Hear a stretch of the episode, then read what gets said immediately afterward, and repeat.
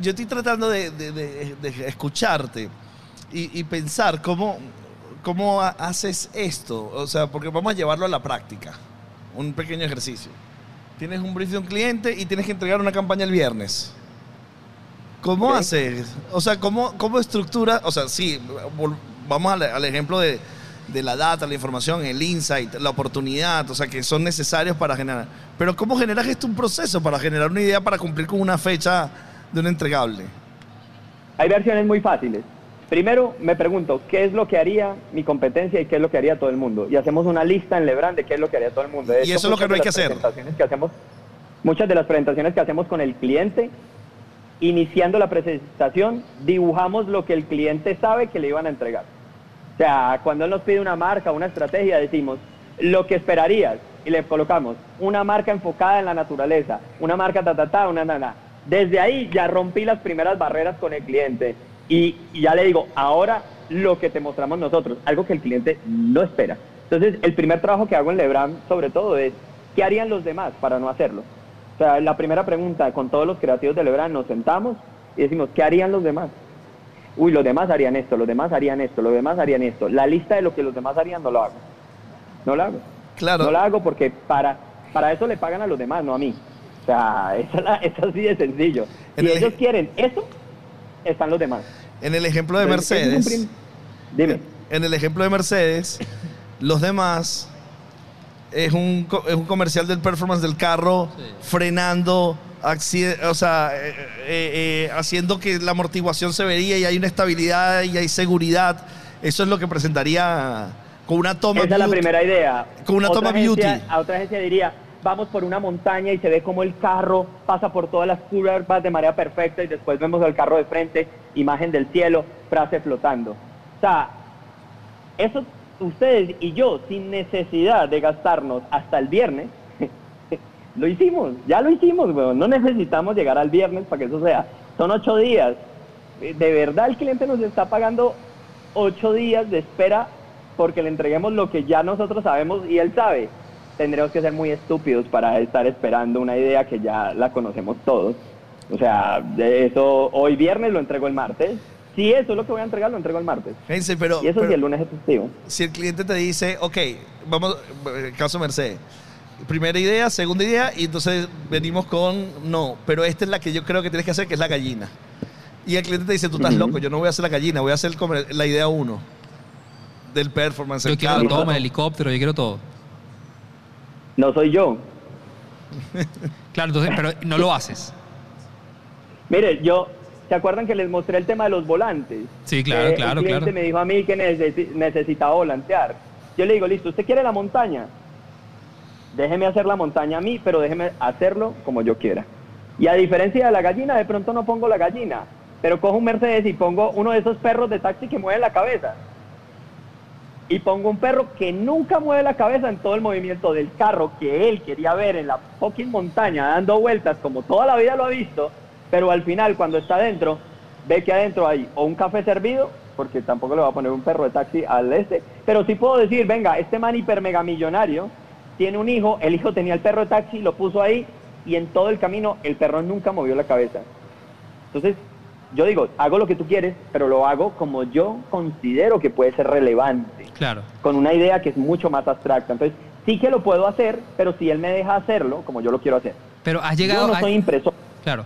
Pero has llegado, has llegado a ese punto donde, donde, donde, no hay, donde no existe el punto medio, donde no hay negociación, donde el cliente te dice, no, brother, está bien chévere, te- me, me encanta tu concepto de creatividad, me encanta tu visión abstracta, lo que tú quieras llamar, yo quiero esto. O sea, en ese momento hay una decisión profesional de decir, ok, no me mojo, no voy, no voy con esto. Sí, de ¿Te ha hecho, pasado? Me ha pasado. eh, me ha pasado. Yo llego a puntos donde simplemente aprendí a decir que no y aprendí a no seguir y a tener una buena conversación con mi cliente y a decirle, eso que estás esperando yo no lo voy a hacer porque lo voy a hacer mal, porque no lo sé hacer. O sea, no sé hacer genéricos. Entonces, si me vas a buscar para genéricos, no me busques a mí porque te voy a salir muy caro. Claro. Y yo desde la primera conversación con el cliente lo tengo y lo dejo claro. De hecho, o sea, yo no presento cinco, seis, siete posibilidades, yo solo presento una posibilidad. Pero yo presento una posibilidad porque yo no obvio la investigación. La investigación que se hace en Lebran es gigante, es grandísima. Mi fondo es muy grande, pero eso no quiere decir que yo no utilice ese fondo con perspectiva. El truco está ahí. Yo sí tengo fondo, pero le aplico una perspectiva brutal. A Yo mí no hago fondo más fondo. A mí me tenías perdido. el- me tenías perdido hasta ahorita. Porque yo, o sea, yo to- todo lo que veníamos hablando me, me- me encanta, me hace clic, pero para mí es demasiado clave el fondo. Porque si no estamos Es que, hablando. No, para mí, créeme que para mí también, o sea, y créeme que al final vos ves la conversación encima, la, la conferencia encima, y aunque es una conversación donde uno en una conferencia no puede mostrar todo el fondo que tiene, sí que ves que hay fondo. O sea, sí que ves que la conversación no es simplemente una conversación despreocupada sobre el mundo del mercadeo. Sí, sí, hay unos sí, procesos de fondo importantes. O sea, yo para poder decir que existe el biomarketing, antes tuve que leer el origen de las especies de Darwin y antes tuve que leer las emociones en animales y hombres de Darwin también. Y, y- y hacerme planteamientos alrededor de lo que él decía y decir, hey, está bien interesante este proceso, ahora cómo le doy perspectiva. Claro. Claro, fondos siempre hay, créanme que no, o sea, Sí, si no, no, no, no sería llega- realmente un no- tema aquí sin sentido. No, no llegas a estas reflexiones sin fondo, Gense. No, es imposible. No, tendría que, tendría que haber un trastorno de personalidad donde yo hable mucho conmigo mismo y Sí. haga una crítica de Sí. yo con yo, pero es muy difícil. Sí. Bueno, es imposible, pero sí es muy difícil. Mira, quiero, quiero que sepas que Tata está aquí como parte del público, por allá está apoyando con, con presencial el- el- este podcast también. Mira, ahí, ahí, ahí de- de- bueno. de- después de, escu- de- de- de escucharte y, y- y de debatir todo lo que estamos hablando de, de- de creatividad, yo me voy a atrever, y probablemente aquí salga bofeteado por ti, pero obviamente me voy a atrever a, a- a poner sobre la mesa un, una- un debate y una discusión que nosotros hemos tenido por muchísimos años. Este, la creatividad digital. O sea, cuando tú amas la creatividad, al lado le pones la, la la palabra digital. Eh, nosotros, una de las cosas que, hemos debatido constantemente es que parte de los procesos que de repente demanda esta nueva era de las comunicaciones y del marketing es cuando una plataforma, ponle el nombre que tú quieras, Facebook, Instagram, Twitter, TikTok, la que tú quieras, constantemente lo que hacen es darle herramientas a los creadores para que se expresen. Y si tú no conoces esas herramientas, no puedes crear una idea que aplica exclusivamente para esa plataforma. ¿Qué piensas tú de eso? O sea, la creatividad digital existe, es un layer que se le agregó que en verdad no tiene sentido, este, es un término más del marketing, de estas cosas que nos gustan los marqueteros, tener, tener términos, o realmente sí es importante entender, sobre todo en, en el, en el mundo que estamos viviendo hoy, donde las plataformas te sacan 35 herramientas nuevas todos los días, que cada una de ellas son, son, son herramientas literalmente para, para contar historias. Ahí hay un tema y es que yo creo que sí es un layer. Yo sí creo que es un maquillaje. La- agregarle la palabra digital es maquillar un poquito el tema, porque yo sí estoy convencido que el marketing al primero que le vende es al marketing. O sea, los primeros que nos vendemos las ideas del marketing somos los mismos marqueteros. Nosotros como marqueteros nos convencemos de ideas que creamos. Entonces decimos, venga, que aquí hay una creatividad digital. Listo, venga, ¿qué vamos a hacer para que los marqueteros se convencen de que exista? Porque si los marqueteros se convencen de que existe, van y la venden. Y si la venden, pues esto va para adelante, ¿no? Claro, todos Entonces, ganamos. Yo, yo sí creo que al final la creatividad es un modelo, es un modelo mental que igual aplicamos en todo. Yo soy creativo para, para buscar pareja. Yo soy creativo para hacer temas en digital. Yo soy creativo para físico. Pero yo debo ser creativo para vivir. Parce, así como va la vida, si no sos creativo, es muy difícil vivir esta vida. O sea, adaptarse a esta vida es súper complicado si no sos totalmente creativo. Y yo creo que si un país sabe eso, es Venezuela. Sí. Si un país sabe de adaptación creativa, es Venezuela. Y no todos ellos conocen las herramientas de Facebook, Instagram, algoritmos y todo. Y no todos ellos están.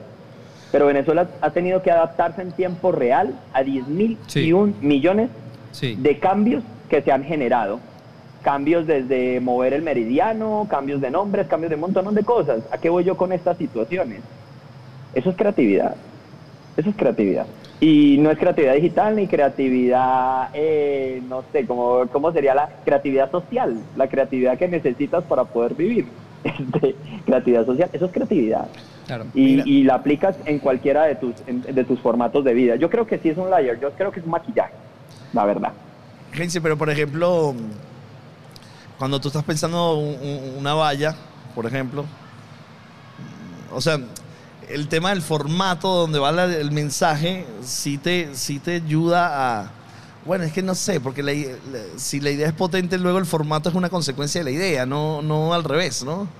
No, no, no. Muy bien, es que ahí, ahí prima la intención, ¿no? Ahí prima, o sea, tú tienes emisor, tienes receptor, tienes canal. El canal es el formato, pero adentro hay dos cosas más importantes que son, es lo invisible, y lo invisible es el mensaje, lo invisible por encima del mensaje es la intención de dicho mensaje.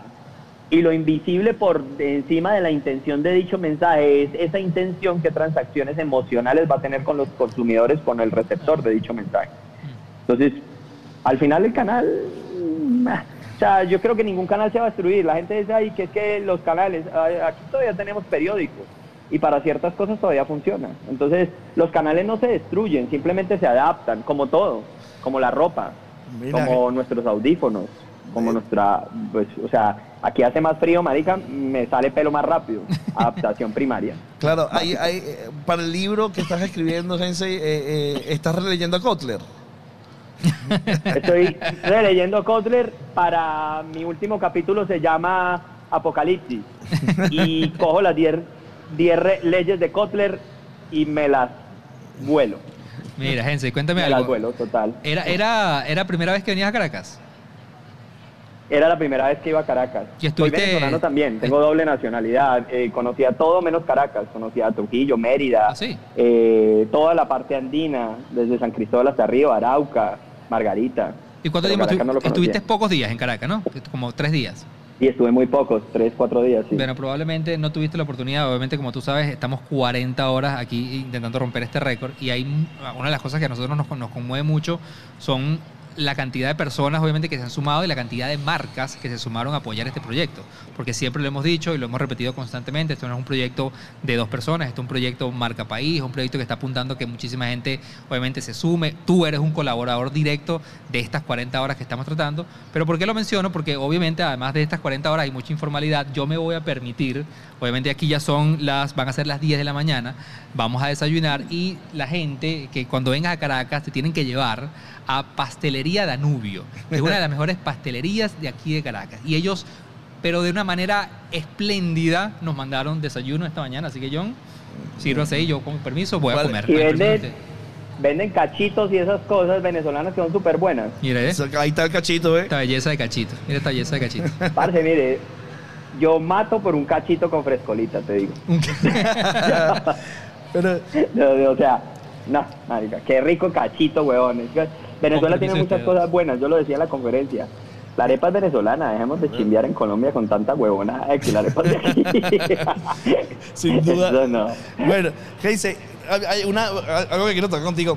¿No te parece, Canes, no te parece que, que es una masturbación mental de creatividad para creativos? Masturbación mental de creatividad para creativos. Ahí hay, ay, mire, ahí hay un tema bien interesante con nosotros los creativos. Y es que al final del tiempo tampoco es que lo seamos mucho, ¿no?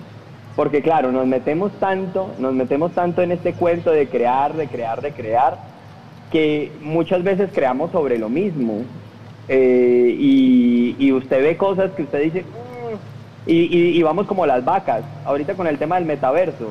Esa, y yo creo que ahí, ahí sí hay que una ahí sí hay una recontra mega masturbación mental, weón, donde todo el mundo está queriendo entenderlo y están queriendo entrar a como de lugar.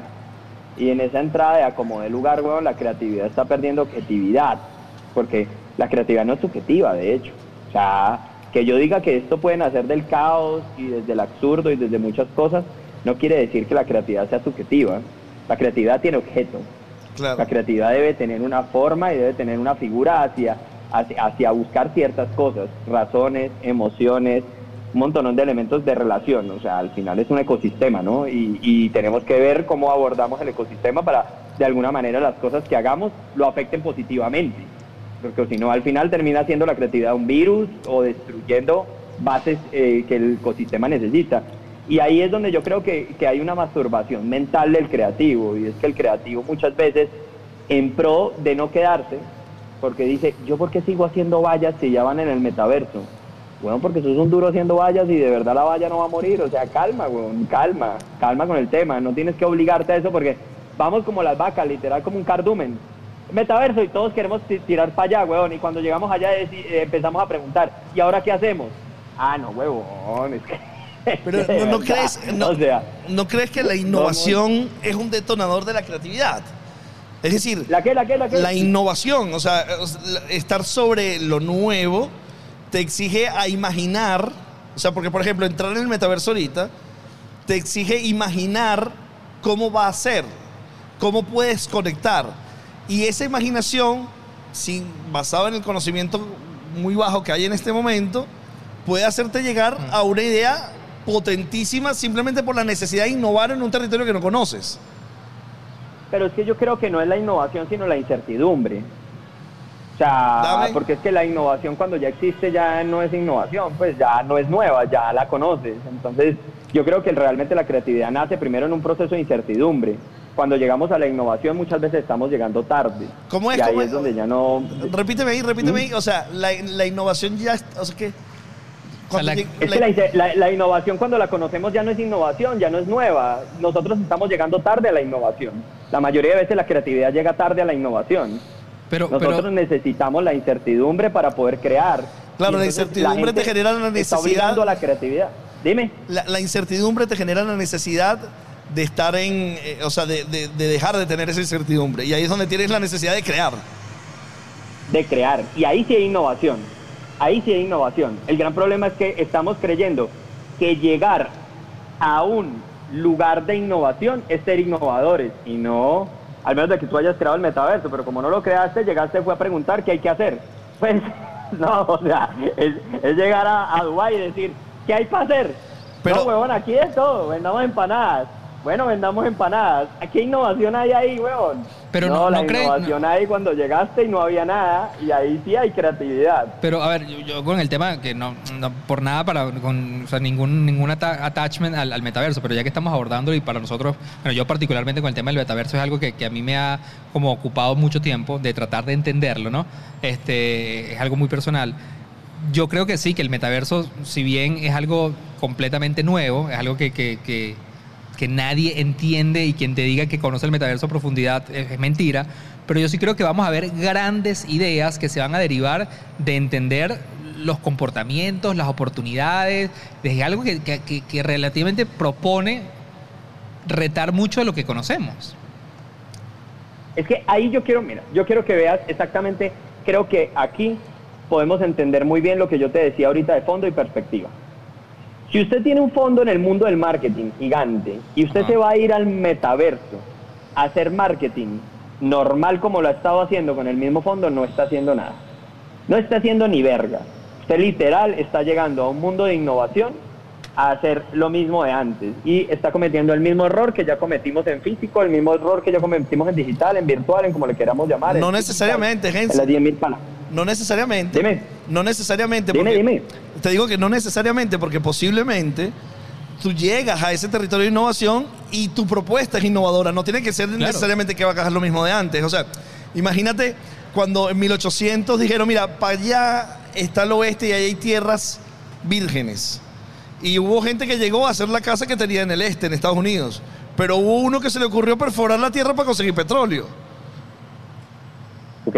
Entonces, es un terreno nuevo, es un terreno nuevo que alguien dijo que existía, que muchos colonos fueron a buscar y ahí desarrollaron ideas. Y el que llegó a armar la casa, ¿qué llegó a armar? ¿Llegó a armar innovación, creatividad o llegó a replicar A replicar, lo que, tenía antes? a replicar lo que ya conocía. Pero el que tiró el, Ah, el que perforó la tierra para conseguir petróleo, Ese personaje de ahí llegó buscando una oportunidad, claramente. llegó buscando algo. O sea, ¿a, a qué voy yo con esto? Mira, te lo voy a poner de un modelo muy sencillo. ¿Cómo haces análisis de consumidor hoy vos? Físico y digital, ¿cómo lo haces? ¿Qué haces? ¿Cómo es la pregunta? ¿Cómo haces análisis hoy en día, físico y digital? ¿Cómo hacen análisis de consumidor? hoy físico y digital, como ustedes quieran, desde la data? Desde Hoy, la ¿qué data com- comportamiento Sí, sí, sí. consumidor, 100%. eh, modelos de análisis, consumer journey, cómo se Métricas, comporta, métricas, métrica. métricas. Data pasada. Todo, y métricas, pero métricas que dice, eh, hombre de 45 años, te dio tantos clics, tienes tantas personas que tienen un modelo educativo de tanto, yo no sé qué. Perfil Ahora bien, te vas a ir al metaverso. En el metaverso yo no soy hombre de 34 años que estudió marketing. Yo en el metaverso soy un dragón alado, dorado, y así camino en el metaverso. Ahora bien, ¿quién putas va a analizar los consumidores, consumidores que son avatars creados por las personas viviendo sus sueños reales? Vuelvo a lo mismo. O sea, en el metaverso posiblemente no es que no seamos reales, posiblemente veamos, vivamos la realidad que no podemos vivir en la realidad. Y posiblemente la persona que no ha podido salir del closet, hablando de un tema sexual y de género, Sí. en el mundo físico, en el metaverso puede ser una mariposa multicolor que se transforme en lo que le dé la gana. ¿Quién es real? ¿Este o este? Bueno, Hazel, Ahí te- va mi pregunta con el mundo del metaverso. ¿Yo voy a poder analizar el consumidor como lo analizo hoy? No, ¿O qué va a suceder? Perspectiva. pero te voy a poner un ejemplo de nuestro querido Michael Melamed hablando del metaverso. Él nos decía, yo estoy desesperado que llegue el metaverso porque yo voy a ser ciclista en el metaverso. Claro. Ahí está, weón. Y puede ser un Transformer, puede ser lo que le dé la gana. Sí, Pero ojo, y ahí hay otro fundamento muy lógico de barreras mentales que, creamos como seres humanos para protegernos. Y es que en los sueños, nosotros lo único que de alguna manera proyectamos son los deseos más profundos que tenemos como humanidad. Cuando tú sueñas, de alguna manera proyectas deseos muy profundos que tienes como ser humano. Imagínate que el metaverso es un sueño real donde vas a poder coger esos deseos y hacerlos realidad. Por eso la gente está dispuesta a pagar por algo que no existe. por eso la- Mira, Jensei, ya, ya nos estamos, ya nos estamos acercando al, al- al cierre de este bloque. Antes que nada, quería agradecerte enormemente este tiempo de verdad que, que nos, que nos dedicaste. Este, como te decía al principio, como colaborador, para nosotros ya tú eres partícipe de, de- de este récord que estamos logrando, porque obviamente todavía estamos en construcción de este récord, pero ya tú eres partícipe y te agradezco muchísimo, de verdad, que, que nos hayas dedicado tu tiempo. Yo, a mí me hubiera encantado tener esta charla de la creatividad cuando tengo más neuronas despiertas. Porque hay cosas que me volaron el coco y yo decía, ya, es que estoy entendiendo como lento. Ya, ya, ya me doy cuenta que tengo 25 horas despierto. Pero en verdad te agradezco muchísimo, de verdad, que te hayas sumado y que hayas aceptado la invitación. Este, desde, desde el mismo momento que nosotros terminamos de ver tu charla, dije- la primera cosa que decíamos es, en algún momento tenemos que tener una charla con este pana de creatividad. Así que te agradezco muchísimo el, el- el- el que te hayas tomado eso. Es lo que yo considero que es uno de los recursos más valiosos ahorita, que es el tiempo. Y tú dedicaste, tú decidiste dedicarnos 60 minutos, lo cual valoramos muchísimo, mi brother. Te cuento, te cuento Muchas algo. gracias de verdad a ustedes. Te cuento, te cuento que para terminar, nosotros estamos aplicándole a cada invitado una dinámica, ¿ok? Que es una ronda de preguntas muy rápidas, ¿ok? Donde no hay análisis, lo primero que se te venga a la cabeza. Así que aquí voy con todo, respóndeme ahí lo primero que... La, la Si se primera van a arriesgar, si se van a arriesgar a eso, dale. No, vamos a arriesgar con todo. La primerita. ¿Qué es la creatividad? Dime, ¿Qué es la creatividad? es entender que no hay que creer en nada. ¿Ok? ¿Qué te motiva? ¿Qué me motiva? El caos. ¿Ok? ¿Y cuál es tu objetivo? Mi objetivo, la felicidad. tal cual. Esa es. ¿Con qué cuidas La tu bigote? La tengo, la tengo tatuada. Ok, ¿con qué cuidas tu bigote? Parce, con muchas cosas. Aceite de ricino, eh, no, eh, me, me aplico muchas cosas y consumo muchas ceras. Este, y averiguo, por ejemplo, Dalí con qué se lo cuidaba, con dátiles. Trato de utilizar elementos naturales para cuidarme, para cuidarme el bigote.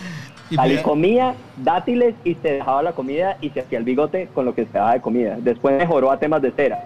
Mm, Yo mejoré, yo tengo ceras, tengo diferentes ceras. Cargo, mm, parce, por ahí 10 ceras en diferentes lugares. Nunca estoy sin una cera. Sensei, que viva el caos. Gracias, parceros. De Pero- verdad, muchas gracias por la invitación y los felicito. Los felicito porque esto que están haciendo es caos. Es así. Chimba el caos en momentos Muchísimas de gracias, brother. flexibilidad para el mundo. Muchísimas gracias. Gracias, ojalá, ojalá tengamos la oportunidad de compartir físicamente nuevamente. Éxito, capo. Un abrazo, Abrazo. Venezuela. Los quiero. Igual, seguimos y nos va a tocar mudarnos Sí, a la otra, sí, a la otra sala, ¿no? Sí. Nos traen, mira, además nos trajo la, la pastelería Danubio, nos trajo nos trajo un pastelito, un pastel súper rico también y nos decían en el chat Uno, que no solamente comiéramos cachitos y cosas, sino que comiéramos fruta. Mira, aquí está media manzana. No, aló, aló, esto no está bien prendido. Aló, aló, aló, aló. Aló, aló. Eh, Juan Carlos está- se está moviendo para nuestro segundo set mientras este, preparamos la próxima conversación. ¿Cuánto tiempo tenemos? Tenemos 26 horas, Dios mío. Ya sí eh, eh, hay unas primeras reacciones físicas ya, dolor en las piernas, este, sueñito, ya se siente. Aquí te tengo, Johncito. Ahí está, va para allá. Ok, vamos a adentrarnos ahora. Valeria, porfa. Si me puedes conseguir la agenda, Valeria. Este, para tener de una vez el tema con que vamos a empezar esta hora 26. 26 horas pegadas. Ok, consígueme la agenda, porfa.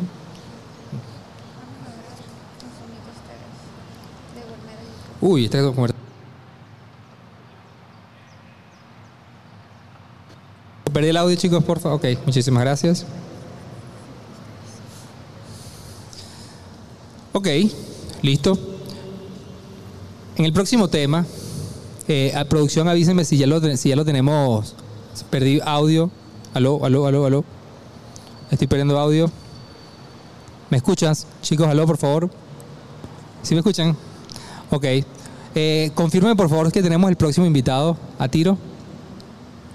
¿Sí lo tenemos? ¿Aló? Buenísimo. Ok.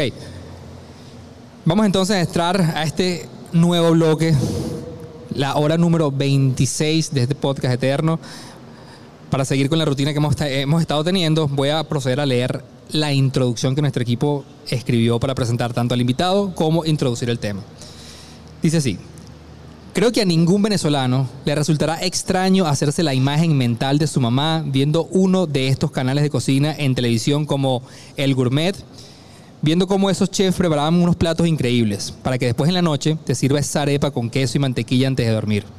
Y no es una imagen rara porque eran canales que toda la vida han existido e incluso manejaban una, una estructura similar en toda su programación. El clásico programa donde el chef le habla directamente al consumidor, donde se enseña a hacer recetas para salir de la rutina y donde la democratización de la cocina es el principal objetivo. Ahora bien, eso cambió con la llegada de la época digital. Ahora sí es verdad que, cualquier, que cualquiera puede cocinar y cualquiera tiene acceso a una receta sin necesidad de esperar a que la pasen por un programa de televisión.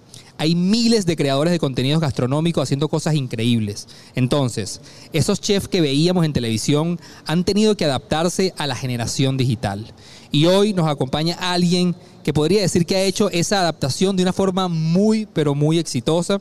La prueba, un canal de YouTube con, con más de 400 mil suscriptores y 16, de mi- 16 millones de vistas en total.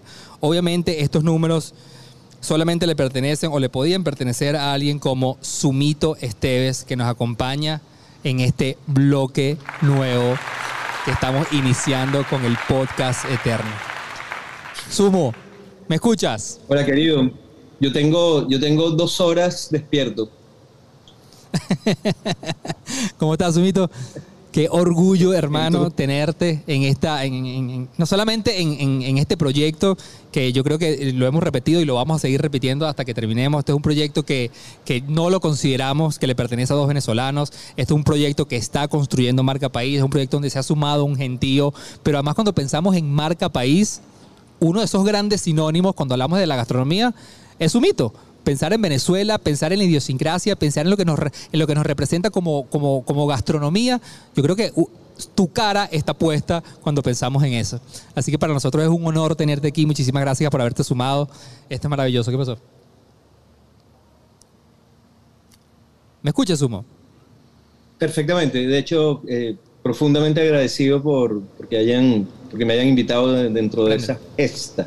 Porque el- en el fondo ni siquiera me puedo imaginar cómo lo van a lograr.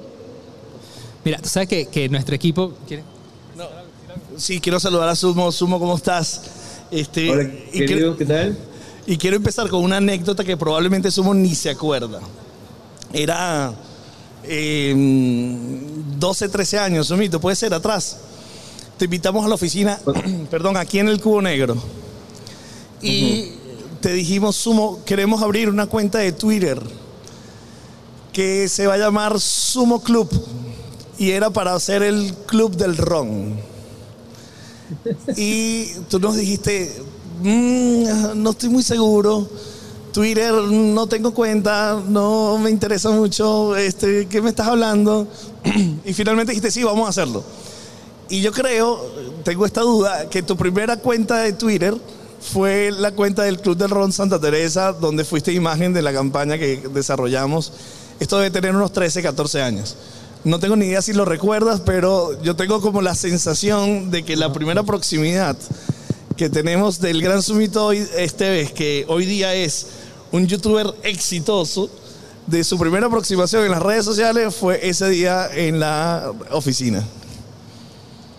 Oye, qué cómico, pues sí tiene que haber sido. O sea, no me acuerdo si fue la primera, pero tiene que haber sido, porque mm, efectivamente yo la, la primera cuenta de redes que tuve fue Twitter, que tuve ese paso que murió, pues, porque digamos, ya yo no tengo Twitter.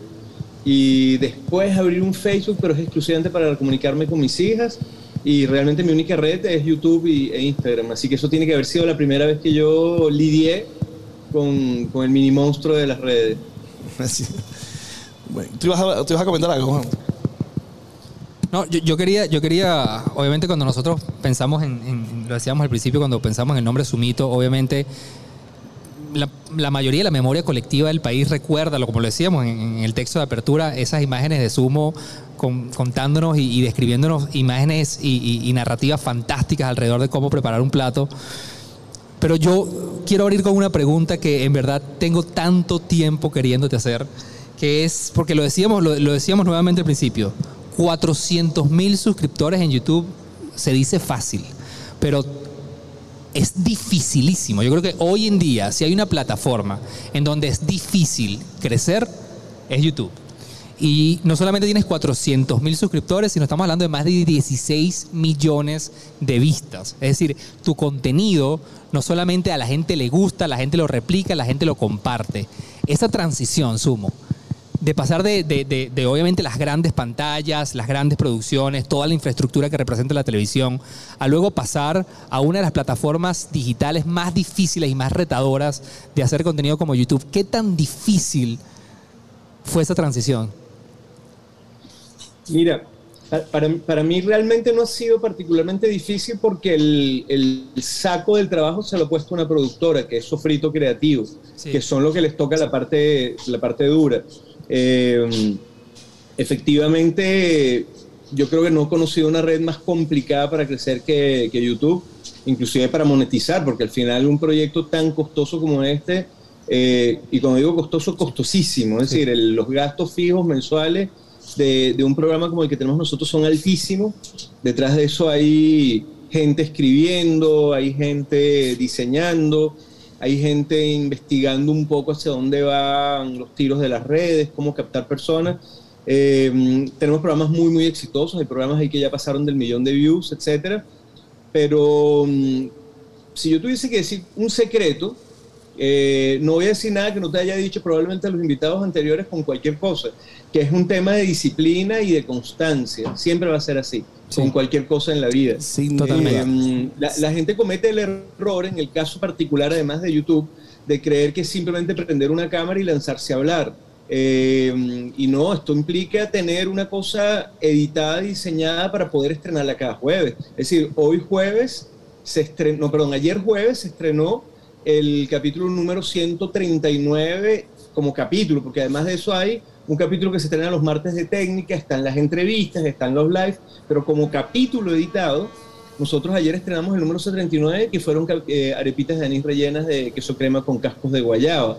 Eh, entonces, claro, se dice fácil, pero estrenar cada jueves un capítulo editado, que además previamente fue grabado en estudio, Una locura. y nunca haber fallado, bajo ninguna circunstancia haber fallado con el estreno a la hora a la que siempre además estrenamos, implica un nivel de disciplina y de constancia que al final se empieza a recoger un par de años después.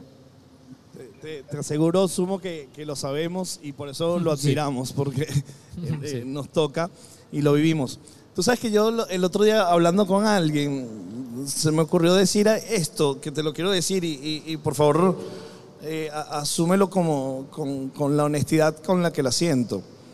Nosotros tenemos el, el libro rojo de Armando Escanones, que es nuestra Biblia, que es nuestra referencia gastronómica, que, que es nuestra base gastronómica.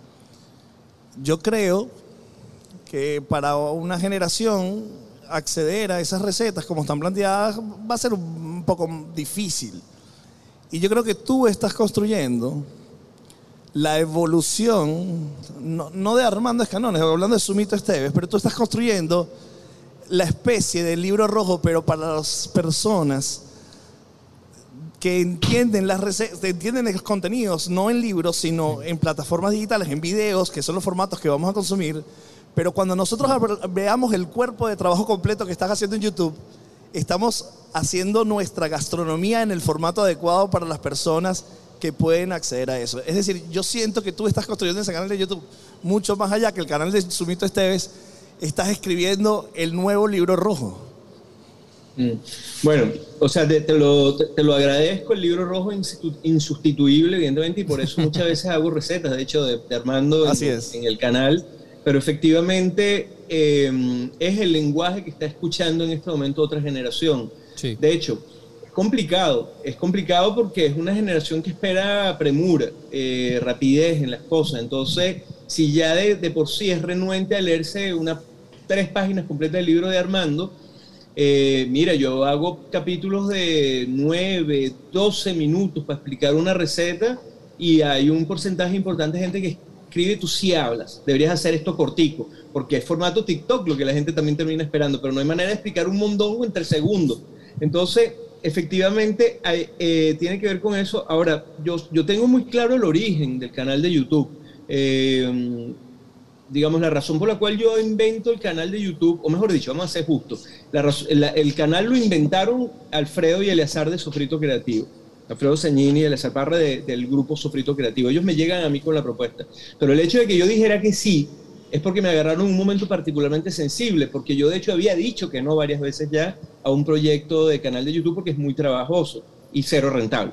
O sea, digamos, para uno poder vivir de un canal de YouTube prácticamente es a lo único que uno se dedica eh, 24/7, cosa tiempo que yo no tengo, y de paso estás montado en, no sé, no en 400 mil suscriptores, sino un millón de suscriptores. Eh, por lo tanto, este es un proyecto realmente eh, tablas, gracias a Dios, no produce pérdida pero no es que produce ganancia.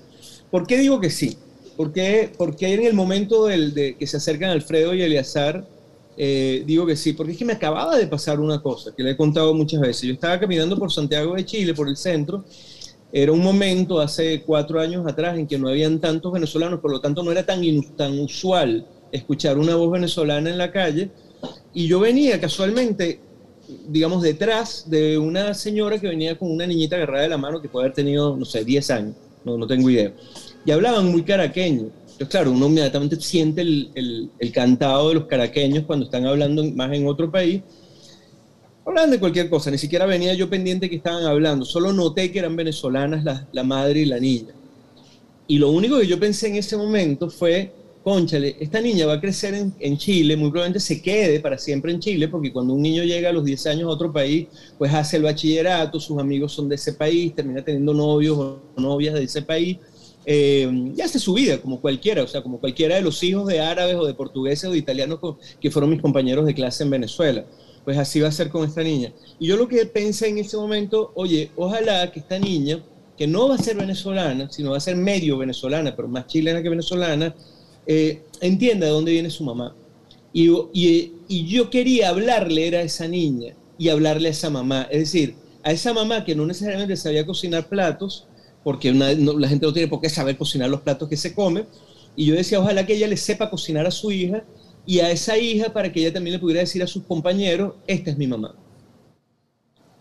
Eso, eso eh, eh, es tremendamente conmovedor, sumo, porque para la, o sea, para la diáspora. A mí me sorprendió, obviamente, tu receta de pernil navideño, que, que, tal vez es, es, la más icónica de, hasta ahora, puede ser. La más vista en el canal, creo. Si, si supieras que la receta más vista de mi canal es el arroz chino. El arroz, chino, claro. El arroz chino tiene venezolano. Todo sentido, tiene todo sentido. Correcto.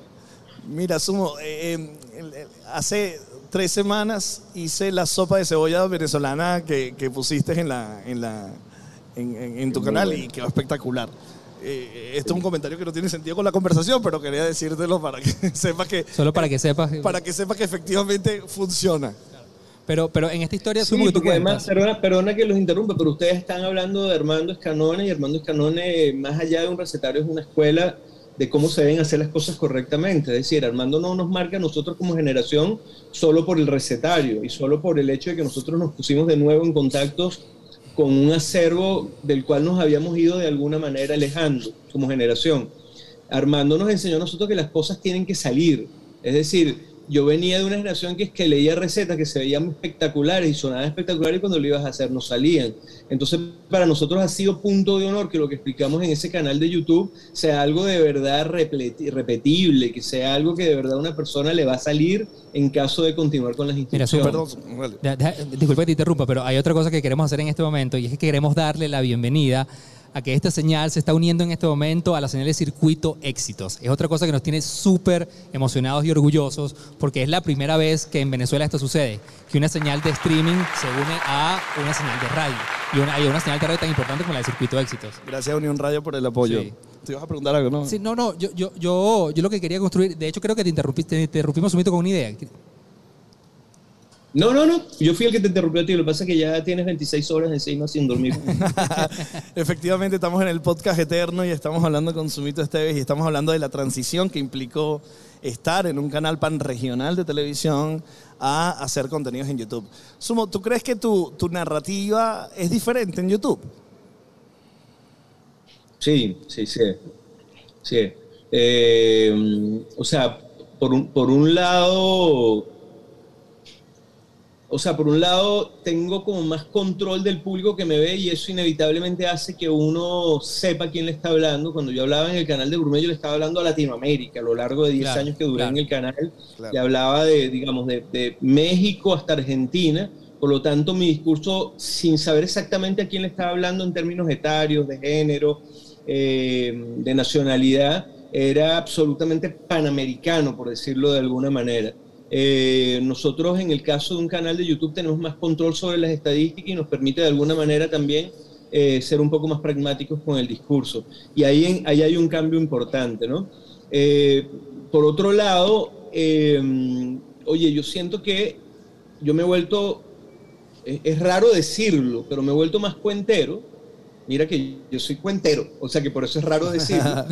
pero bueno, me- yo obviamente siempre trato de generar un discurso alrededor del por qué hago las cosas y para mí ha sido un reto extremadamente importante lograr sintetizar en pocos minutos aquello que a mí normalmente me tomaría una hora de conversar. Claro, claro. De hecho, eso, eso era una de las cosas que, que- que yo quería como conversar ahorita, porque cuando tú echabas este cuento de, de- que te conseguiste con esta persona y, y la importancia además de, saber que con esto que estás haciendo en YouTube, bueno, yo lo veo así, hay un tema de resguardo hay un tema de resguardo de, que esa receta no se pierda, pero además de transmitírsela a las nuevas generaciones, yo creo que eso, eso es súper aplaudible. Pero cuando ya empiezas a entender que ok, ya yo pude hacer la transición de una plataforma como televisión a YouTube, que requiere una cantidad de cambios y ajustes en la narrativa, en estadísticas, en métricas, en equipo, no te, no te, no te pasa que ahora dices, ok, pero ahora hay otra plataforma, no sé, ponle nombre que tú quieras, Instagram, TikTok, que tiene otros códigos generacionales, que tiene otros códigos narrativos y que si yo quiero llevar realmente mis recetas a estas generaciones tengo que estar en estas plataformas. Pero estas plataformas ahora me obligan no a hacerlo en 15 minutos, me obligan a hacerlo en dos. Sí, o sea, obviamente dentro del equipo de producción, eh, de vez en cuando ha aparecido una palabra a la que yo le tengo terror, que es TikTok. Eh, y yo de hecho no tengo, no tengo cuenta de TikTok eh, o TikTok, no sé cómo, dónde están los acentos ahí. Eh, y lo último que yo le dije al equipo de Sofrito Creativo, que es un equipo bastante más joven que yo, o sea, hay que entender también que, que las generaciones existen. Yo tengo Claro, 56 años y estoy trabajando fundamentalmente con un equipo de 30 años. Y suena, suena fácil decirlo, pero hay una diferencia importante en, en el diálogo constante entre una persona que casi le duplica la edad a su equipo de trabajo.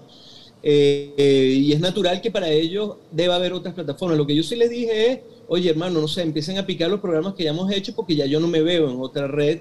Eh, bueno, porque también hay que aceptar que, que- que hay momentos generacionales, pues yo, yo no me veo, no me veo, simplemente eh, en la vorágine de, que, implica y, lo, digamos, lo efímero que implica otras redes sin que yo lo considere incorrecto. No estoy diciendo que lo efímero sea malo. Cada lenguaje tiene su espacio y cada lenguaje además eh, tiene una razón de ser y, siempre va a generar algo positivo en el camino.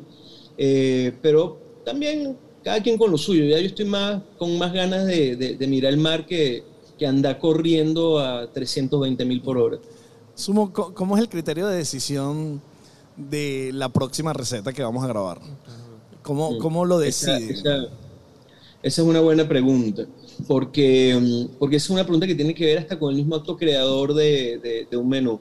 La gente cree que cuando uno crea un menú en un restaurante, me voy a ir un poco más atrás, es porque un día uno está caminando y baja la musa y la musa lo abraza a uno y uno eh, se eleva en una efeméride, perdón, una especie de epifanía y en esa especie de epifanía, de epifanía uno crea el menú del restaurante. Los menús del restaurante se crean al revés. Se decide un poco qué está pidiendo tu público, se ve un poco cuánto está dispuesto a pagar tu público, se ve quiénes son los proveedores que tienes disponibles, decides cuáles son los aparatos en los que puedes construir ese, ese menú, ves cuál es la capacidad técnica del equipo de cocina que tú tienes y luego dices, vamos a ver qué plato me puedo inventar que tenga este precio, le gusta este público, se pueda hacer los aparatos que yo tenga, lo puedan hacer mis cocineros con su conocimiento que tiene y al mismo tiempo tengo un proveedor que me puede garantizar que regularmente yo voy a tener este ingrediente. Es decir, uno primero tiene unas condiciones que determinan luego dentro de un acto creador cuál es el que se ajusta a.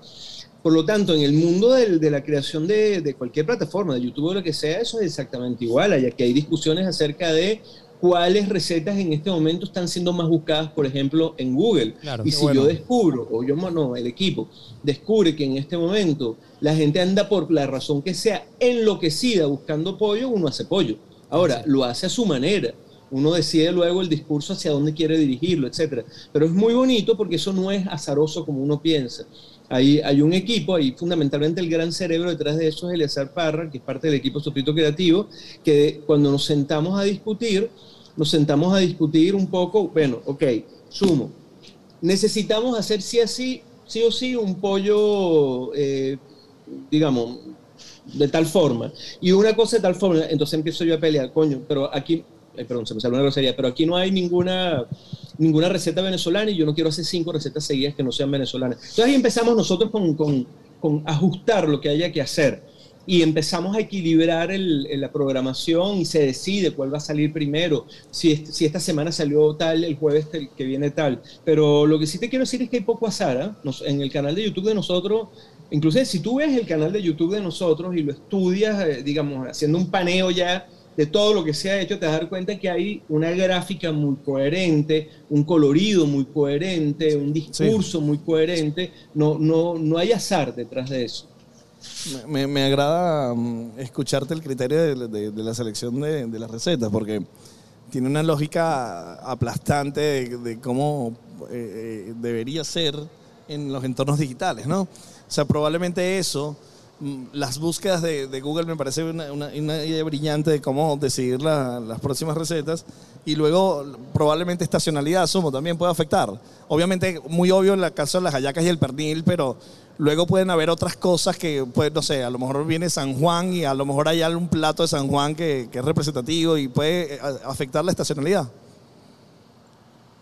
No tanto. O sea, sí, hay, hay momentos en que sí afecta claramente como la Navidad o la Semana Santa eh, porque tiene un carácter global y obviamente la mayoría de esos 400 mil suscriptores que yo tengo son venezolanos. Ah, eh, entonces, claro, en Navidad nosotros obviamente hacemos un trabajo especial para eh, lograr que, bueno, que, que, sea un canal que la gente vea en Navidad. Y de hecho tenemos un reto bastante importante que venimos ya discutiendo desde hace más o menos como 15 días acerca de la estrategia que vamos a hacer a partir de noviembre, para, de octubre, perdón, para Navidad eh, por una razón básica, y es que tampoco es que el recetario navideño es infinito y no queremos ponernos a inventar lo que era. Entonces, un poco más bien ver cómo hacemos que la gente quiera regresar aquello que nosotros hicimos. Eh, que es una de las cosas preciosas que tiene YouTube, de las mejores. Yo grabé casi 300 programas para televisión, pero la gente estaba viendo el último y no estaba, no, no estaba buscando el, el, anterior ni los anteriores. Entonces era un poco frustrante para mí que yo sabía que yo tenía a mi espalda 200 programas de televisión que estaban tirados a la espalda en el olvido y que nadie estaba, Claro. eh, digamos, regresando a ellos como si fuese una pequeña enciclopedia a la que poder llegarle. En el caso de YouTube es absolutamente distinto. A mí me pasa a cada rato que una persona me escribe, Sumito, por un DM, ¿no? De, de Instagram. Sumito, eh, yo toda la vida he soñado con hacer pastelitos andinos y estoy en Australia. Y qué rico poder contestar a la persona, métete en YouTube y en la Claro. lupita escribe Sumito Pastelito. Claro. Y, aquí- y es un programa que está por ahí tirado, viejo, por allá. Lo hice hace bastante tiempo, Claro. pero la, la lupita te lo lleva como si fuera efectivamente un índice de una, de una enciclopedia y aparece pastelito. Por supuesto, ahí de nuevo también hay algo muy importante que de nuevo es la magia de una productora como Sofrito Creativo. Yo no manejo ese lenguaje técnico, que es meterle las palabras correctas a cuánto título y cuánta cosa tiene ese programa de YouTube para que en las búsquedas aparezca ese, ese, ese programa. Totalmente. Obviamente, eh, digamos, voy a poner un ejemplo que se me está ocurriendo en este momento porque es muy tonto. Eh, yo grabé Mondongo, de hecho no grabé Mondongo, grabé Mondongo de Armando Escanone.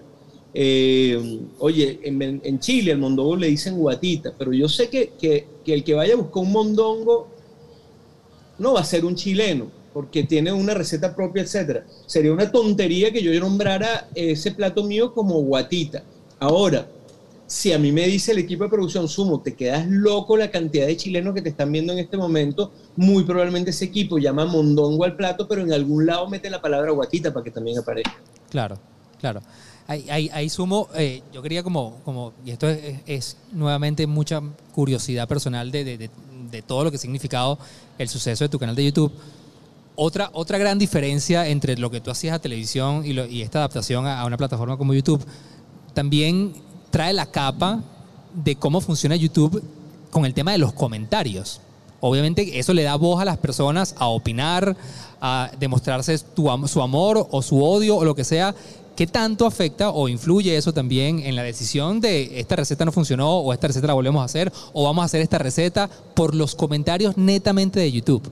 No los DMs que te escriben directamente a ti, obviamente de tu cuenta de Instagram, sino los comentarios que dejan en cada receta. ¿Qué tanto, qué tanto influye? Influye muchísimo, muchísimo porque permite a uno eh, pesar, por decirlo de alguna manera, lo que, lo que está también esperando la gente. Eh, lo, lo bueno de tener un canal de YouTube dedicado a cocina es que los comentarios negativos, cuando digo negativos me refiero a agresivos, groseros, feos, Sí. eh, son muy limitados, porque el que se mete a ver recetas de cocina normalmente anda en una nota distinta a, a buscar pelea.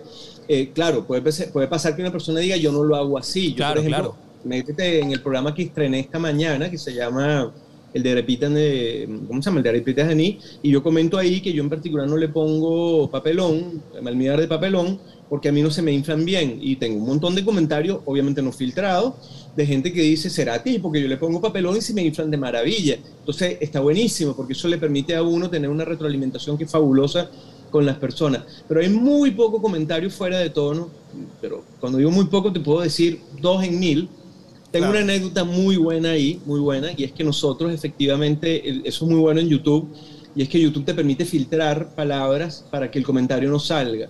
Entonces nosotros simplemente lo que hicimos fue poner un montón de palabras que todas son groserías, pues groserías importantes, Claro. que dije, bueno, ok, si, si alguien dice esta barbaridad, no quiero que ese comentario salga, porque nadie va a decir esta barbaridad eh, eh, de gratis. Eso no significa que nosotros eliminamos comentarios que no, no- de- con los que no estamos de acuerdo. Estoy- ahí todo el mundo puede hablar y puede hablar lo que quiera. Solo que no permitimos palabras que puedan incitar a la xenofobia, a la Totalmente. homofobia, a, digamos, palabras que pueden llegar a generar realmente dolor en otros, por decirlo de alguna manera. Pero les tengo una anécdota muy buena y es que hay gente que, que digamos, que nombra al presidente de Venezuela, pero lo hace para atacar a los venezolanos. Eh, es decir, que, que, el, que gente de otros países y dice ustedes que se están muriendo de hambre, qué sé yo. Entonces nosotros pusimos un filtro para la palabra Maduro para cuidarnos de alguna manera cuando eh, alguien hacía un comentario que fuese particularmente fuera de tono porque genera mucha pelea luego entre las personas dentro de los comentarios que no es la idea. Ustedes no se imaginan las veces que nosotros tenemos que aprobar eh, maduro frito, yo lo hago con maduro bien, bien, bien, ¿cómo se llama? Bien sabroso. Yo cuando hago las tajadas de maduro, entonces yo, oye, no, este no es el que estamos filtrando en este momento y lo lanzamos luego obviamente como, como comentario. Entonces, si hay gente que entra a las redes efectivamente a generar polémica fea, a, buscar la guerra, y, y, no es la nota de YouTube. o sea, la nota del canal de YouTube es hablarle absolutamente todo el mundo desde una plataforma cultural. Y, y, al hablar de gastronomía es como, es, es, muy amable, ¿no? Porque siempre, además que es una gastronomía que, que, conecta con, con, la esencia de lo que somos. Sumo, no, no es posible rescatar tus recetas de gourmet. No lo sé, buena pregunta, porque Claro, ese es un material del canal eh, al que yo nunca tuve acceso. De hecho, mira, el, único material que yo tuve acceso del canal fue Gourmet Indie porque me lo dieron, como, como se decía en mi época, encaletado. Yo me imagino que eso no lo dirá la gente, pero, pero así como bajo cuerda, uno de los productores aceptó regalarme los DVD de, Gourmet India porque había de alguna manera un, hecho emocional por detrás de él, que aparecía mi familia. Claro. Pero eso es un material que tiene el, canal Gourmet. Eh, yo le perdí la pista además al canal Gourmet honestamente, pues porque bueno, por miles de razones, entre otras porque porque ni siquiera lo tengo en la plataforma que yo tengo alquilada acá como, como plataforma de, streaming de cable. Ahí, acabas de cerrar precisamente con una frase que quería hablar contigo, porque precisamente leyendo los comentarios, viendo varios de tus videos y leyendo los comentarios eh, que, que, te deja la gente, hay, hay uno que me conseguí un poco frecuente, no es que voy a decir está lleno, pero es un poco frecuente conseguírmelo, de gente que decía, y ya, ya, ya, ya hace rato nos decías que obviamente tú no quieres caer en el ritmo de estar produciendo contenido para, para otras plataformas, pero ya en YouTube ya tienes una comunidad bastante fuerte construida y de vez en cuando sale un comentario que dice, Sumo, ¿por qué no haces un YouTube Live? porque la gente sueña con ver esa, esa transmisión que de alguna manera se sentía en vivo, ¿ok? Dentro de una plataforma como YouTube. No es algo que se te ha cruzado nunca por la cabeza. No, sí lo hemos hecho, pero no lo hemos hecho exactamente como una receta, en, algunos casos sí inclusive, pero sí, porque hicimos uno inclusive de pasta que era en live. Yo hago muchas veces live, de hecho ayer hice uno, eh, pero lo hice desde Instagram, que son más clases que, que recetas, es decir, toco un tema. Por ejemplo, yo, yo tengo una obsesión de muchos años por el, hacia el consumo de lo que los venezolanos llamamos grano, eh, digamos la palabra correcta, por eso dije los venezolanos llamamos, la palabra correcta es legumbres, lo que pasa es que los venezolanos tenemos un, error de carácter semántico. Nosotros le decimos a las verduras legumbres en Venezuela, pero realmente legumbres en el resto del mundo, y es la palabra correcta, es lo que uno llama granos, frijoles, caraotas. Eh, bueno, y tengo todo un discurso alrededor de las caraotas. Y ayer, por ejemplo, hice un live de una hora dedicado a ese tema. Y, sigues diciéndole a, tus espectadores en digital, mis niños. Conchale, sí, vale. esa es una muletilla que no hay forma que me quite, me la tratan de quitar los del equipo de producción. Eh, es una muletilla que yo no sé, que debe venir entre Mérida, eh, por yo ser merideño, no lo sé, es una especulación. Y el hecho de que yo, eso es una anécdota muy linda, yo entro al canal de YouTube, de, perdón, disculpen, del Gourmet, después de ya estar dando clase, yo daba clase, yo toda la vida dado clase por lo tanto, me imagino que de ahí venía también a veces el, el, origen de mis niños. Pero cuando yo entro al canal de, de, pues de, de, Gourmet, del canal de, televisión, ahí hay una, una anécdota bien curiosa y es que yo nunca veía televisión. Yo no tenía físicamente el televisor y mucho menos tenía el canal, no lo había visto. Y me contactan en el año 2002. Yo quiero que ustedes entiendan una cosa. En el 2002 apenas estaban haciendo Google. Es decir, eh, uno cree que, Google es absolutamente interno, pero entiendan que Google es una compañía que se funda como en 1997 y, el, Gmail es una cosa del siglo XXI. Es decir, eh, uno jura que eso tiene toda la vida. Bueno, porque además un muchacho que tenga 18 años sí lo ha visto toda la vida, pero eso es nada que tiene ahí.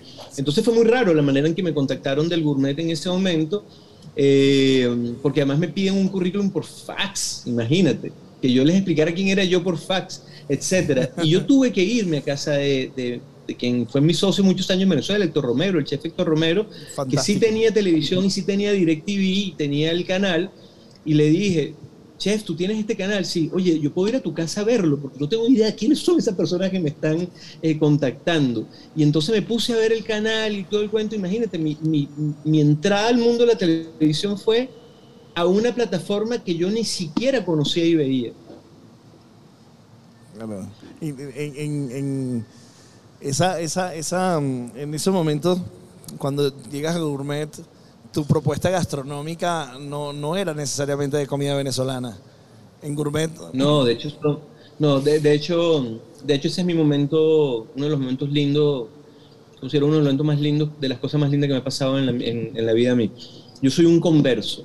Yo, yo, yo entendí a Venezuela a raíz del canal de Gourmet. Ay, Eh, qué ¿Qué significa eso? Yo, aunque sea venezolano, aunque claro, madre hindú, todo el cuento, pero soy venezolano. Es decir, yo me crié chiquitito comiendo, te lo juro, no, no es mentira, eh, arepa de chigüire porque mi papá hacía arepa de chigüire los fines de semana, mi papá es llanero. Entonces, digamos, bien venezolano que soy. Pero ¿qué es lo que pasa? Yo pertenezco a una generación de cocineros en donde la cocina venezolana no se, no se mostraba en los restaurantes. Entonces nos formamos fundamentalmente con cocineros franceses e italianos, toda Sí, mi generación. Francisco Avenante, Edgar Leal, Aitor Garbizu, por nombrarte toda una generación que hubo en ese momento, ¿no? Eh, contadas excepciones cocinaban venezolanos, como Néstor Acuña. Irónicamente, Néstor Acuña cocinaba venezolano estando en un restaurante italiano, porque el italiano le pedía que cocinara venezolano, que era Hércules. Ahora, esa generación mía aprendía a cocinar más asiático, sabíamos cocinar más sushi, por decirlo así, que hacer unas buenas caraotas negras, toda mi generación. Cuando yo arranco el canal Gourmet, yo era chef de un restaurante eh, semiasiático, panasiático, le decíamos, que era Catay. Y yo, por lo tanto, empiezo a hacer recetas en el canal Gourmet así, asiático-latinas, por decirlo de alguna manera. ¿Y qué pasa? Empiezan a llegar correos electrónicos. Y esos correos electrónicos son de venezolanos. Y son venezolanos que dicen qué orgullo un venezolano en la televisión.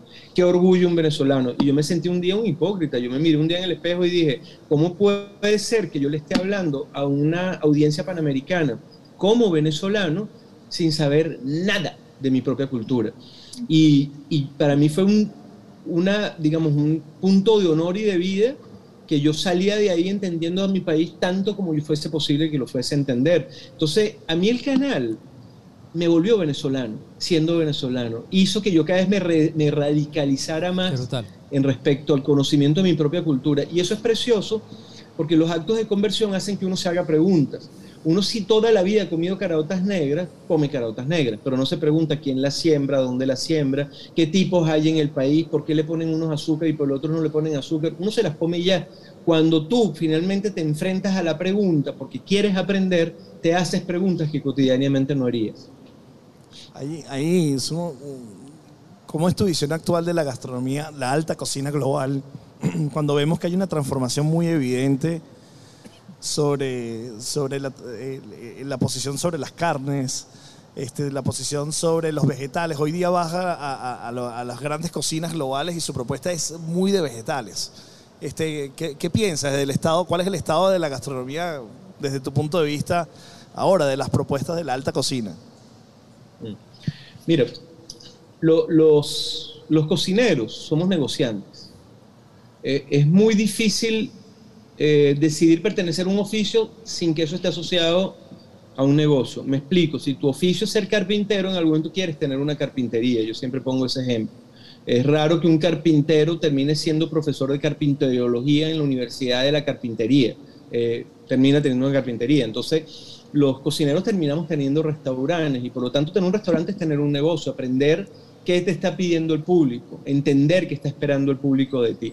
Eso es muy importante entenderlo porque las grandes preguntas éticas que se está haciendo esta generación llegan al restaurante. Es decir, si tú tienes toda una generación que le está diciendo a la nuestra, y en la nuestra ahora sí te estoy hablando también a ti, que eres más joven que yo, eh, le está diciendo a la nuestra, ustedes se comieron este planeta y ni siquiera les importó, ustedes hicieron unos desmanes que son inauditos para que una sola generación los haya hecho.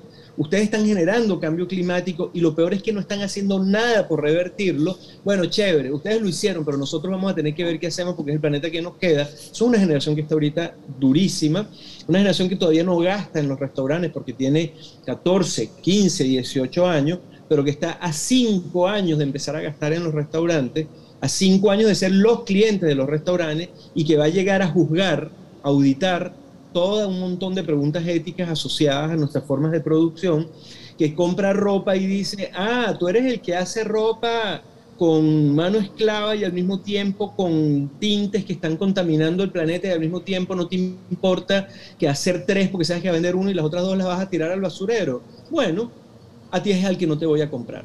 Entonces, esas mismas preguntas que se hace generación con la ropa, con los autos, con todo, por culpa de nosotros mismos, se la están haciendo los restaurantes. Entonces yo creo que los restaurantes lo que somos muy vivos y estamos al mismo tiempo tratando de ponernos a tono con esas preguntas éticas que nos hacen los jóvenes y tratar de entender que se nos viene un tsunami de, de auditoría ética y que si nosotros no estamos preparados para ese momento nos van a arruinar.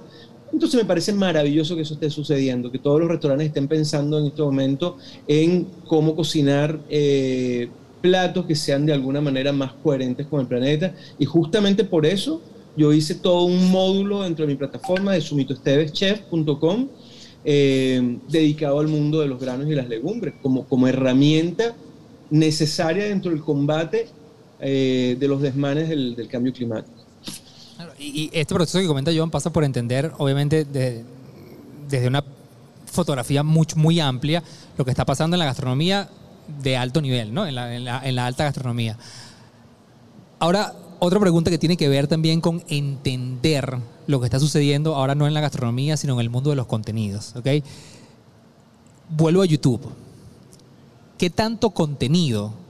Porque lo, lo, decías hace rato, todo el trabajo, todo el equipo además que tienes para lograr que, que, que, los contenidos que hoy en día sean tan exitosos, obviamente no solamente depende de ti, depende de un montón de gente. Ahora, ¿qué tanto contenido consume su mito en una plataforma como YouTube. Te ha ayudado a reencontrarte con cosas, descubrir cosas, entender nuevas maneras de contar historias, de contar sobre todo historias de, que tengan que ver con la gastronomía, pero dentro de la plataforma de YouTube, ¿qué tanto contenido consumes?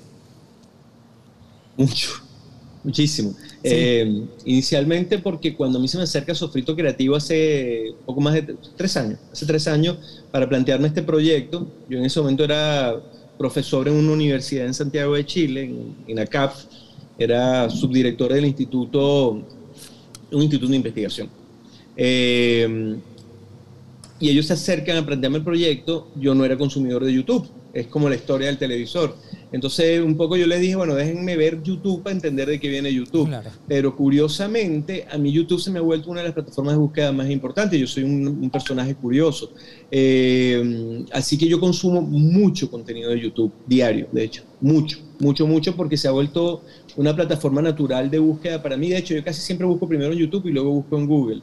Me resulta más interesante buscar en, en, YouTube, y estoy hablando como motor de búsqueda, sí, sí, claro. eh, en todo aspecto. Eh, yo, por ejemplo, estoy fajado estudiando italiano. Tengo un año eh, estudiando italiano y la verdad que ya casi, casi, casi podría decirse que, que estoy en capacidad de al menos entender mucho de italiano. Pero claro, la gramática del italiano es bien complicada y curiosamente, eh, yo por ejemplo, si tengo una duda con un verbo, farchela, y en vez de ponerme a buscar eh, libros de gramática en Google, no sé qué, escribo Farchel en YouTube y me consigo un italiano súper simpático que me está explicando en video a mí, a mí solito, cómo usar el verbo en ese momento. Entonces, desde cómo estudiar italiano hasta cómo hacer una receta, para mí es el motor de búsqueda preferente en este momento. Sabes que ese es un comportamiento presente en el mundo, hay una evolución importante del, del cambio de la búsqueda que tiene que ver porque la mayoría de las personas prefieren consumir los contenidos en video. Entonces, ¿para qué voy a hacer una búsqueda en Google que sus primeros resultados van a ser una página web donde tengo que leer una cantidad de cosas que no es lo que quiero? Entonces me voy directo a las plataformas de video a hacer la búsqueda. Es un comportamiento que está creciendo muchísimo y ha prendido las alarmas en Google, que obviamente el search, como lo, llaman en su forma anglosajona, eh, es su negocio más importante. Entonces, están en un comportamiento súper típico. Dijiste que no tenías TikTok. es que hasta para, hasta, hasta para manuales. O sea, yo, yo, andaba en un auto de un amigo de mi cuñado que vive aquí en Chile y se me pichó el caucho y no podía quitarle el caucho a ese pedazo de carro de, de, de Alberto, de mi cuñado. Y, y agarré en medio de la calle, bueno, realmente era un, un, estacionamiento, cuando llegué al carro estaba con el caucho espichado y no lograba descubrir cómo se le quita el, el, caucho al carro, que para mí era lo natural, un gato, una broma, una tuerquita. Mira, agarré el teléfono y inmediatamente me puse la marca del carro, cómo cambiar una llanta, yo no sé qué. Para uno eso es en este momento el, el tutorial de todas las cosas. Sumo, hay una posibilidad que vengas a Venezuela pronto a cocinar. Uy, uy, qué emoción. Hoy qué día es? Viernes, sábado, domingo. Mañana es sábado, pasado mañana domingo, o sea que tras pasado mañana, el lunes estoy en Caracas. Qué maravilla. ¿Después de cuánto tiempo, Sumo? Demasiado emocionado con eso, emocionadísimo de hecho. ¿Cuánto, cuánto tiempo ha pasado, Sumo, desde que no vienes? Tengo cuatro años que no voy a Venezuela, porque cuando yo llego a Chile, uno entra en la típica de los inmigrantes, que empiezan un estatus migratorio temporal, esperando que el, que el país que te acogió te dé, eh, aquí lo llaman la definitiva, eh, el famoso green card de los gringos, etcétera. Entonces, mientras estás en ese estatus, tú no puedes salir del país en donde te encuentras, porque pierdes el, el, el avance que has logrado en el estatus migratorio. Y una vez que a mí Chile me dio el estatus migratorio, aquí lo llaman definitiva, eh, me encontré con que tenía pasaporte vencido y, y no prorrogable por el, Claro. por, por el año de pasaporte. Entonces me pasé un poquito más de un año esperando que apareciera el pasaporte. Y apenas hace tres semanas logré todo. Tener estatus migratorio chileno y pasaporte venezolano. Qué maravilla. Y salí, te lo, te lo juro, salí de la embajada con el pasaporte en la mano y llegué a la casa y compré un pasaje. Qué maravilla. ¿Y, y vas a cocinar, Sumo? Voy a hacer dos cenas. Voy a hacer una en Juana la Loca, en Margarita. Uy, el día viernes ganas. 12, si no me equivoco, de agosto, y voy a hacer una en Moreno, el restaurante de Víctor Moreno, el día viernes 19 de agosto. Ahí estaremos, ahí estaremos. Mira, Sumo, yo te voy a insistir en algo, y esto ya es de- de- desde, desde la palabra consejo no, ni se acerca a eso, ¿no? Pero al, al principio hablábamos de TikTok, ¿no? Y decías, no, yo me niego, ya tú le dijiste a tu equipo, yo me niego rotundamente a prestarme, a dedicar mi tiempo a producir más y más y más contenido. Pero tú, tú comentabas hace algo hace rato, que a mí me O parece sea, fantástico. pero solo hago una aclaratoria, no es que me niego, es lo que les dije, háganlo ustedes, porque ya yo no tengo cuerpo para seguir esas Claro, cosas. y yo creo que ahí eh, hay, hay- hay- hay algo importantísimo que además rescato de lo que tú decías hace rato, porque una de las cosas que a mí me está pasando es que yo estoy descubriendo muchos canales de YouTube por la fragmentación que hacen en TikTok. Es decir, yo consumo un fragmento en TikTok e inmediatamente digo, yo quiero más de este contenido, yo me voy a YouTube y descubro, obviamente, amplifico lo que el, el pedacito, el minuto, el minuto y medio que vi en, en- en YouTube. Y yo creo que con, con tanto contenido que ya tienes cargado en tu, en tu, en tu canal de YouTube y además que ya la, mes- la data te dice que es un contenido aceptado, es un contenido además que le puede llegar a otra audiencia, yo creo que el tema de la fragmentación puede ser muy interesante que esa- ese tipo de contenidos Sí, empiecen bueno, a ser... O sea, me, me imagino, porque no estoy con ellos, pero me imagino que Alfredo y Eleazar de Sofrito Creativo están oyendo en este momento y se le está haciendo así agua a la boca, y están salivando, y están escuchando. Sí, se- seguro. pero el, el- el tema, Sumo, lo que pasa es que tú lograste algo que realmente es muy difícil. Este, tener 400 mil eh, suscriptores en YouTube no, no es un trabajo fácil. Eh, pero lo que, lo que sucede, lo que pasa es que tú teniendo esta referencia lo lograste, lo que sucede es que las conversiones que se están logrando en TikTok en estos momentos son muy potentes en la visualización. Este, pero lo lograste en YouTube y YouTube es una plataforma como muchísimo más estable y coherente para la propuesta que, que- que- que tienes de, de contenido. Eh, a mí me quedan ya pocas cosas este, que, que- que preguntarle a Sumo, porque ya, ya estuvimos hablando, yo realmente estoy realmente impactado, Sumo, de, de- de lo bien que, que- que estás involucrado con el proyecto de YouTube. Este, y estoy gratamente impactado porque mm, solamente te faltó decir Search Engine Optimization, que es eso donde se ponen las palabritas para que eh, eh, el resultado de búsqueda sea el, el correcto, que efectivamente funciona muy bien porque las búsquedas están muy bien acertadas. Eh, ¿Vas a poner en tu canal o tienes pensado poner en tu canal? Yo recuerdo un, sumito cocinando asiático y cuando uno ve las grandes tendencias de la gastronomía global, eh, eh, ha ido como dos grandes sugerencias que parece que la cocina japonesa y la cocina mexicana, no como cocina, sino sus ingredientes, empiezan a intervenir otras gastronomías. Y cuando tú ves, por ejemplo, recetas de Veracetegui muy españolas, involucran yuzu, involucran miso, es decir, su receta muy española tiene intervención de algunos chiles mexicanos o algunos productos japoneses. ¿Ves, ves, eh, algo de esto en, en las próximas recetas? ¿Algo que te preocupa? Que te- bueno, porque conozco tu antecedente asiático. No, pero de, de hecho, de hecho hay mucho de eso ya en el canal. Mi canal no es un canal radicalmente venezolano. Mi canal, de hecho, yo diría que cada tres recetas lanzo una venezolana de, de carácter tradicional, pero estoy muy claro que también tengo un público, de hecho, tengo un público importante tanto en Chile como en Estados Unidos en este momento, uno lo ve, pues. En el, dentro del canal. Pero el, el, canal de alguna manera muestra cómo vemos la cocina los venezolanos, no solo la cocina tradicional venezolana. O sea, ahí hay falafel, hay ahí, porque bueno, nosotros somos comedores de chaguarma, obviamente hay arroz chino, obviamente hay recetas de la India porque mi mamá es de la India. Eh, hay recetas muy asiáticas, como por ejemplo yo tengo dos versiones de alitas de pollo barbecue. Eh, y ambas, ambas apelan bastante a, productos de carácter asiático. En dos palabras, si tú en el searching de Google escribes soja, sumito, te vas a encontrar un montón que tienen soja. Sí. Y, eh, dijiste barbecue asiático, o sea, yakiniku. Eh, sí, es un barbecue tirando a coreano, efectivamente, que está ahí metido. Está bien, Yo tengo dos versiones ahí de, Porque hay algunos platos que he versionado un par de veces porque se han dado como muy buenas variaciones posteriores. Algunos venezolanos, yo por ejemplo tengo dos versiones de la pizca andina en el canal, pero también tengo dos versiones, como te decía yo, de, las alitas de pollo. Yo soy un fanático de, las alitas de pollo. Por mí que los pollos fuesen solo alitas. Eh, entonces, bueno, hay dos versiones ahí. Mira, Subo, ya, ya vamos a entrar en el último bloque este, y una dinámica que estamos haciendo como para, para cerrar cada, cada hora de entrevista que estamos teniendo es hacer una dinámica donde te vamos a hacer una serie de preguntas y la intención es que respondas sin pensar. Lo primero que se te venga a la cabeza. Así que te voy a soltar la primera.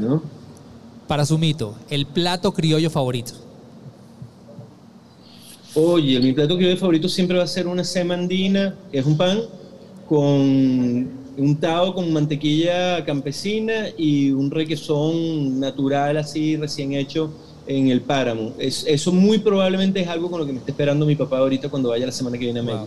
Si tuvieras la cara de nostalgia que puso Majo, nuestra productora, que es de Mérida, así como que... ah, bueno, entonces, se despertó. Entonces ella me va a entender perfectamente, porque claro, uno asocia Mérida siempre con el queso ahumado, que es maravilloso también, pero antes de ese queso ahumado hubo un requesón recién hecho, con cuajo, pues la, leche de orteño que se cuaja, y como mi papá vive al lado de, mi papá vive en el campo, entonces conociéndolo es muy probable que en mi casa haya chigüire seco, porque me gusta mucho el chigüire seco, y muy probablemente haya semita, mantequilla campesina y, requesón. Perdón, Juan, eh, eh, ese proceso de aprender de la de, que nos, nos, comentaste de aprender de la cocina venezolana te llevó a, a, investigación de productos, orígenes, este, proveedores, este, porque obviamente ahorita te escucho hablar, claramente después pasó una evolución, pero hubo una transformación, un descubrir, fue abrir una ventana para conocer todos los productos que existían en el país, ¿no? Sí, pero totalmente, pero es que bueno, le, le, chalequé el, el, cuestionario rápido, pero, pero, viste que yo hablo mucho, pero, pero el, cuento, el cuento es que yo, yo, lo, yo lo considero una conversión porque en las conversiones uno hace más preguntas de lo normal. Y les voy a poner otro ejemplo muy rápido. Yo no era católico y yo me convertí al catolicismo. Yo me bauticé, yo me bauticé, bauticé pero un adulto del catolicismo, sin haber ido nunca a misa, sin saber rezar. Entonces, claro, cuando tú eh, rezas un credo, te lo aprendes de memoria, como te aprendes de memoria que sabe una carabota. Pero cuando te tienes que aprender un credo, pues le empiezas a preguntar al Padre, Padre, ¿qué es eso de comunión de todos los santos? No entiendo a qué se refiere. ¿Cuántas veces uno rezando el credo, si es católico digo, se pregunta cuál es la comunión de todos los santos y qué significa? Nunca, como uno no se pregunta por qué le ponen azúcar a la carabota. Entonces los conversos tienen la tendencia natural a hacer más preguntas. Ok, voy con la siguiente, con la siguiente pregunta, Sumo plato criollo que menos te gusta? plato criollo que menos me gusta, pero es que ahí se me ha salido mi cuentito ético, que soy como medio manético con eso. No es que menos me gusta, me desesperan los platos que se hacen con animales que no se pueden cazar. O sea, a mí cuando me sirven una lapa no me parece un orgullo que me sirvan una lapa, honestamente. Eh, me, da como, de hecho me da bastante rabia cuando, cuando la gente se van a gloria estar sirviendo un animal que no debió haber cazado. Una receta que has intentado varias veces y aún no te sale. Pan, qué desesperación. Pan. Pan. Sí, siempre me sale mal el pan. ok, y el siguiente es, en este momento, tu chef favorito. Wow, hay una miríada de chefs que yo considero mis favoritos en el mundo, pero él sabe que yo siempre lo digo. Yo el chef que más admiro está en Venezuela, se llama Héctor Romero. Fue mi socio muchos años y sigue siendo la persona con la que yo considero que más aprendí. y más culta y más inteligente y para mí va a ser demasiado sabroso pasado mañana. El lunes está dándole un abrazo a Héctor allá. Héctor, fantástico chef que sigue, sigue manejando el ICC, el Instituto Culinario de Caracas, y que pues, presenta frecuentemente cenas y además tal vez uno de los chefs que mejor entiende e interpreta la comida asiática en Venezuela, asumo, ¿puedo estar equivocado? Sí, la asiática y la que sea. Y la que sea. es muy difícil estar al lado de Héctor y no salir con un aprendizaje. Entonces, por eso a mí me parece que ese es un chef que hay que seguir mirando siempre. Sumito, muchísimas gracias por ser parte de este podcast externo. Nosotros nos parecía demasiado importante que estuvieras con nosotros porque lo que queremos hacer es que todo este grupo de venezolanos que está participando en este proyecto, que somos más de 100, estamos construyendo la marca Venezuela y nosotros creemos que sin duda con la bandera de la gastronomía Tú estás construyendo la marca de Venezuela hace muchos años y nos llena de orgullo que compartas contigo, con nosotros tus experiencias y te unas al grupo de personas que están haciendo que el podcast eterno sea el primer podcast de 40 horas más largo de la historia de los 7.500 millones de habitantes que hay en el mundo. Y en este momento además te pido que te despidas para despedirnos en la señal del circuito éxitos que estamos transmitiendo a nivel nacional con circuito éxitos. Maravilla, además que lo hayan, se hayan pegado a éxitos así a nivel nacional. Oye, no, no me queda otra cosa que felicitarlos porque porque el camino fácil de ustedes decidieron no tomarlo. El camino fácil era poner a hablar al, al entrevistado, tirarle de una buena pregunta y quedarse usted calladito, inclusive uno de los dos cerrar los ojos y dormir un rato. Y resulta que no han parado de hablar ustedes, se prepararon, tienen toda una cantidad de preguntas. Se nota que investigaron para, para, para esta entrevista, por lo tanto lo, lo deben haber hecho con todo. Y, y eso suma todavía el reto, vamos a llamarlo eh, olímpico que están haciendo ustedes, suma el hecho de que lo estén haciendo con tanto respeto por la gente que los está escuchando. No, y inmensamente agradecido, Sumito. Para mí, además, te agradezco muchísimo tu gentileza de habernos atendido y respondido todas nuestras preguntas. Así que muchísimas gracias nuevamente por sumarte a este proyecto que nos tiene súper emocionados y activos. Porque ya son las 11 de la mañana. Así es. Muchísimas gracias, Sumo. Allá, Sumo. Vamos para acá. Ya despedimos del circuito de éxitos este, y vamos a continuar con nuestro podcast eterno. ¿Qué hora es en este momento? Las 11. Quiere decir que 10 y 58. Estamos cerca de no sé qué. Este, a ver, a ver, aquí ya, ya me cambié, ya me puedo cambiar, sí. Eh, necesito guion, por favor. Eh, ¿Cómo están? No, no, no, no, tuve posibilidad de ver el chat y, y ver con las personas. Eh, vamos a ver qué viene ahorita. Ah, viene. Vamos a tener una conversación divina en este momento porque vamos a hablar de algo que nos motiva muchísimo a hablar y voy a introducir a nuestra próxima invitada en esta idea constante que tenemos de balance, de género. Voy a presentar a nuestra próxima invitada. Los emprendimientos y el mundo de la moda encontraron un espacio bastante importante en las redes sociales, porque son una ventana de mostrar libremente tu idea de negocio y poder darte a conocer sin necesidad de tener una tienda física. Y a su vez, puedes mostrarle tu estilo a todo el mundo y a ti mismo, y ser tú mismo, perdón. Sobre todo una plataforma como TikTok, en las comunidades suelen ser más, en, las que las comunidades suelen ser menos haters. Hoy nos acompaña Jenny Álvarez, fundadora de Ajabu Venezuela, que tiene unas historias increíbles para contar sobre sus experiencias de la moda, el emprendimiento y las redes sociales. Jenny, bienvenida.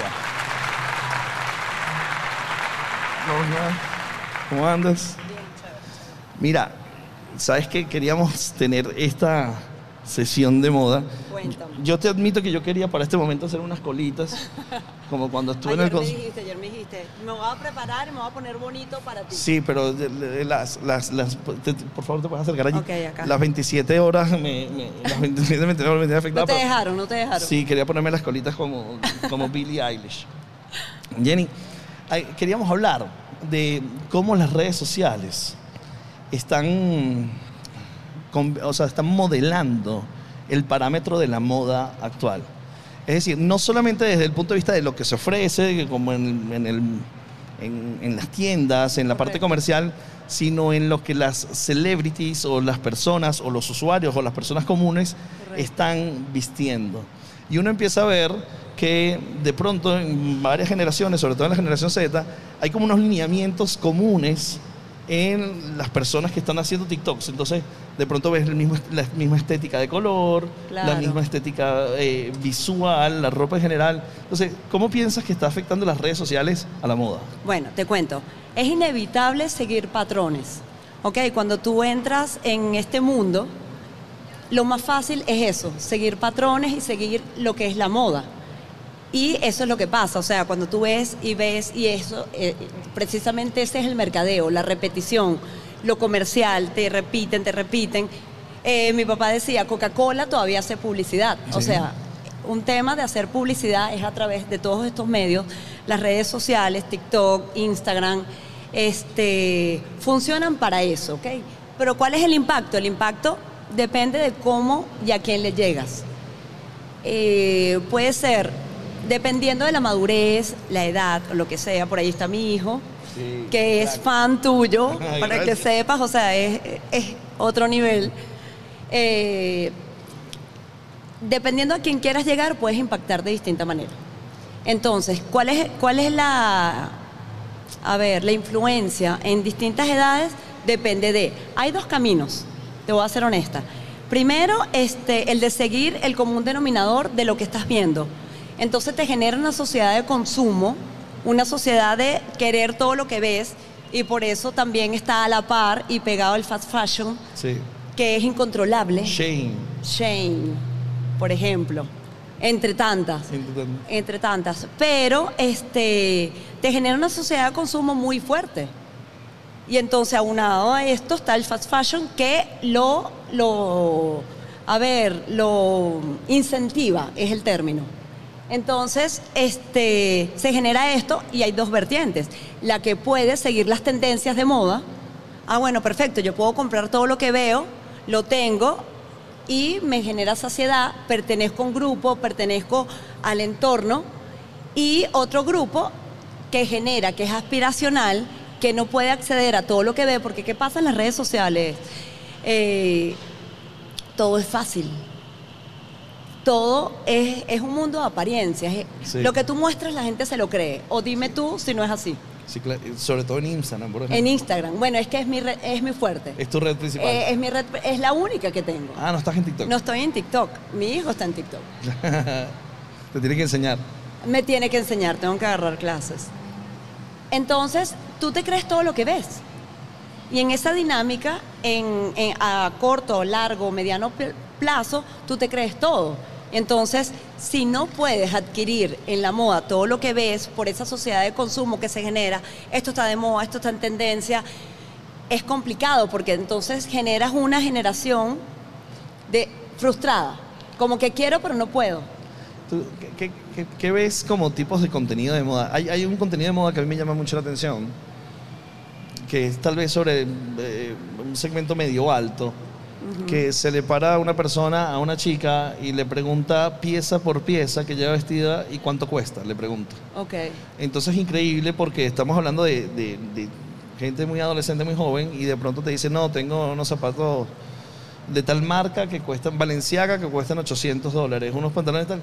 Me parece increíble y, o sea, me, me sobrelleva, obviamente, por la inversión que tiene esa chica encima Claro, en la claro. ropa, pero por el abordaje, y eso es contenido de moda, porque de alguna forma lo, ves como contenido. de- Lo que te quiero preguntar es cuáles son los tipos de contenido de moda, y te ponía este como ejemplo porque me sorprende, porque es la máxima expresión de no sé qué, que tú estás diciendo cuánto llevas vestido encima, ¿no? Claro, es que fíjate, o sea, está visto que en las redes sociales le gusta es lo orgánico, lo que es de verdad.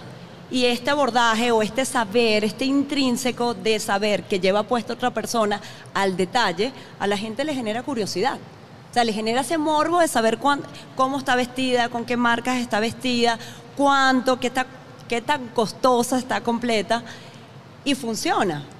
Pero te voy a ser honesta, en términos de moda, no necesariamente tienes que ser costoso. Claro. Tienes que ser inteligente.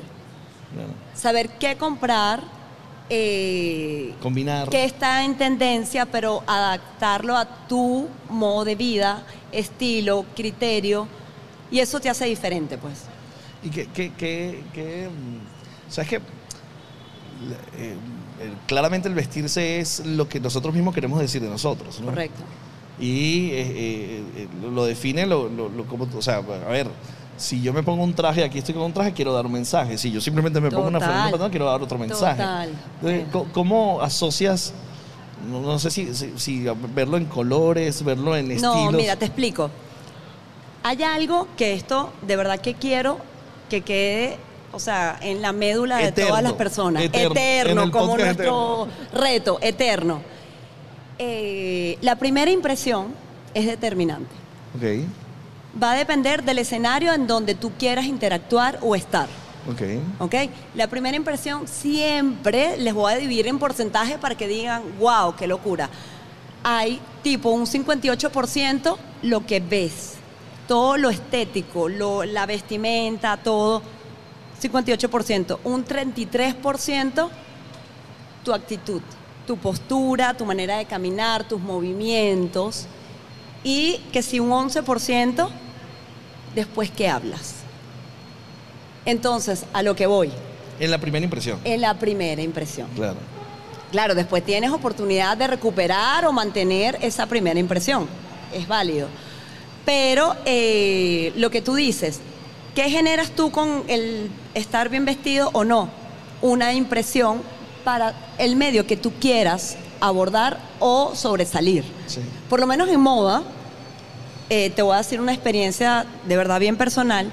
Este, yo tengo ahorita en agosto, a finales de agosto, cumplo un eh, cinco años con mi Instagram y definitivamente me ha funcionado el tema de ser diferente. Y eso es algo que te quería preguntar, porque estoy aquí sentada. Y dije, wow, hay tantos en el tema de la moda, pero ser diferente es lo que realmente la gente valora o admira. Porque vestir o estar igual que el resto, todo el mundo lo hace. Y una de las cosas que me cuestionaba yo era, si voy a abrir un Instagram de moda, porque bueno, te voy a echar el cuento muy largo, corto, yo abro mi Instagram, yo soy odontólogo, Ah, imagínate. para que sepas. E- ejerces. Eh, no, guindé los instrumentos cuando eh, empecé a ser madre. No ejercí más, hice un posgrado de gerencia y me dediqué a ser mamá y a la parte comercial. Bueno, yo arranco por, por ser influencer, de ser odontólogo por una tienda, ta, ta, ta, ta. Pero el fin último es eh, vender. Vender, o sea, realmente el término es vender.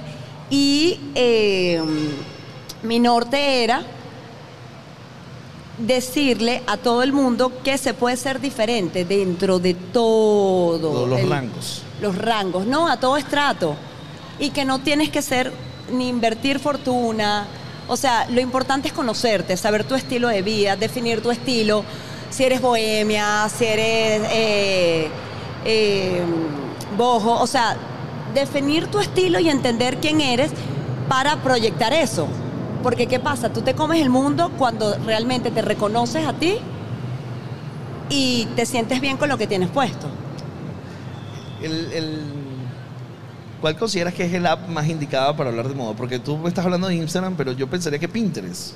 Pinterest es de verdad un apoyo importante. Pero para mí, como es la red social que manejo, para mí es Instagram. Porque, bueno, tiene muchas modalidades, el carrusel, que puedes dar opciones, tienes los reels. Para mí ha sido eh, un valor agregado el darle oportunidad a mis seguidores, a mi comunidad, de transmitirles lo versátil que puede ser una pieza. De repente tú, y una chaqueta roja, tú dices, ¿qué tanto me la puedo poner? Pero claro que te la puedes poner muchas veces. ¿Cómo te la puedes poner? Entonces, eh, para mí es Instagram porque es la que manejo. Pero sé que Pinterest es wow y sé que es una base para muchas eh, que generan contenido de, de apoyo, pues. Y sobre todo también, también Pinterest para, referencia mucho los estilos, ¿no? O sea, Sí, por sí. ejemplo, no sé, si tú haces una búsqueda de Smart Casual, por ejemplo, vas a tener como muchas referencias de combinaciones, paletas de Total, colores. total. eh, cómo utilizar tal vez una chaqueta sobre una camisa. Un sinfín, de verdad es un mundo eh, en el que eh, genera adicción. De verdad, yo me meto, me meto y eh, ve- veo, veo, veo y enamora y te conquista por eso, porque te da muchas opciones y te ayuda. Es un apoyo para las que no saben. Y cuéntame, cuéntame, ¿qué es lo que crees que, que más éxito tiene tu contenido en, en- en Instagram? Lo orgánico. Te voy a contar algo que me frustra y lo tengo que decir para que los que hacen contenido lo entiendan. He hecho contenido profesional Sí. con un estudio completo, iluminación, eh, cámara profesional, eh, bueno, un sinfín de colaboradores, desde el maquillaje, bueno, estilismo, ropa, cambios, ta, ta, ta, ta, ta. Me fajo 12 horas de trabajo, se sube el contenido, el reel, el video, lo que sea, y tú, nada, tus expectativas son aquí voy, voy con todo, sí, perfecto, esto va a ser top, con esto me despego, se va a hacer viral, que es el, el típico término, y es el que menos estadística tiene, o menos engagement, o menos... En cambio, haces algo muy relajado, algo que se conecta con la vida real, porque yo creo que eso es lo que está buscando la, la gente, pues.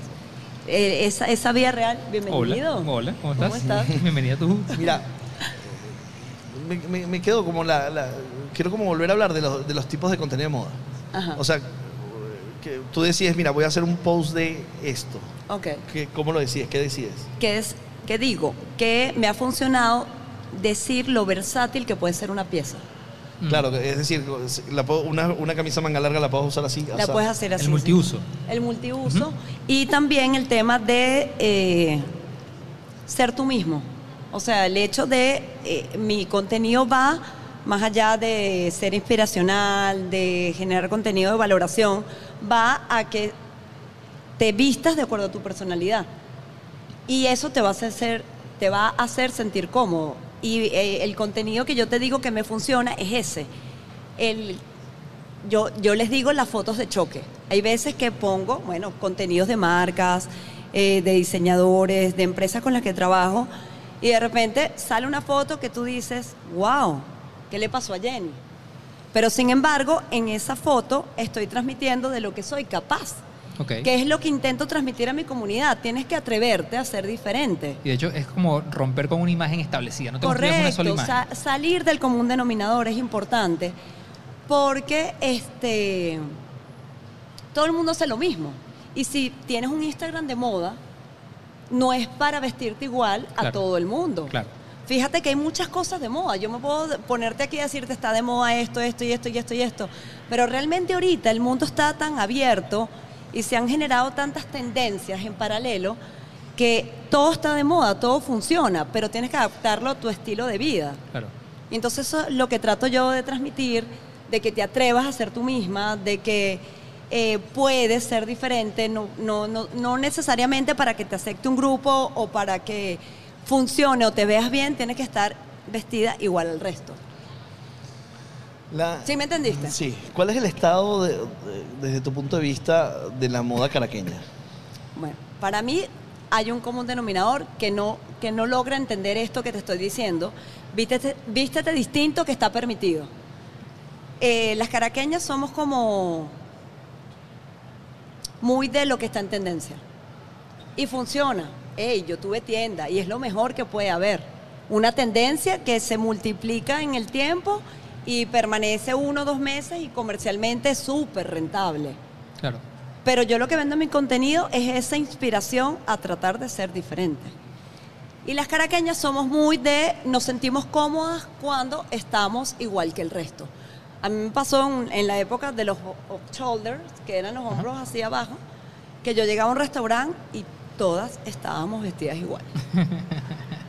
todas estaban, yo decía, no lo estoy haciendo bien o algo pasa aquí, porque es que no es la idea. ¿Y a qué le atribuyes eso? ¿A qué crees tú? ¿Por qué Mira, sucede? hay un tema eh, psicológico. Mi mamá es psicóloga y, y, bueno, tengo como que el datazo. Hay una idea o un concepto de que si estoy igual al resto o estoy en lo que es tendencia, tengo mayor aceptación. Sí. ¿ok? Y eso te baja los niveles de estrés, aunque parezca banal, Hay fato. pertenencia, Hay pertenezco a. pertenencia, sentido de pertenencia y además te genera satisfacción que estás aceptada. Claro. De una, te genera esa sensación de que estás aceptada por un grupo. Y por eso pasa.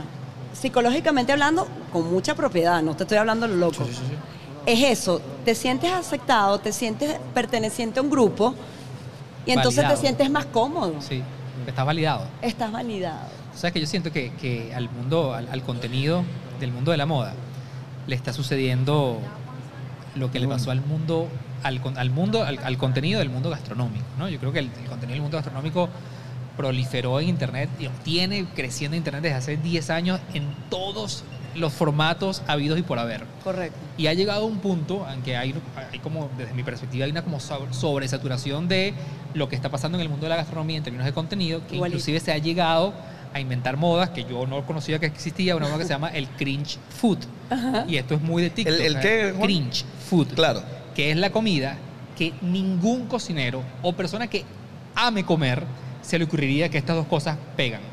Y resulta que lo inventan, lo mezclan, lo colocan. ¿Y de qué se trata eso? No lo conozco. Es, Corto, ejemplo, Es como la comida muy... eh, eh, Cosas que no pegan nunca. que no pegan. Que, que- o sea, puedes sí, sí. ver un pasticho relleno de Pringles. Claro, pero mira, pero mira lo que tú dices, no, esto, eso jamás se haría. Pero ¿qué está sucediendo con ese contenido? Luego ese contenido va un TikToker, reacciona a ese video, lo hace y para él dice, mmm, sabe bien. Y luego destapa una moda de gente que está comiendo eh, lasaña de Pringles. Tú dices, bueno, pero esto, esto, esto jamás existiría. Dentro del mundo del contenido de la moda hay un límite. O te dicen, no sabes que aquí, aquí también puede haber el cringe fashion. Claro que lo hay. Claro que lo hay y de eso se trata. La moda es divertida. La moda es súper divertida. Y ahorita, a pesar que, que pueden haber mil tendencias que tú dices, eh, la semana de la moda, que ves las pasarelas, que ves lo que proponen que esté en tendencia, este, tú puedes hacer lo que te da la gana.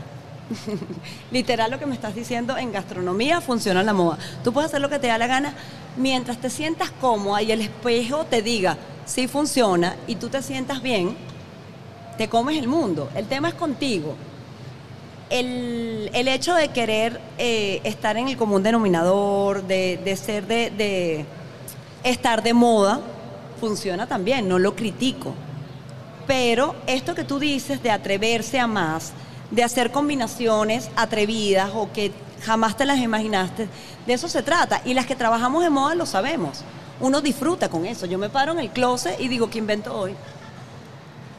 Y es, y es, y es divino, es divertido para quien ama lo que hace. Claro, El- otro día vi un post que me encantó, que era como una recomendación de un hombre debería tener en su closet. Y decía, Ajá. una recomendación, estas cuatro chaquetas, con estas tres camisas, con estos cuatro pantalones, y te salen 72 combinaciones. Completamente, sí, es válido, es válido. Y, dice, y, y entonces luego te dice clásico, formal, y- y- en un reelcito así. Es lo que tú llamas compras inteligentes.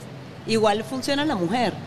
Tú compras los básicos, un blazer negro, un pantalón blanco, un mini dress, este, un jean, un vaquero, o sea, botas y todo funciona. El tema es cómo Lo, lo- lo complementas o cómo te lo pones con accesorios, tú le subes o le bajas y funciona. Hablemos de tus referentes. O sea, ¿qué, qué consumes en internet que tú dices esto es referencia para mí? Te, lo puedo, esto es nivel confesión. Por claro, favor. claro. Nivel confesión porque además yo, aunque estoy de verdad, o sea, tengo una amiga más fevera que tiene una, una marca de diseño melado aquí en Venezuela, que he aprendido mucho con ella del tema del el slow fashion, que son estos de verdad este, que producen y hacen diseño consciente, no el fast fashion que es terrible. Claro. Pero bueno, mi Shane. dentro de que tengo, no, Sara. Exacto. Sara para mí es Ok. porque qué pasa, este, tengo que ser honesta, no voy a venir aquí a, a- a mentir. Puedo usar firmas, wow, pero mi trabajo el día a día, qué presupuesto aguanta el hecho de generar contenido con marcas y firmas importantes. Claro. Claro. ¿Entiendes? Y Sara genera esas tendencias que te funcionan para seguir generando contenido. Aquí poniendo el corazón ahí, pues, siendo lo más transparente que puedo. Y puede ser más empático para, para el país donde, donde vives. Correcto, la, Por- ve- la venezolana, hey, no es solamente Venezuela, el mundo entero tiene una crisis económica importante, Sí. Claro. con altos y bajos, y la moda genera mucho ese sentimiento y más en edades, los teenagers, les genera mucha frustración, Ok. querer y no poder. Y Sara, Shane, les permite satisfacer eso. Y que Mafe, perdóneme, si me escucha en algún momento dirá, la mato. ¿Cómo, ¿Cómo va a promover? Pero es que es la verdad. Y por eso están donde están, por eso producen lo que producen. Sí. Es Ay, lamentable, pero es la verdad. Pero sí, obviamente luego hay una, una visión sobre, sobre esta moda de, de consumo rápido y de desgaste rápido, que es el impacto que tiene en Y es el muy ambiente. fuerte. No sé, vacílate esto, como dice usted. este, la moda es la segunda empresa más contaminante Seguro. después de la petrolera. Sí, sí, Wow, da susto. Claro. De verdad, si tú agarras y te pones a, por favor, sé consciente, tú dices, no puedes consumir estos productos del fast fashion. El fast fashion genera 52 colecciones más o menos al año de la rapidez en la que generan la, el- eh, la ropa. Claro. Pero- y la venden a esa velocidad y también, además de la mano de obra este, mal pagada, eh, la repercusión ambiental, todo eso, toda la ropa, como pasa de moda, la desechan. Entonces termina en basureros que también contaminan. O sea, es un efecto en cadena terrible. Pero además a mí lo que me impacta de eso es que vamos a extraernos un poquito del mundo de la moda, vamos a, a ponerlo en general Global. a lo que al efecto que ha causado en el cerebro humano esta necesidad de consumir contenidos a un ritmo vertiginoso, porque a todos nos pasa. Correcto. Y yo creo que eso está, no, esto no lo digo yo, esto es data, esto es ciencia, esto está comprobado Correcto. de que los cerebros se han reprogramado porque necesitamos nuevos estímulos de una manera muy, muy frecuente. Tal cual. Eso obviamente ha afectado la manera en que consumimos todo tipo de contenidos. Pero cuando tú comentas esto que está pasando en el mundo de la moda, para mí es un reflejo de lo que está pasando en el mundo de los contenidos. Claro, Porque obviamente si Todo ahora se conecta, es así. si volvemos al mundo de la moda, yo estoy viendo que lo que está de moda hoy es el blazer negro. Pero ¿cuánto dura esa moda? Porque estábamos, uno cuando habla de Europa, eh, no, no- no tanto en nuestros países, pero en Europa, obviamente, uno, en los países europeos, está muy marcado el tema de, las, de los seasons, ¿ok? Viene el otoño, viene el verano, ¿verdad? y hay una vestimenta que obviamente define. Acorde para cada Claro, temporada. Obviamente nosotros no estamos acostumbrados a esto, pero ahora yo siento que esas estacionalidades duran, ¿qué? Días, duran semanas. Semanas. O sea, y, y la gente siente Duran que... que- semanas, literal, estás, estás completamente en es lo correcto. Pero se, tra- se- se está traduciendo no solamente en el contenido que yo consumo de moda, sino ahora yo me volteo y necesito cambiar de outfit porque necesito pertenecer, porque le decíamos hace rato, constantemente. Entonces eso se ve reflejado. De hecho, en, esto- en estos días yo, yo leí un artículo que me voló el coco de todo el efecto de, de, de Shane como marca y todo lo que ellos, tanto lo positivo como, lo negativo, obviamente, que están, que están, que están teniendo. Y, y uno, este, el, tipo que, que- que redactaba el artículo decía, señores, esta marca, si bien obviamente la estamos poniendo como ejemplo, porque sí, desde la perspectiva de marketing, de la perspectiva de entender los contenidos, de entender de cómo influenciar, de cómo utilizar influenciadores, de cómo hacer colaboraciones. O sea, tú analizas Shane desde la perspectiva de marketing y es un caso mm, Sí, pero sí. De estudio, de estudio, que pudiéramos pasarnos las 15 horas que nos quedan hablando solamente total, de Shane. Totalmente de acuerdo. Pero por el otro lado dices, pero el- eh, yo creo que Shane como marca, Sara, es uno de los principales responsables de toda la contaminación ambiental que hay. Es decir, fíjate que no habla de la moda, él habla de la marca en Total, específico. total. Entonces, Cuando tú empiezas a ser consciente de lo que hay detrás de las marcas, por eso los que hablan de moda consciente te hablan de utilizar ropa eh, de segunda mano, te hablan de utilizar Sí. ropa eh, con material natural, te hablan de ser más eh, inteligente a la hora de comprar, comprar menos es más.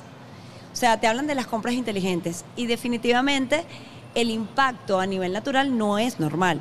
Tú compras algo económico, para que alguien lo entienda, tú compras algo económico y lo que hay detrás, realmente el costo, no lo estás pagando. Hay un costo ambiental, Totalmente. un costo humano, la mano de obra del ser humano que te elaboró esa pieza, está siendo cómplice claro. está siendo cómplice de eso.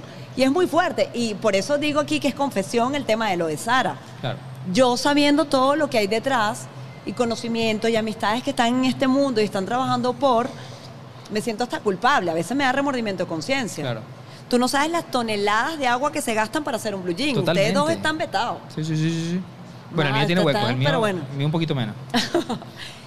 eh, se gastan toneladas de agua. O sea, el tema de la confección de, de este- de esta tela genera un impacto ambiental muy alto. Yo siento que hay una generación que eh, empieza a considerar ya eso para tomar decisiones de compra o no. Sí lo hacen. Y lo hablábamos en la, en la charla anterior con Sumo, que hablábamos de, de- de la- de las decisiones de las tendencias de cocina, y pasa ya.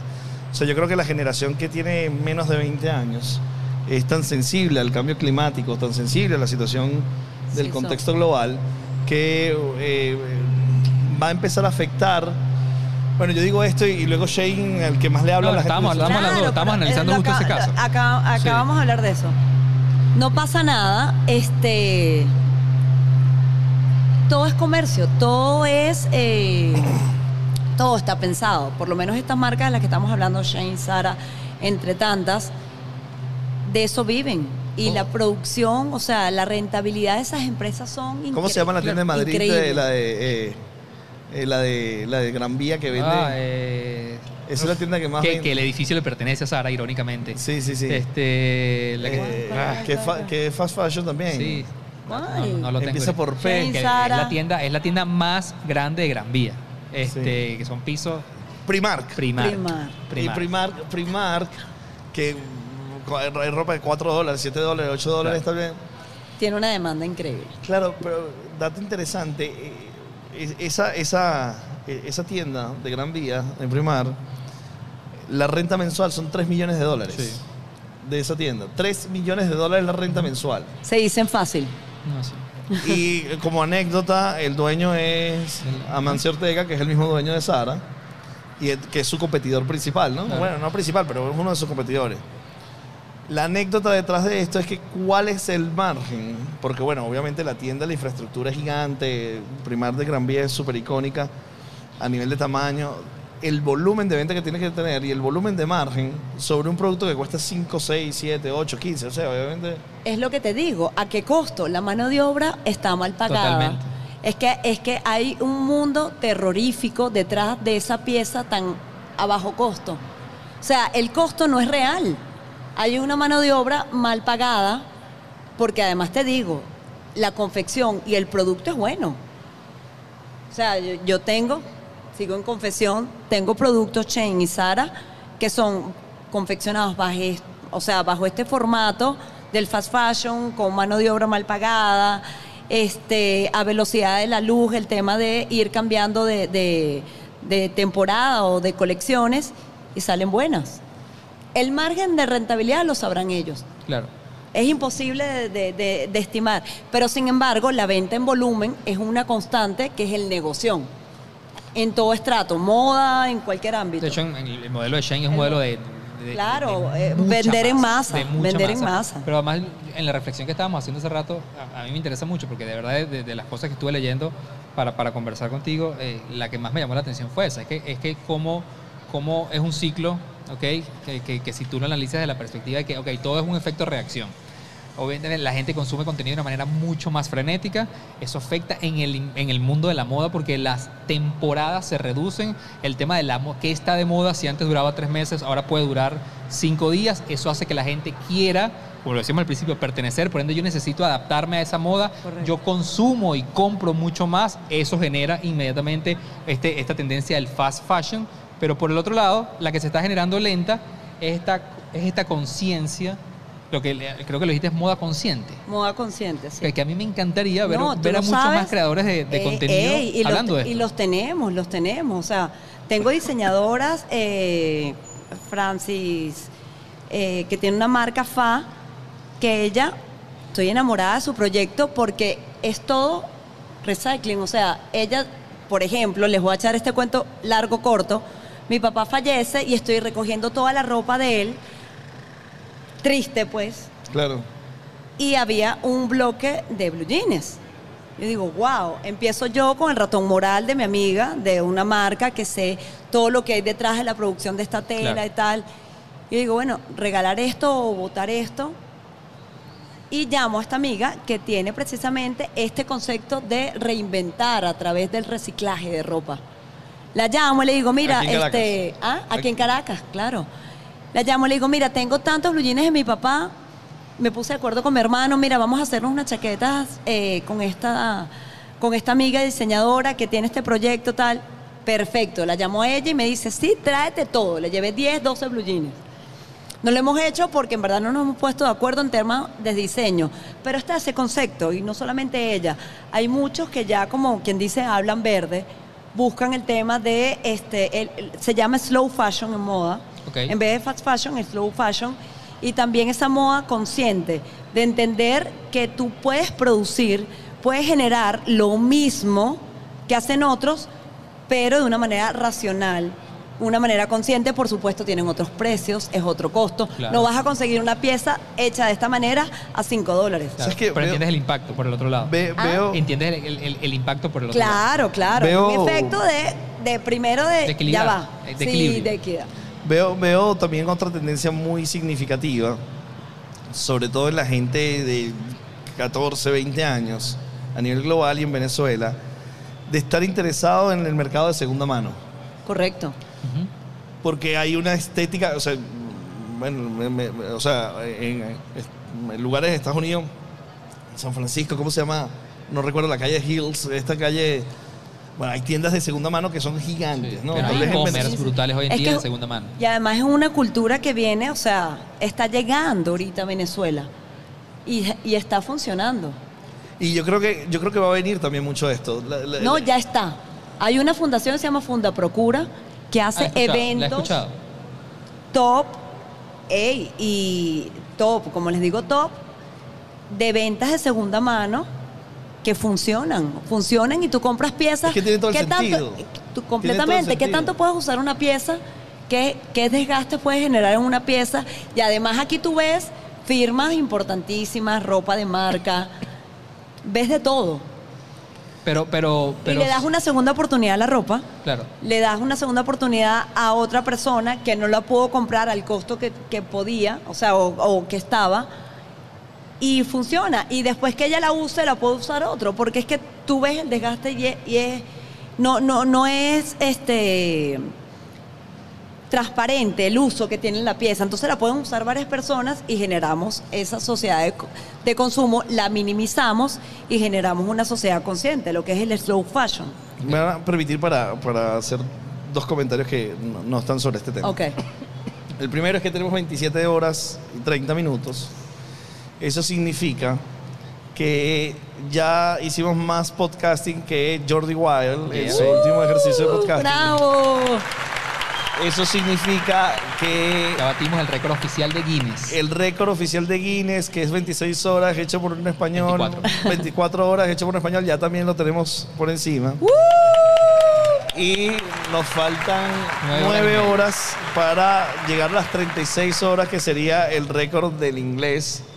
Y nos faltan 13 horas para La meta. nuestra objetivo. meta. Sí. A las Lo vamos a 12 lograr. y 15 de esta noche estaremos llegando a ese momento. Lo vamos a lograr.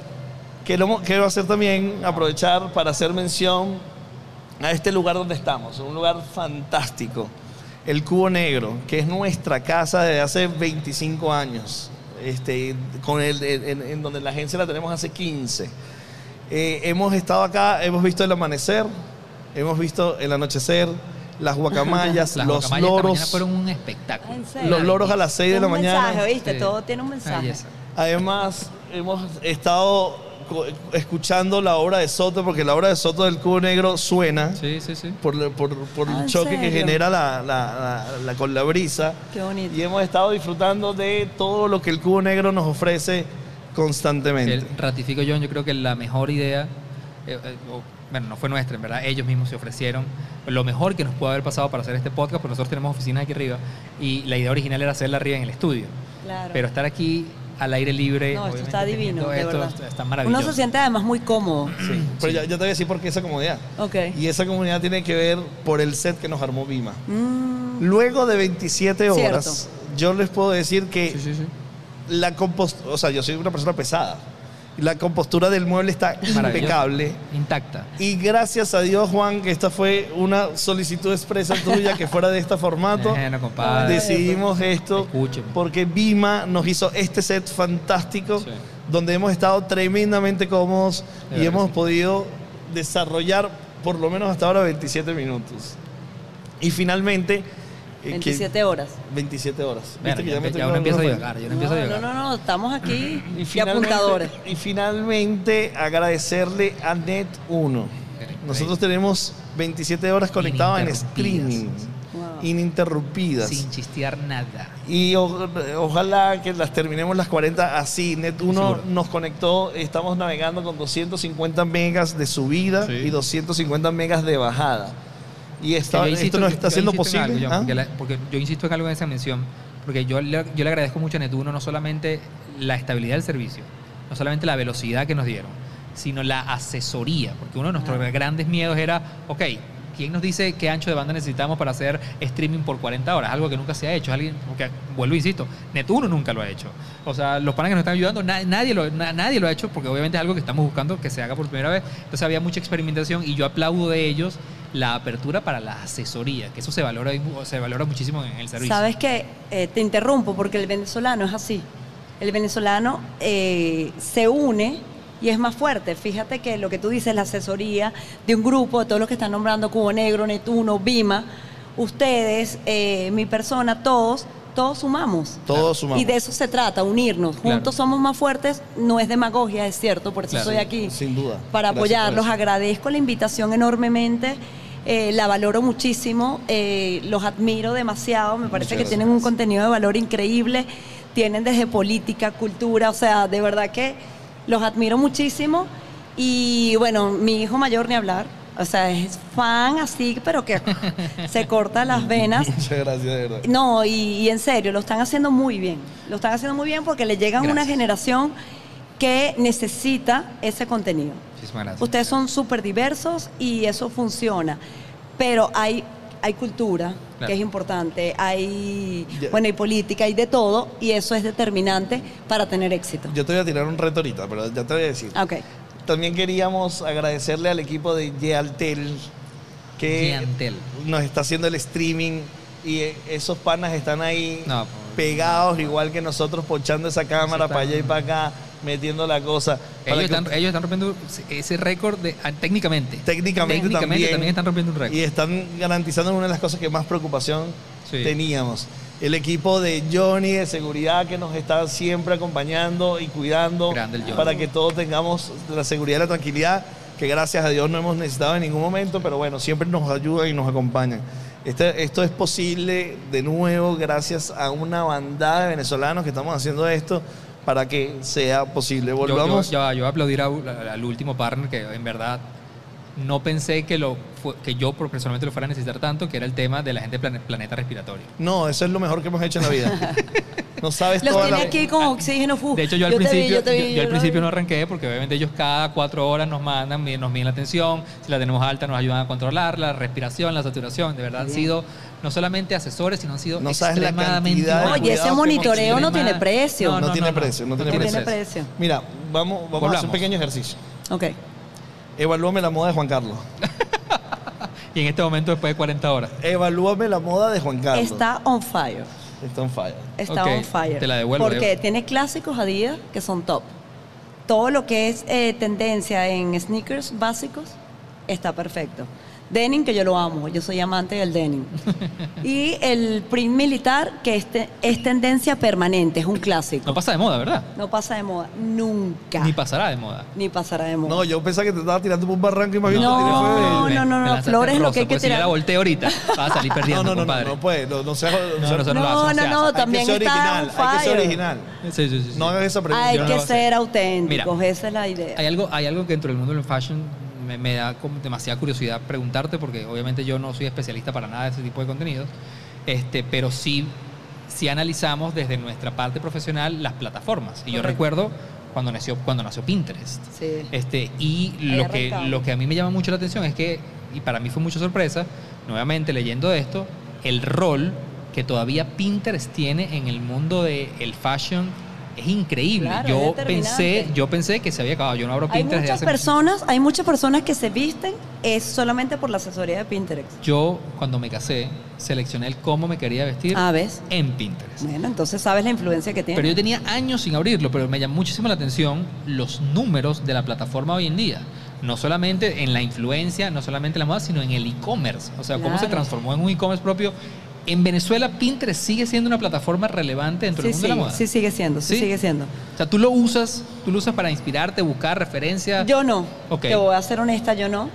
Pero sí sé en la dinámica de mi día a día y en, en el mundo en el que me muevo que sí hay muchas personas que es un apoyo importante para generar eh, su forma de vestir. Claro. Sí funciona perfectamente. Para mí el Instagram también es, es un- es la que utilizo, es la, es la herramienta en la, que, en la que más fuerte po- o puedo decirte. Y este, pero en Venezuela Pinterest es a número uno. siendo. En, en- en tu, en tu espacio en, en Instagram, ah, ¿tienes idea de, o sea, di- dijiste que tenías una tienda? La, tuve, la, tuve, por ahí arranqué. Y, y, y no, no has pensado llevarlo a e-commerce.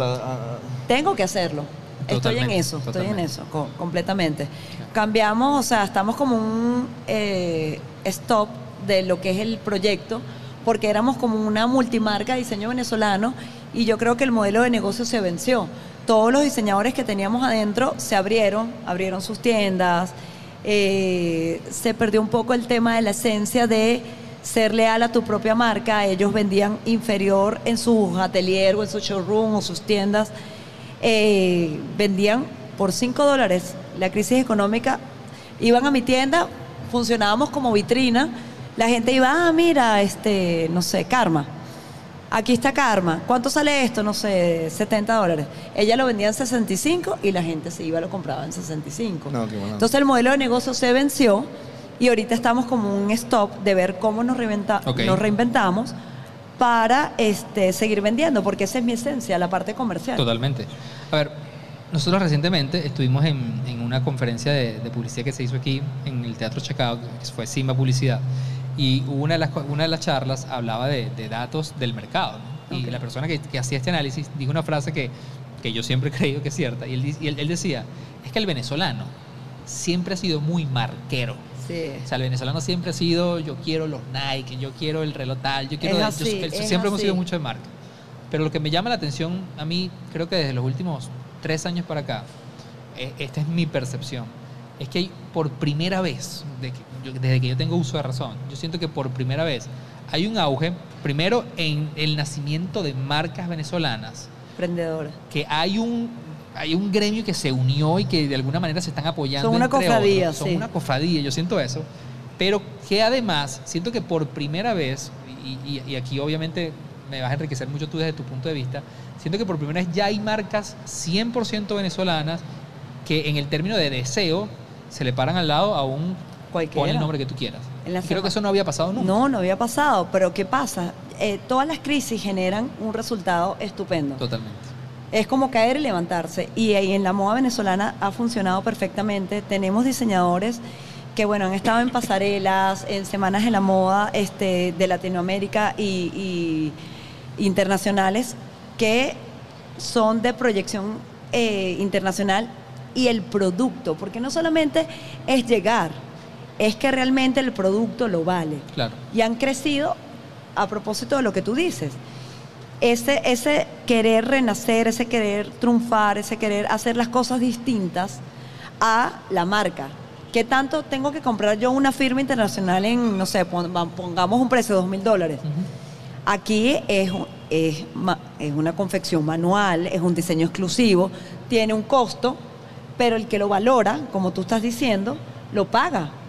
Porque entiende que es un producto hecho a mano, entiende que es un diseño exclusivo y valora. Estamos valorando, estamos valorando lo hecho en casa, Totalmente. que no lo teníamos antes. Antes éramos, como tú dices, marqueros Claro. lo que lo- mientras más marcas tenías encima o, o se te veía que estabas vestido con ropa importada, era guau. Ahorita guau es verte vestido por un diseñador venezolano. Entonces nosotros mismos nos estamos reconociendo. A mí eh, eso, esto me ayuda perfecto para mm, ir... Sabes que cada vez que terminamos una entrevista hacemos una dinámica de cinco preguntas. Ok, Que son preguntas que buscan una respuesta de feeling rápido, no, Ok. no que proceses el pensamiento. ok, susto. Entonces, justamente por lo que acabas de decir, la primera pregunta es, Ujú. ¿cuál es tu marca venezolana favorita? Ay, mátate. Y rápida. Tengo muchos porque tuve tienda de diseño venezolana y tengo miles que decir, pero si alguien que admiro y aprecio demasiado es Valentina Mengual, Marca internacional favorita. Chanel, Indispensable en el closet. un blazer negro. Un blazer negro. Te tengo, porque me dice rápida, pero son varias. Pero yo, yo Una franela blanca, unos, unos jeans, un pantalón blanco. red social favorita. Instagram. ¿En, en- en Twitter tampoco estás. no estoy tampoco. Menos mal, porque ese es la más O problema. sea, solamente estás en, solamente estás en Instagram. Solamente estoy- abrí TikTok, pero eh, la- mi dinámica de vida, logística, hijo, familia, tal, trabajo. hay, cas- hay casos de éxito de marcas venezolanas en TikTok. No, es que lo sé y voy por ello. Ok. Ustedes me han inspirado para que sepas. no tienes que. Tengo que. Tienes que. Tengo que. Sí. Ustedes me han inspirado, mi hijo también. O sea, tengo que hacerlo y lo voy a hacer, lo Sí. prometo. Públicamente. Un consejo. Upa. Ser auténtico. Ser auténtico. Y si has insistido en eso como clave, ¿no? Es, es determinante. Cuéntame. eh, Esto me lo voy a robar, pero. Vale. El Met Gala. Cuéntame, ¿lo disfrutas? ¿Lo es? Lo amo. eh, siempre es como una, una visión de lo que genera tendencia, de lo que está de moda. Y me encanta porque tú ves lo que está de moda, lo que ellos proponen, y tú lo adaptas a lo que quieres y a lo que eres. Y entonces es como un disfrute y el que ama la moda lo entiende, de ver, observar, detallar. Ellos generan tendencia desde que pasa el evento y bueno, generan una controversias, los que, los que, los que definitivamente dan de qué hablar y Claro. los que no. Hay unos que sí, otros que no. Pero es que la Es eh, el ambiente, es, la- lo que la- es, es la dinámica y lo hacen adrede, es completamente Es que la intencional. controversia está intrínseca la controversia está en Claro, eso.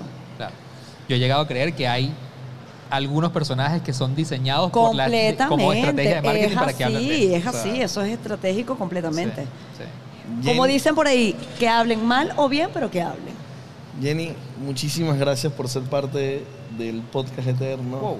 y venirnos a dar el punto de vista de la moda venezolana Gracias a ustedes por la invitación. y contribuir desde la moda a la Totalmente. marca Venezuela. Sí, que como lo decía hace rato, yo creo que yo, yo aplaudo muchísimo lo que está pasando en el mundo de la moda, donde por primera vez siento que realmente se está reconociendo lo nuestro. Porque yo no sé con quién hablábamos ayer, ya no lo recuerdo, que él decía, eh, ah, no, Frank, Frank Monroy nos decía en la madrugada que si los Rolling Stones fueran venezolanos, no fueran nada, porque el venezolano por default históricamente ha destruido lo nuestro, la marca lo nuestro, y yo creo que de los últimos años para acá esa narrativa ha cambiado. Totalmente. Estamos precisamente construyendo país de este, este, el po- esta idea de podcast más largo del mundo nace desde esa idea y ya tú eres partícipe. Tienes toda la razón y en, ver- y en verdad los felicito, les agradezco y estoy súper honrada de la invitación.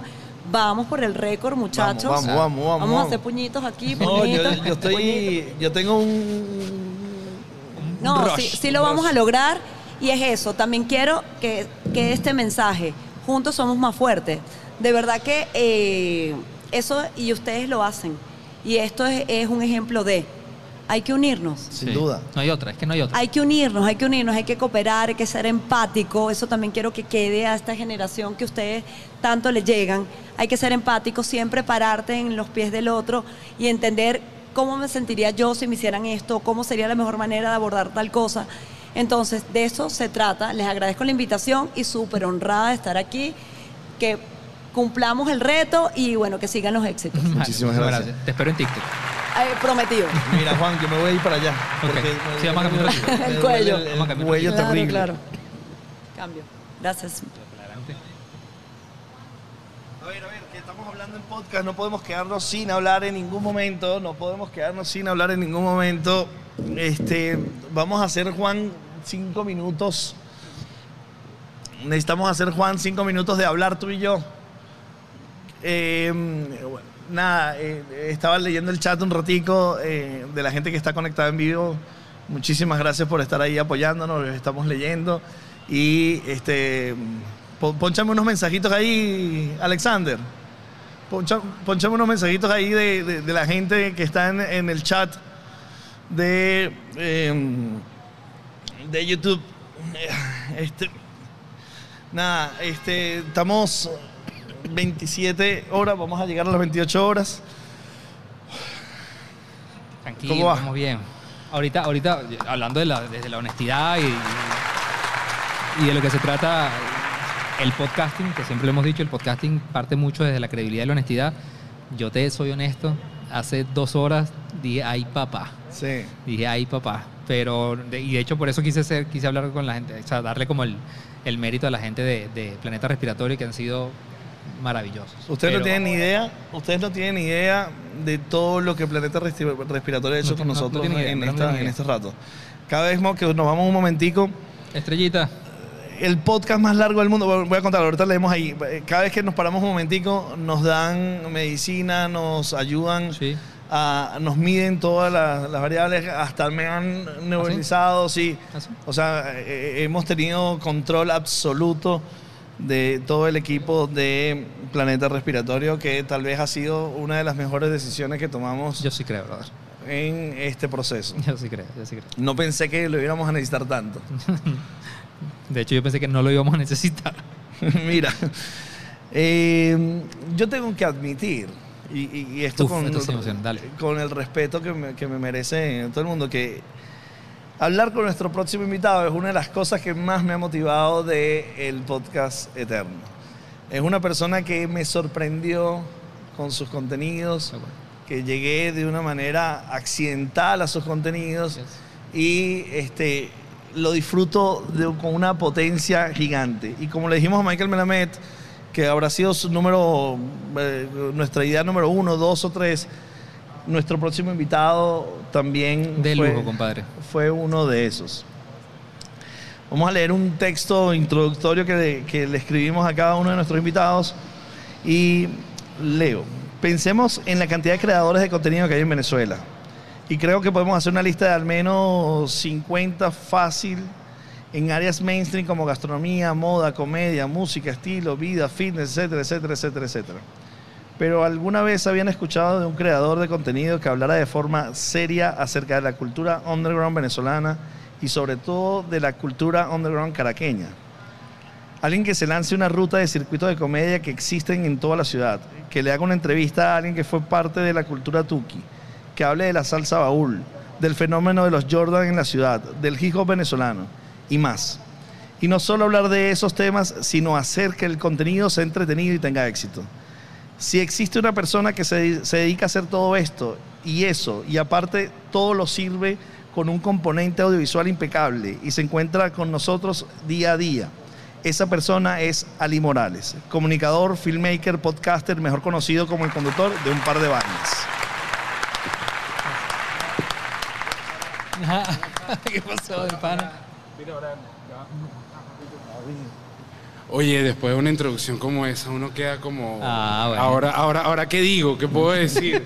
no vale, honrado de estar aquí. Yo de verdad admiro este proyecto, me parece que es increíble. Creo que lo dejé escrito por ahí en alguna parte, que era como poner 40 horas de, de la venezolanidad, 40 horas no son suficientes. Pero es un esfuerzo impresionante para hacer un retrato documental de nuestro momento histórico que, que estamos viviendo ahorita. Y del que tú, Ali, eres parte, pero ya colaborador y además inspiración. Cónchale, mire, eso, eso a mí me deja, a mí me deja un tacón Yo sin yo- tapita. yo- yo tengo demasiadas preguntas que hacer, pero te voy a Bien, dejar- bien, te voy a bien, dejar- bien, bien, qué fino. El qué fino. título de esta sesión, de lo que vamos a hablar acá, Ajá. porque no estamos haciendo ninguna entrevista de personalidad en, Ok. en- en todo el podcast este, sino que estamos hablando de un tema donde hacemos hipótesis y pensamos, Ok, es crónica popular audiovisual. Brutal. Y yo tengo que admitir, a mí me gusta la fotografía, que el libro que está allá es un libro de fotografía mío, que, Juan, ¿tú puedes por favor agarrarlo allá arriba? el que está cerrado. Finísimo. Eh, eh, ese, ese libro que está aquí, este es un libro que no he lanzado todavía, ese es para ti, Ali. Qué Oye, muchísimas gracias. Ese- no, está bellísimo. Lo, lo- Mire, lo ves luego y, miren y- y- y- nos lo comentas. Brutal. Porque eh, es la primera persona que le hacemos un regalo y la única que le vamos a hacer un regalo. Qué y es, tiene que ver porque el primer contenido que yo veo de Ali, Ali hace una revisión de la fotografía y la luz caraqueña. Sí, sí. Ese video cuando yo lo vi, yo lo vi como seis veces, Ali. Qué brutal. Y yo decía, guau. Guau por la seriedad de la investigación, por la apertura, por la capacidad de análisis, por el guion, por la estructura, por la, la, la- la capacidad de ver diferentes ángulos, diferentes propuestas. Es impresionante un par de años. Qué fino que, que además partamos de ahí. Eh, generalmente a mí ahorita la gente me conoce por el beta de un par de vainas y tal. Y siempre así como que qué fino, mano y tal. De hecho es burde loco porque la gente se relaciona conmigo a partir de eso. Que siéndoles muy sincero, Ok. a mí me sorprendió esa vaina porque yo nunca, o sea, yo siempre he sido del equipo que está detrás de las cámaras. Yo soy realizador audiovisual, pero además soy docente. El par de vainas sobre la luz de Caracas realmente es la reflexión que yo tuve más o menos durante dos años a partir de darle clase a mis estudiantes de fotografía. De hecho, decir y hablar de la luz de Caracas fue justamente el punto en el que llegué cuando a mis estudiantes les decía, normalmente cuando nos enseñan fotografía, nos enseñan desde una visión bastante europea. Y sin mala onda, sino porque eh, hubo un momento en la fotografía que fue bastante referencial. O sea, ver la fotografía de Henri Cartier-Bresson es inspiracional. Pero ¿qué pasa?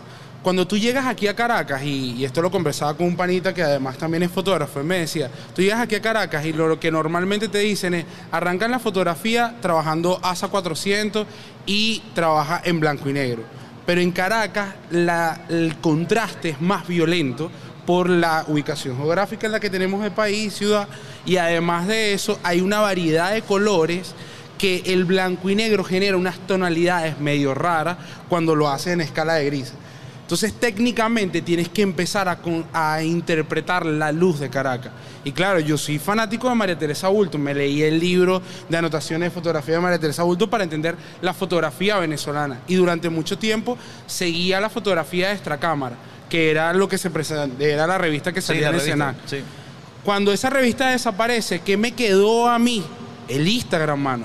Y ahí empezó, Claro. ahí empezó como la lógica de una revisión más curatorial de trabajo, que de hecho panas que no tenían ni idea que su trabajo tenía una narrativa. De hecho, yo hice ese capítulo y cuando salió, habían panitas que me dijeron, mano, yo no sabía ni siquiera de qué trataba un poco mi trabajo. O al menos nadie nunca me lo había dicho, porque Instagram ellos sentían, bueno, ahorita ya no siento que tanto, que era más como una ventana promocional de su trabajo y no un espacio como un museo Narrativo, contemporáneo. sí. Claro. Y y el, el- esa, esa, ese, es- o sea, hablas de la luz. Sí. Sí, obviamente nosotros tenemos una educación de la fotografía. Sí, obviamente porque, bueno, las grandes referencias son americanas. Claro.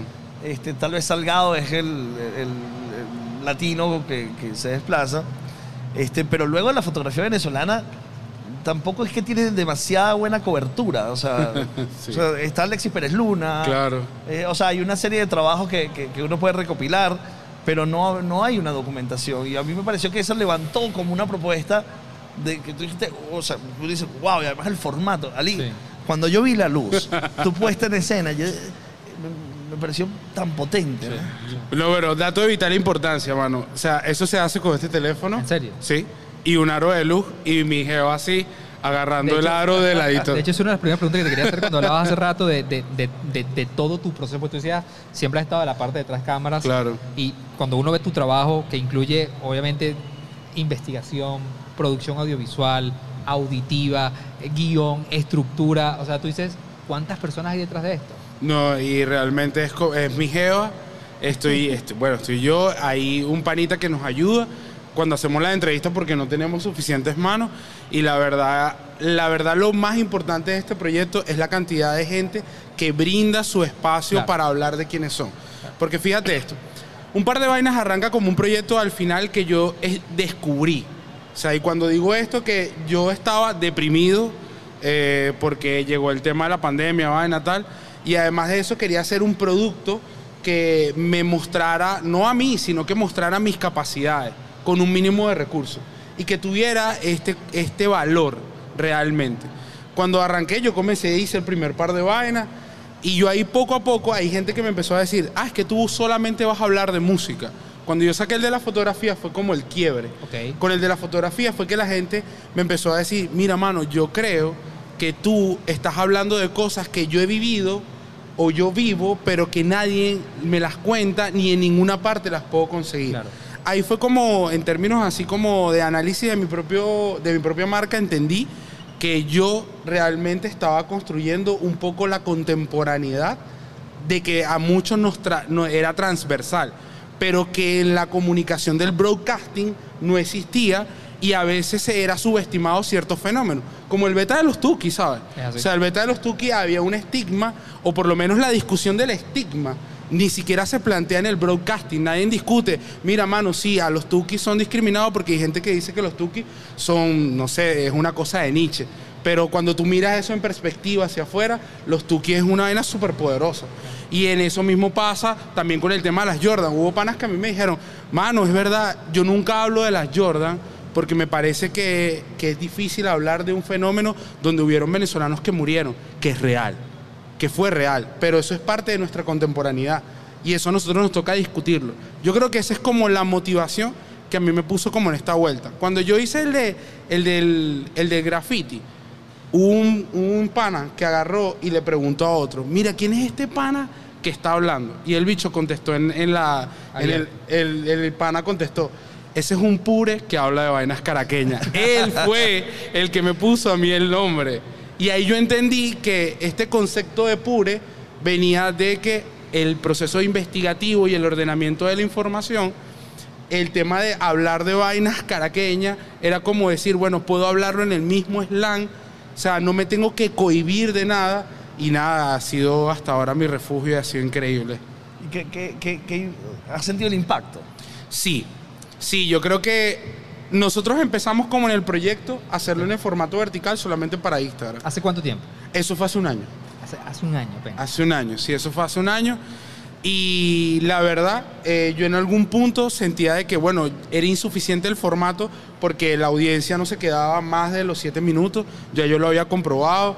Eh, a veces también el ritmo de montaje era muy complejo para poder hablar de todo lo que se tenía que hablar. Entonces yo dije, bueno, yo quiero pasar a un formato más de entrevistas, donde el- quienes son realmente los protagonistas de las historias cuenten todo eso, como la entrevista que le acabo de hacer a DJ Baba, que después, no sé, de 20 años, el tipo puede echar un cuento y decir que por qué no le gustaba, no sé, el documental de Quién quiere Tuki y por qué se retiró de la música en el 2008, que nadie sabía eso.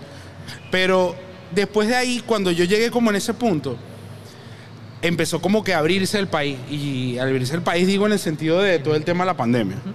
Entonces yo dije, bueno, vamos a ver si esto en vivo funciona y si la gente quiere escuchar esto en vivo. Y nada, mano, cuando empieza esta vaina de que empiezo a hacer charlas en vivo, o sea, fue muy loco el tema de la gente quererse reunir en torno a una discusión y además que la discusión me lleve a cierto a unas conclusiones que no normalmente no te llevan las redes sociales. Ahí fue cuando entendí que el contenido realmente tenía valor. O sea, y, y fenómenos rarísimos como que en el primer en un mes recibí el Premio Nacional de Periodismo y en el mismo mes me, me postularon para los premios Pexi y yo decía, ya va, aquí esto? algo está ¿Qué es esto? pasando Claro. que hay como, hay, hay, una, hay un valor sobre esto. Yo, mi hija lo ha visto. Mi hija hizo uno, de hecho, que se llama Un par de cosas. Ah, claro. Y lo hizo como un ejercicio porque ella me ve a mí y ella no entiende todavía qué significa. Pero me ve y lo hizo. Y cuando lo hizo, ella lo único que me decía era, yo quiero hacerlo como tú, pero quiero, quiero armar como un guion, quiero poder hacerlo estructurado. Entonces ahí dije, nada, el proyecto como formato está funcionando para impactar y poner una discusión sobre el contenido. Y el contenido en sí mismo está ayudando a una conversación que es mucho más amplia de que a veces la superficialidad que el broadcasting no te permite. Y ahí es donde yo siento que está el impacto, mano, de verdad. A ver, yo, yo, yo creo que cuando yo, yo me pongo a pensar, el, el primer, el primero que yo vi eh, tuyo fue el de los circuitos de comedia. Ok. ¿no? Y obviamente nosotros, por, por cosas que hemos hecho en términos de contenido, tenemos muchos comediantes en nuestro círculo. Y a mí una de las cosas que me impactó es que cuando yo descubro el contenido y empiezo a verlo, al mismo tiempo, es decir, estaba sucediendo, como me estaba sucediendo a mí, le estaba sucediendo a todas estas personas, ellos empezaron a, a- a darle exposición, a dar comentarios. Yo recuerdo que muchos comediantes que, que- que conocemos del medio, todos dieron su punto de vista, todos aplaudieron el trabajo. Y obviamente eso luego me hace irme a empezar a, investigar, investigar, investigar y ver qué, qué hace, qué hace este pana. Y, y una de las cosas que yo conecto escuchándote hablar, y lo decíamos ahorita en la, en la conversación anterior que teníamos, yo creo que si yo tengo que analizar el, el- el suceso, el fenómeno y la aceptación inmediata que tiene, que tiene tu contenido, porque realmente yo creo que tu contenido es de esos que cuando alguien se engancha, es impactado, quiere más, quiere más, Sí, quiere sí. más, quiere más, y te empieza, yo estoy seguro que la gente te empieza a demandar más, ya tú, ya tú Muchísimo. debes de tener 50 temas que la gente te mira, porque ahora habla esto y habla esto y habla esto. Realmente tengo una lista de 27. Así, en serio, fuera de beta. O sea, serio? tienes 27 proyectos. Ya o sea, por hacer. Sí, tengo como algunos son nada más tengo el pitch, en otros tengo el guion, en otros tengo como el- algunos elementos y sí. El, el guion es potente, Sí, ¿no? sí. Pero- es muy potente. Pero vuelvo, insisto, cuando yo, si, yo, si yo tengo que analizar o decir por qué, por qué este contenido está teniendo tanto éxito, por qué la gente está, lo está aplaudiendo tanto, y, y yo pudiera nombrar muchas, pero muchísimas variables. Ok. Pero la que más resalto Ok. es que yo creo que tu contenido eh, de alguna manera está exaltando, y probablemente no en el discurso narrativo, sino en el resultado final, todo, la investigación, el cariño, el tema que propone, está nuevamente exaltando lo nuestro Sí. está volviendo a poner en temas de conversación las cosas que nos pertenecen. Y ya en, yo creo que en las últimas 10 horas me ha pasado esto en tres ámbitos. Lo hablo contigo, lo hablamos ahorita en la moda, lo decíamos en la madrugada con Frank Monroy. Eh, eso no era una característica del venezolano en los últimos 10 años, pero en los últimos 5 años hay como una conexión brutal y además a mí emocionalmente y se me paran los pelos, yo me empiezo a poner sensible cada vez que veo el reloj, de, de- de- que con cómo conecta místicamente con también lo que nosotros nos alineamos. La intención es seguir aportando y, co- y contar historias que valgan la pena y, construcción de marca país. Yo creo que todo tu contenido, si tengo que resumir lo que hace, exalta maravillosa nuestra idiosincrasia, de una, de una forma maravillosa. Qué lindo, qué lindo. Pero fíjate algo, yo, yo, yo creo que hay una respuesta para eso y es una conversación que yo he tenido con un convive que, que he colaborado muchísimo y se llama Malandrofoto. Y él tiene un concepto que lo aprendí de él y esto hemos venido como estudiándolo en Claro. distintas áreas, que es el tema de la bilateralidad. Decía, nosotros la identidad no se puede concebir solamente desde una visión unilateral. O sea, tú no te puedes ver desde la identidad solamente desde Venezuela. Necesitas tener como una mirada extranjera sobre ella. Que al final, cuando tú miras eso en términos de investigación, bueno, es que yo soy politólogo de carrera, entonces soy como una, soy un científico social. Entonces, en términos como de análisis social, justamente cuando tú llegas a la objetividad en, en análisis social es cuando tú puedes hacer una mirada desde adentro y desde afuera. Y cuando une esas dos variables te van a llevar justamente a una conclusión que puede ser más certera. Nuestra identidad ahorita en Venezuela, por circunstancias muy chimbas, eh, nosotros nos enfrentamos al tema de la migración. Pero eso tiene un impacto social sobre lo que nosotros somos. Ahorita las redes sociales, los teléfonos, con todo este proceso migratorio, nos está llevando a un punto en que nosotros ahora ya nuestro discurso no puede ser solamente desde Venezuela. Es un discurso que tiene un complemento necesario con el venezolano que está fuera de Venezuela. Totalmente de acuerdo. Brutal. Te hago, te hago, te doy un dato. Mi contenido en términos de audiencia, el 67% es- es- son venezolanos que están fuera de Venezuela. Claro. Y eso responde a gente que estuvo fuera del país y que en medio de las redes sociales está intentando a través de volverse a conectar con Venezuela. Ojo, y tú y es y es complejo porque tú puedes comenzar diciéndolo como que bueno, quiero vacilarme los chistes otra vez de Emilio Lovera. Quiero vacilarme, no sé, la Radio Rochelle otra vez. Quiero vacilarme otra vez programas que me gustaron. Claro, tiene un componente nostálgico. Claro, hay un componente nostálgico. Yo creo que el- la potencialidad de mi contenido pasa porque yo también tengo un reto y yo lo, y yo lo entendí. Yo tengo que superar la nostalgia. O sea, el elemento de la nostalgia es un elemento que te permite acercarte al otro y ser empático. Pero mantenerte en la nostalgia es cruel con el otro. Porque tú le vas a dar un elemento que lo vas a hacer, lo vas a poner en un estado de vulnerabilidad constante. Entonces necesitas hacer automáticamente una reflexión en la actualidad para poder, para poder ayudarlo a salir de eso. Yo tengo gente, mano, que me ha escrito para decirme, Ali, yo me fui de Venezuela odiando todo lo que era ser venezolano. Yo me fui de Venezuela para transformarme en una persona distinta a un venezolano. Y a través de tu contenido entendí que la depresión que yo sufro, que yo sufro fuera realmente deriva justamente de que yo no puedo comprender qué es lo que me hace falta. Tu contenido ha ayudado a, a entender piezas que son parte de, de mí, incluso a pesar si no han sido transversal a mí. Como por decir, entender que la salsa de la camioneta capaz fue lejana para mí, es un componente idiosincrático y de, y- y de identidad que a mí me hace falta. Claro. Y eso, pero ahora entiendo cuál es el valor. no solo que me hace falta la salsa, sino el valor. Entonces, yo creo que nosotros ahorita tenemos una gran responsabilidad, todos los que comunicamos, y yo también por eso valoro muchísimo el proyecto que ustedes tienen, que es poder superar ya en esta etapa la nostalgia.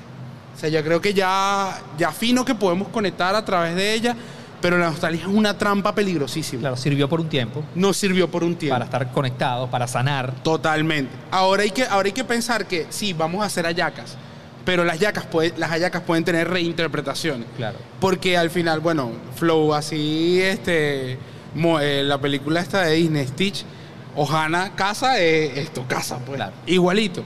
Aquí también es eso. O sea, yo creo que los venezolanos ahorita estamos en una, en una construcción de país que no solamente es dentro de este país, también es fuera del país. Y, y, ese reconocimiento, me, encanta cuando, cuando hacías la, visión de identidad desde, desde afuera y desde adentro, porque definitivamente los venezolanos no somos nada más lo que estamos dentro del país. Nada más acá gente compartiendo con nosotros, hay muchísima gente que está siendo parte de este proyecto, conectado, que está en Perú, que está en Chile, que está en Canadá, que nos escriben y que están viendo lo que nosotros estamos haciendo acá y son parte porque se identifican. Totalmente. solamente te leo este comentario que dice aquí. Dice, wow, me da sin palabras. Ciertamente, me acabo de dar cuenta que la nostalgia es un ancla. Bueno, mira. Pero fíjate, te, y, te, pongo otra cosa. Porque eso no solamente, eso, eso es para verlo como en, una visión amplia. Vamos a ponerlo en, una escala ciudad. La ciudad también pasa lo mismo. Tener solamente una, visión de, un lado de la ciudad también te genera una, una... Ya no hablemos, ya aquí en este concepto ya no podemos hablar de, de nostalgia, sino que tenemos que hablar de marginalidad. Te margina dentro de la ciudad. Ahorita también estamos viviendo un momento a mí uno de los fenómenos más increíbles de esta ciudad me parece que es el metro de Caracas. Porque el metro con un boleto, que ahorita ya no tiene costo, pero sí con una ruta, te puede homogenizar la ciudad de este a oeste y llevarte a otros lugares. John, tú eres de Antímano, ¿verdad? Soy de Antímano. O sea, yo tengo convives de Antímano y, y, tengo convives que son del este. Y yo a los convives del este le quiero mostrar Antímano. Claro. Y a los convives de Antímano les quiero mostrar el este. Porque a pesar de ser realidades distintas, una visión, una visión marginada de nuestra propia ciudad también nos ancla en, una, en, un, letargo. Yo ando en esa vuelta, mano, para hablarle claro, yo hablo en esa vuelta. Yo ando en la vuelta de decirle a la gente, ya va. Pero todavía no estás ahí. No. Todavía no estás ahí, todavía estás en un lado de la ciudad. Sí, claro. Sí, Porque, estás en el proceso. Porque, porque hay algo que a mí me impresiona, que es en, estos momentos, es decir, aquí hay un nuevo espacio que nadie está contando esto. Es muy complicado. Todo el mundo está haciendo contenido de todo. O sea, hay contenido de todo. Tú lo puedes hacer diferente. Lo puedes hacer. Yo siento que lo que tú estás haciendo no lo está haciendo nadie.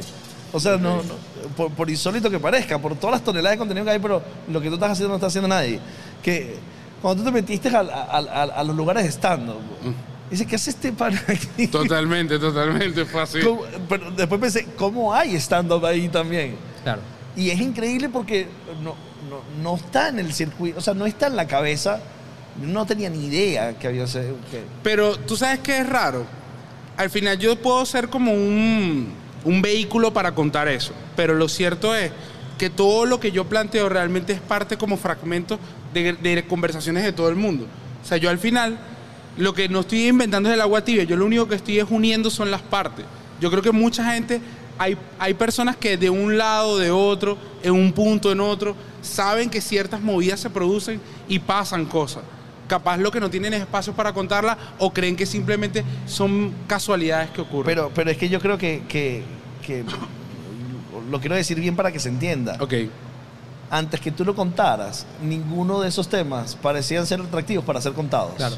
Ah, bueno, eso, eso es recho. Tenían muchísimo tiempo sin ser tocados. Sí, muchísimo tiempo. No, no, no, no tenían, no tienen, no tenían hype. O sea, no tiene hype hablar de, Tuki. No, o sea, hablar del vinil como pasó ahorita. Sí, o sea, no, no, no, no tiene hype eso. Entonces, eso no era algo que quería ser contado. O sea, que, nadie sabía que necesitaba que se lo contaran.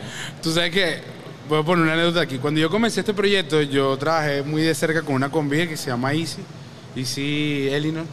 Eh, además, ya trabaja con Yuraima ahorita, una panita que yo quiero mucho.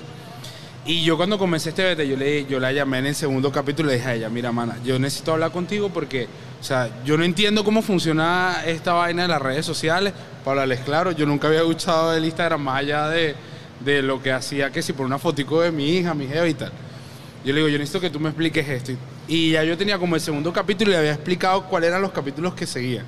Y si me dice, Ali, tú tienes a los marqueteros locos en la ciudad. Yo he hablado con algunos y me dicen que no entienden cómo coño es que pasa que tú un día pones un contenido cuando te da la gana o sobre un tema sobre el que te da la gana y funciona. Y yo le decía, yo no sé, yo no sé si funciona o no, pero lo que sí estoy claro que yo igual trato de conectar hypes. O sea, como que ciertos fenómenos que están y están en un momento lo hago. Pero creo que creo que lo que más impacta sobre el contenido es que hay una investigación. Sí, sin duda. Y la investigación entonces ayuda a que la gente empiece a tener nuevos referentes. La- yo creo que hay dos cosas. La investigación, que me parece robusta, Totalmente, coherente, redonda. estructurada, y el acceso. Ah, sí, sí. Porque probablemente Sí. para ti es natural, Sí, sí. pero, pero viéndolo desde, desde el espectador, acceder con, con empatía a esos lugares para poder narrar lo que allí pasa es un tema. Sí, sí, sí. O sea, Yo- no lo digo por peligroso ni por No, nada, no, no, no, no, no, te sino entiendo. para que tengas la confianza narrativa. No, te entiendo. Y creo que igual yo también soy un outsider, por lo menos con el tema de la comedia. No sé, mi jeva había, era la que, la que veía comedia venezolana. Yo no veía tanta como ahora, la verdad, para serles muy sincero. Y mi jeva, me acuerdo que todo el tema de la comedia, por poner un ejemplo, comenzó con yo sé, Josué Josué. Ochoa es bueno. Y yo dije, no, en serio. Y yo me puse a, a ver todo lo que hacía. Y después ella empezó como una derivación. Yo lo que siento ahorita, y para y pa hablarte sobre el tema del acceso, sí, hay una, hay, hay una vocación ahorita en la que yo estoy montado de ir, conectar con gente, hablar y tal, y que Claro. bueno, un par de vainas me ayuda. Pero la verdad es que vuelvo, insisto, a veces uno subestima el poder que tienen las redes sociales. Yo creo que la mayoría de las cosas, si no el 80% de las relaciones que yo he construido hasta este momento para poder llevar a cabo este proyecto han sido a través de un DM o comentando una historia. Así diciendo, hola, ¿cómo estás, mano? ¿Te puedo hacer una pregunta? Así tal cual. Esa frase es la que aplico. Hola, mano, ¿te puedo hacer una pregunta? Y la gente me contesta, yo, nosotros, habla, o sea, que esta es la primera vez que estamos físicamente en un mismo espacio. Claro. No, No, concierto de... Ajá, en el concierto del Liberty, es cierto, es el, cierto. el concierto de que estuvimos ahí vacilando. Ajá, y eso ya había pasado como seis meses de- Sí. del episodio. O sea, las redes sociales ahorita brindan una posibilidad de conexión que yo creo que estoy como, o sea, yo estoy en esa vuelta, de tratar de, de conectar con, de esa manera. Creo que a veces la gente las subestima o las banaliza. Claro. Yo creo que un poco también todo este proyecto, la motivación que tiene es eso. Evitar la, bana- la banaliz- la banalización del proyecto. Dato de vital importancia. Casi como para hablarlo como de, de cosas que incluso ustedes manejan muy bien. Yo en un año, comenzando el proyecto de un par de vainas, yo logré llegar a 11 mil seguidores en un año. Y yo sentía que de Instagram no me iba a ir y que me estaba yendo súper bien y que las cosas estaban andando como yo quería. Y con mi modelo de edición. Llega, aparece TikTok, toda la cosa, yo, y yo veía los de ustedes cortados en TikTok, yo decía, yo voy a tener que hacer algo para TikTok, pero yo no quiero bailar, hermano, esto a mí, yo, esto no es lo mío, tal. Y yo dije, bueno, nada, tengo que al menos poner fragmentos para ver si lo meto en TikTok. Corto los fragmentos, lo meto en TikTok. En dos semanas yo hice 15 mil seguidores. En dos semanas de estar en TikTok, Claro. yo hubo gente, hubo gente, la, la amiga de la hermana de mi jeva que tiene 17 años, me le dijo, le dijo a, a- a la hermana de mi jeva, este es tu cuñado, este chamo es tu cuñado. O sea, después de un año yo pude llegar a audiencias que eran inimaginables. Hay gente que solamente me conoce por el contenido de TikTok. Nunca me había visto en Instagram. Entonces ahí, ahí yo también estoy como en mi propia deconstrucción sobre el tema de las plataformas. o Claro. sea, porque ahorita TikTok, más allá de todo lo que hay gente que tiene como unos estigmas sobre ellos, yo creo que TikTok es una herramienta súper poderosa para poder darle visibilidad a proyectos. Yo creo que eso lo único que le hace falta es contenido. Y creo que hay bastantes venezolanos que, que sí, de acuerdo a ciertos tipos de contenido se mueven, pero hay otros venezolanos que están empujando a darle contenido de calidad. Yo creo, y además que TikTok, esa percepción de que TikTok es baile no Se tiene acabó. sentido. No, no, no, no. TikTok. Eh, Es una visión retrógrada. Pero, Eso lo es. pero, pero, a ver, pa- pasó con todas las redes. Yo Sí, recuerdo cuando sí. la gente en, en Instagram decía, ya, pero ¿qué es esto? Si, si Instagram es una plataforma solamente para tomar fotos. Y por mucho tiempo tú decías, no, ya, pero porque la gente sigue, eso es una plataforma para, para tomar fotos. Bueno, yo tenía panas fotógrafos que me decían, mis fotos nunca van a ser puestas en, En Instagram. Instagram, Y sí. ahora son... Tum.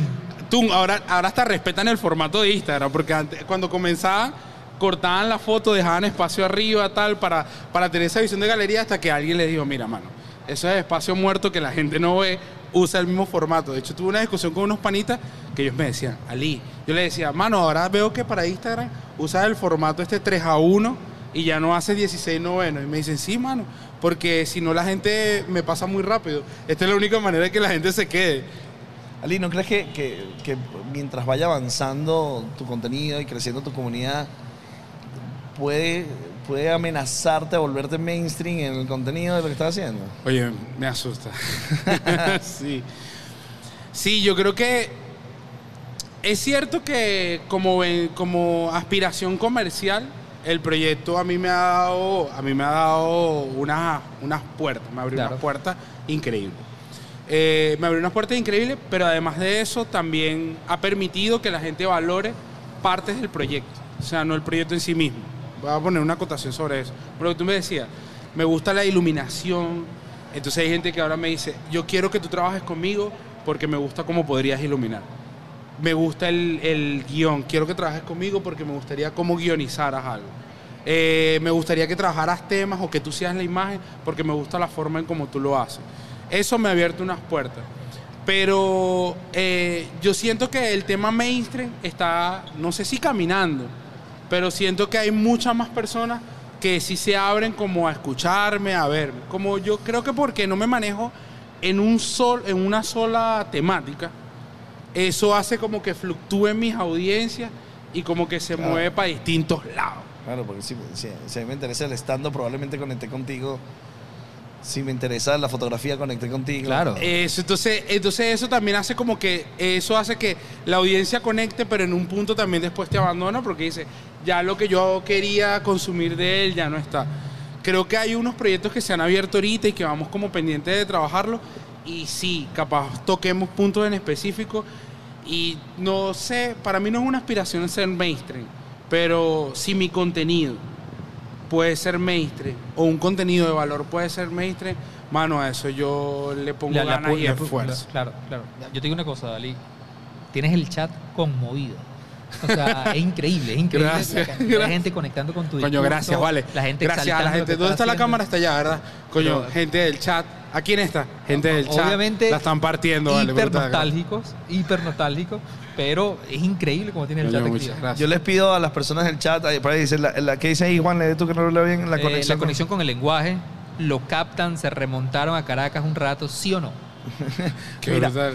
La- la- las personas que están en, en- en el, en el live en este momento que no conozcan el contenido de Ali, les sugiero que, que- que desde su celular, sin salirse del live, Sí, salirse del live. eh, eh, vean el contenido porque lo van a disfrutar sin duda.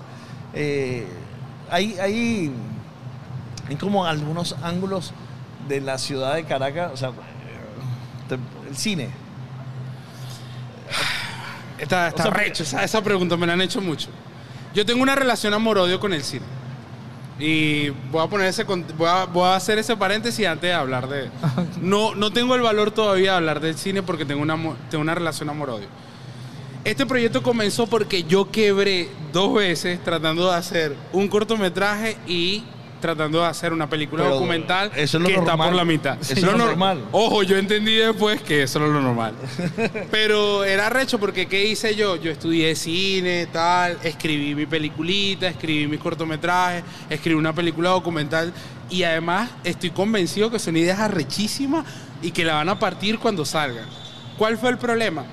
Que yo en términos como de comercialización no entendía que para poder hacer una película tú primero necesitas crear una audiencia, ya sea de ti como, como realizador o del contenido que vas a hacer para que haya más gente que la apalanque.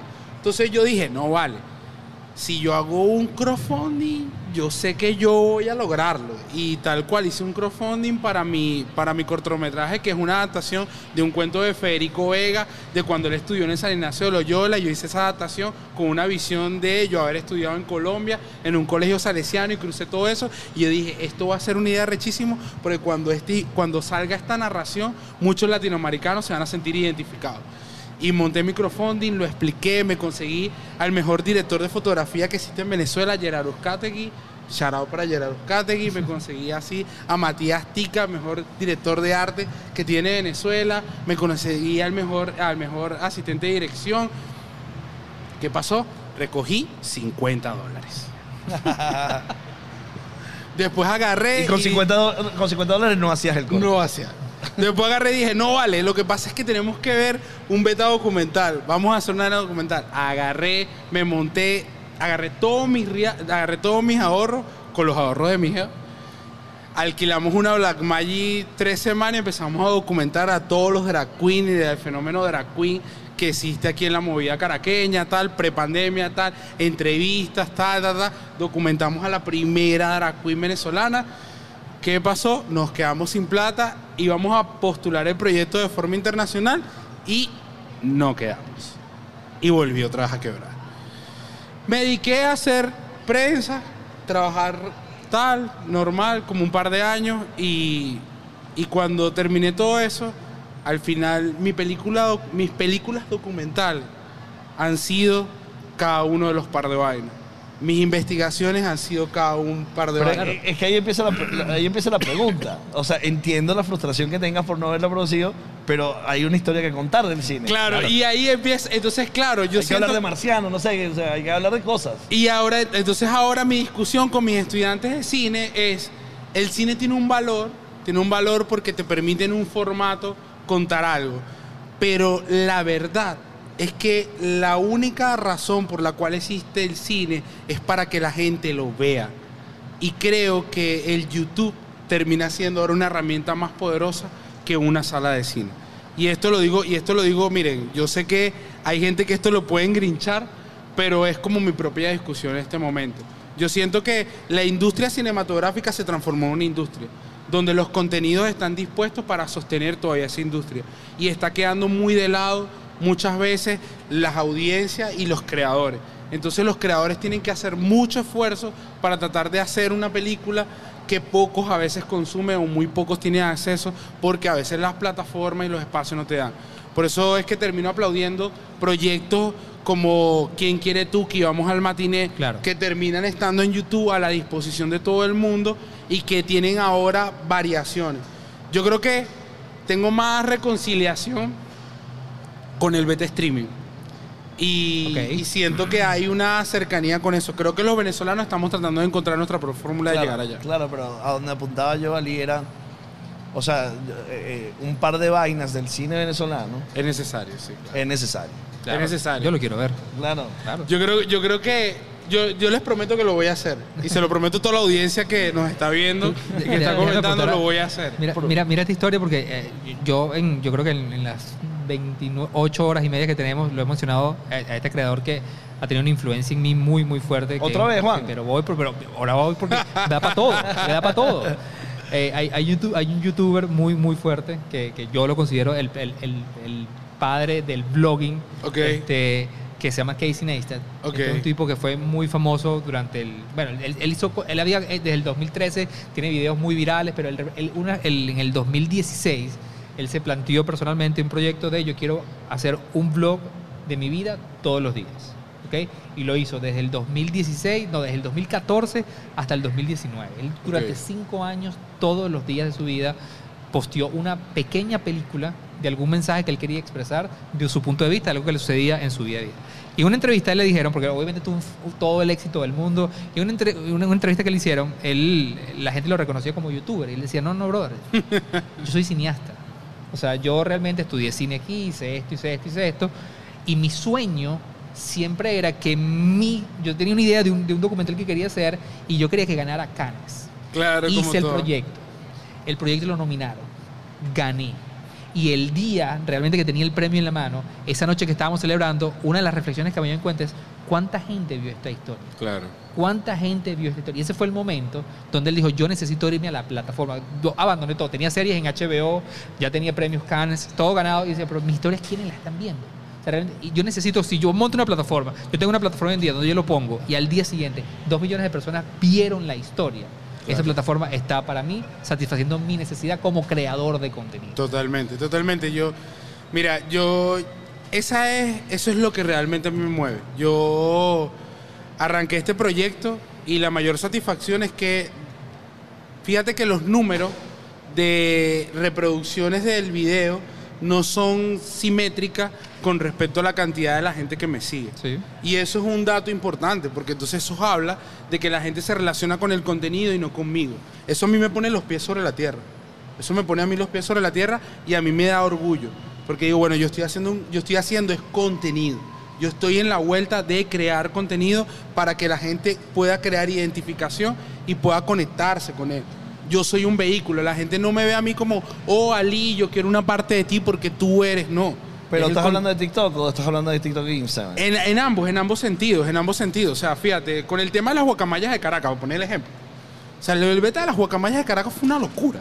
Sí. O sea, fue una medida que, o sea, en, en menos de 24 horas tuvo 350 mil reproducciones en, en TikTok. Una locura. Y la gente, lo único que decía era, ¿cómo coño yo no sabía que las guacamayas eran de Caracas? O sea, ¿cómo, cómo era que eso estaba ahí? Y la gente no era que decía, oh, Ali, sacaste un nuevo contenido increíble. con-". No, era como la gente decía, ahora estoy haciendo una reflexión. A mí un pana me, a mí un pana me comentaba algo, me decía, Ali, ¿tú cómo sientes que la gente se conecta realmente? Yo le decía, el beta es que un par de vainas, al final es un paper. Es como si hicieras un paper pero en audiovisual. Tiene la misma estructura de una investigación científica en el área social. O sea, tiene una premisa, esa premisa tiene un argumento que entra en contradicción, entran otros argumentos a jugar ahí en esa discusión y eso te lleva a una reflexión. Cuando la gente ve mi contenido, no se queda con que si Ali dijo algo. La gente crea una reflexión sobre ese mismo contenido y eso lo lleva a una nueva discusión.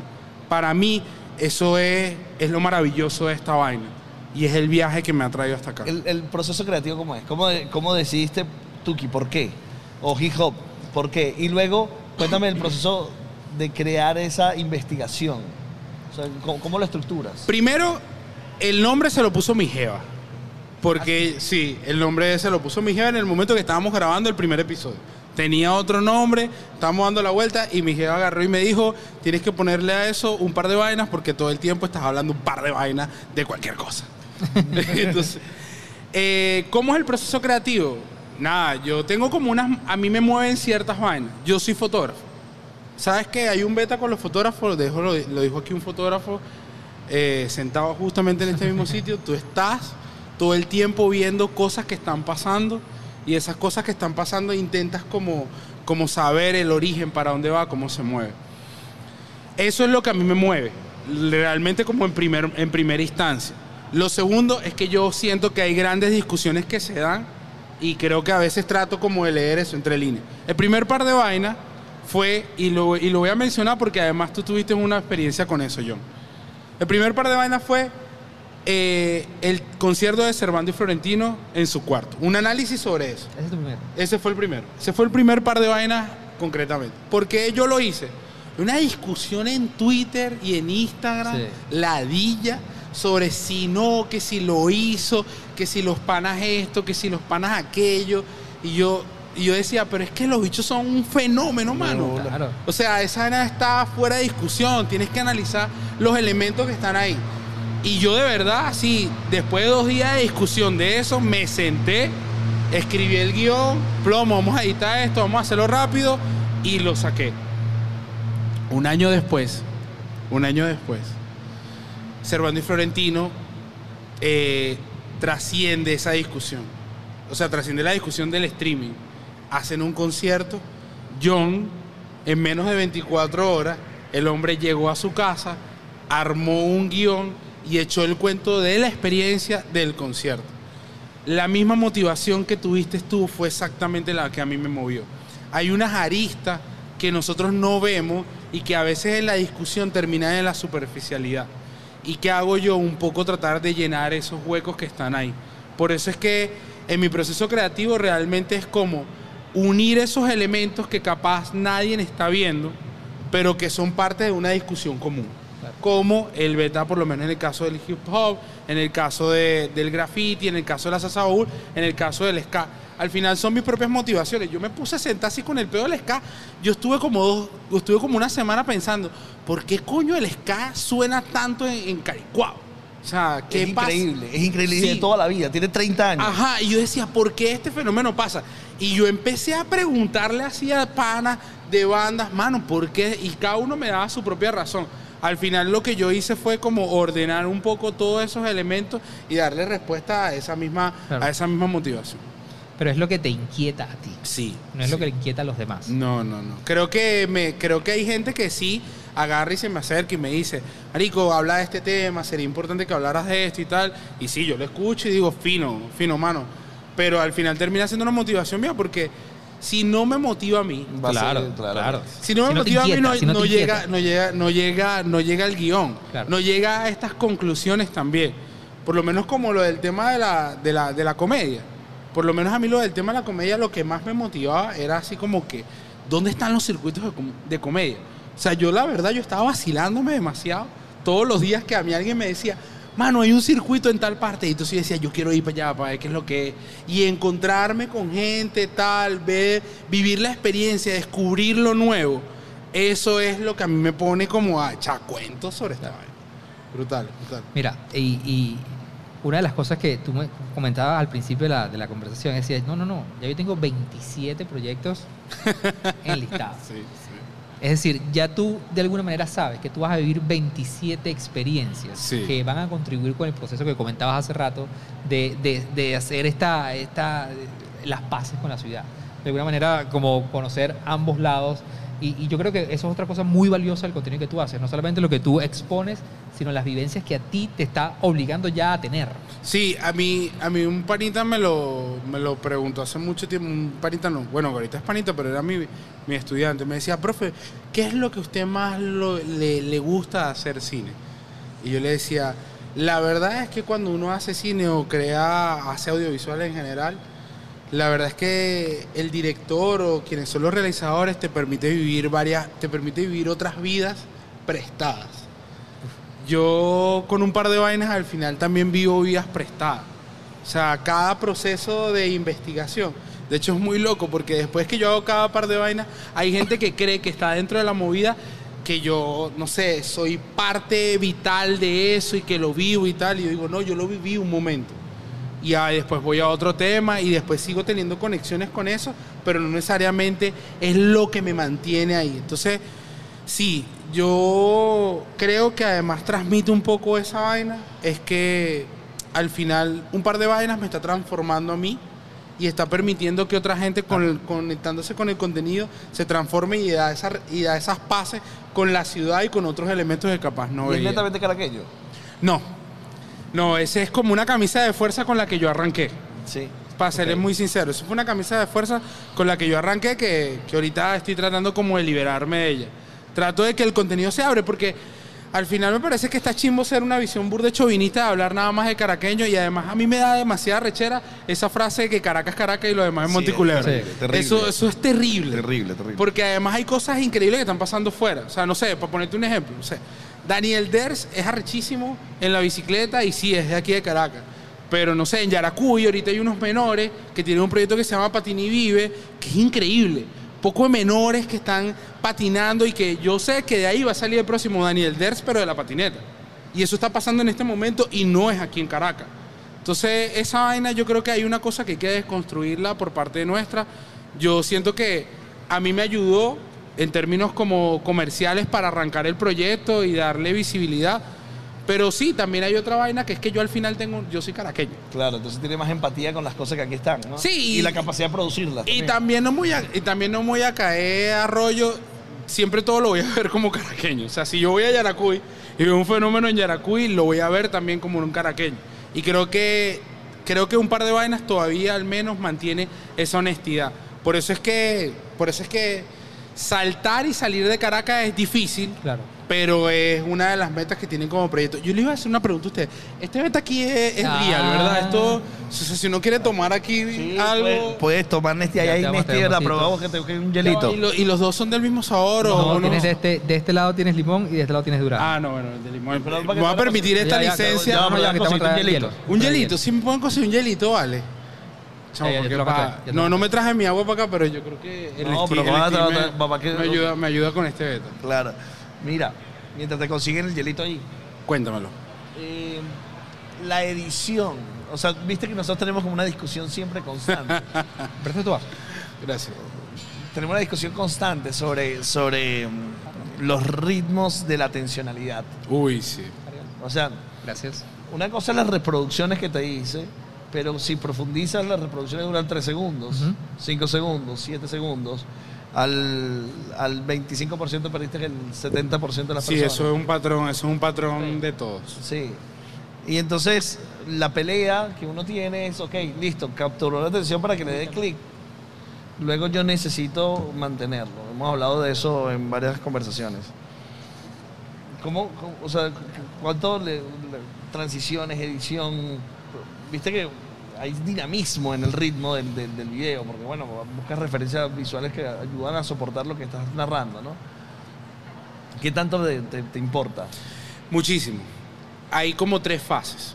Ahí la primera fase es como la guionización donde yo tengo un supuesto de cómo digo la cosa, de cómo lo voy a decir y cuáles son los elementos que yo voy a combinar. O sea, primero en la investigación yo agarro y digo, mira, tengo este documental de referencia, tengo este libro de referencia, tengo esta frase de esta entrevista de referencia y tal. Y lo tengo ahí y eso lo combino con lo que es la estructura más o menos de guionización. Luego viene como el segundo momento, que es uno de los momentos más importantes, que es cuando yo estoy haciendo, estoy haciendo el delivery ya a la cámara. Claro. Porque hay gente, hay gente que me pregunta a mí, no, ¿tú utilizas un teleprompter? No, yo no utilizo un teleprompter.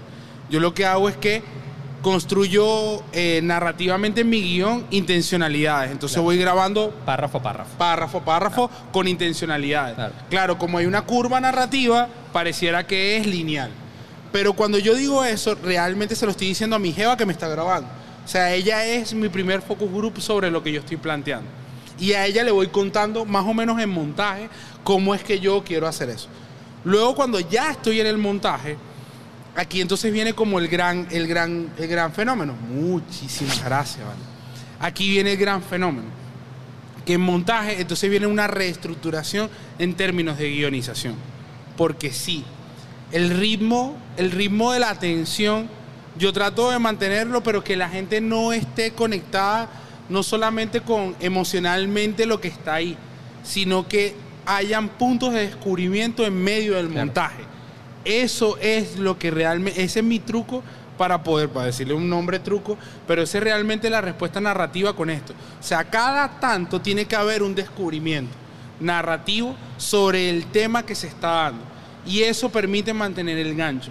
O sea, yo de pana se los digo, o sea, yo estoy en una chamba de ser fiel con, con lo que digo. O sea, a mí me toca discutir muchas veces sobre qué, de qué coño estoy hablando porque digo, esto puede terminar siendo, no porque me vayan a, a quemar a mí, porque eso a mí me importa mucho, pero sí diciendo algo que no corresponde. Claro. O sea, hay que tener una responsabilidad sobre lo que se dice.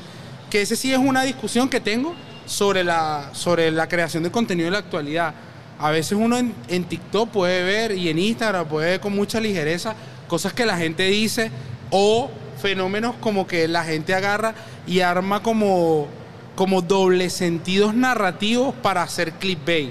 Yo creo que, creo que la gente no es tonta, la gente, la gente reacciona a eso pero me parece que, que a veces uno ya tiene que empezar a superar este pedo del clickbait y empezar a darle como otra vuelta. En mi contenido lo que hacemos es eso, tratar de que en el montaje crear puntos de descubrimiento que sostengan la atención y que la gente pueda decir, bueno, qué fino, qué fino que te llego contigo hasta el final, pero porque hasta el final no es que voy a esperar simplemente tu reflexión, sino que hasta el final hay un descubrimiento sobre el tema.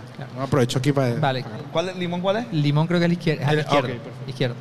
Que además yo creo que es, es muy coherente lo que estás diciendo, porque a mí me pasó con los tres primeros videos que vi tuyos, Ok. que obviamente consumo el primero, pum, me impacta absurdamente, digo, ya, ¿qué es esto? Veo el segundo, que obviamente ya no tiene nada que ver, es otro tema, pero se siente que hay una coherencia en el lenguaje narrativo, tanto visual como audiovisual. La parte auditiva como la parte visual también, perdón. Y, y yo creo que ya, ya cuando uno ve tus videos, inmediatamente si, si, si yo hago este experimento y yo te tapo la cara, inmediatamente sé, que ya esto, esto es hecho por ti.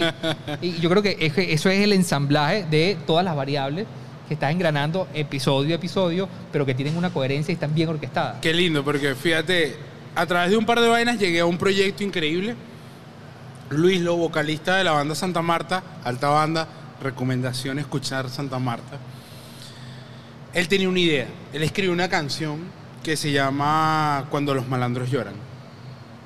Y él me contactó y me dijo, mano, o sea, yo te quiero entregar a ti esto para que tú narrativamente hagas algo con, con esta canción, porque yo siento que tú eres el único que puedes contarlo. Yo le dije, verga, hermano, es un honor que me lo digas. claro. Una responsabilidad. El tipo me suelta a mí la canción, yo la escucho y, ¿y qué hice yo? Construí un par de vainas musical. Al final, eh, la canción, el videoclip, que, que él me dio la oportunidad de ser el director, me dio la oportunidad de construir un par de vainas musical porque quienes participan son artistas emergentes, o sea, tiene la misma lógica. Quienes participan son artistas em- emergentes, tiene una, tiene una narrativa más compleja.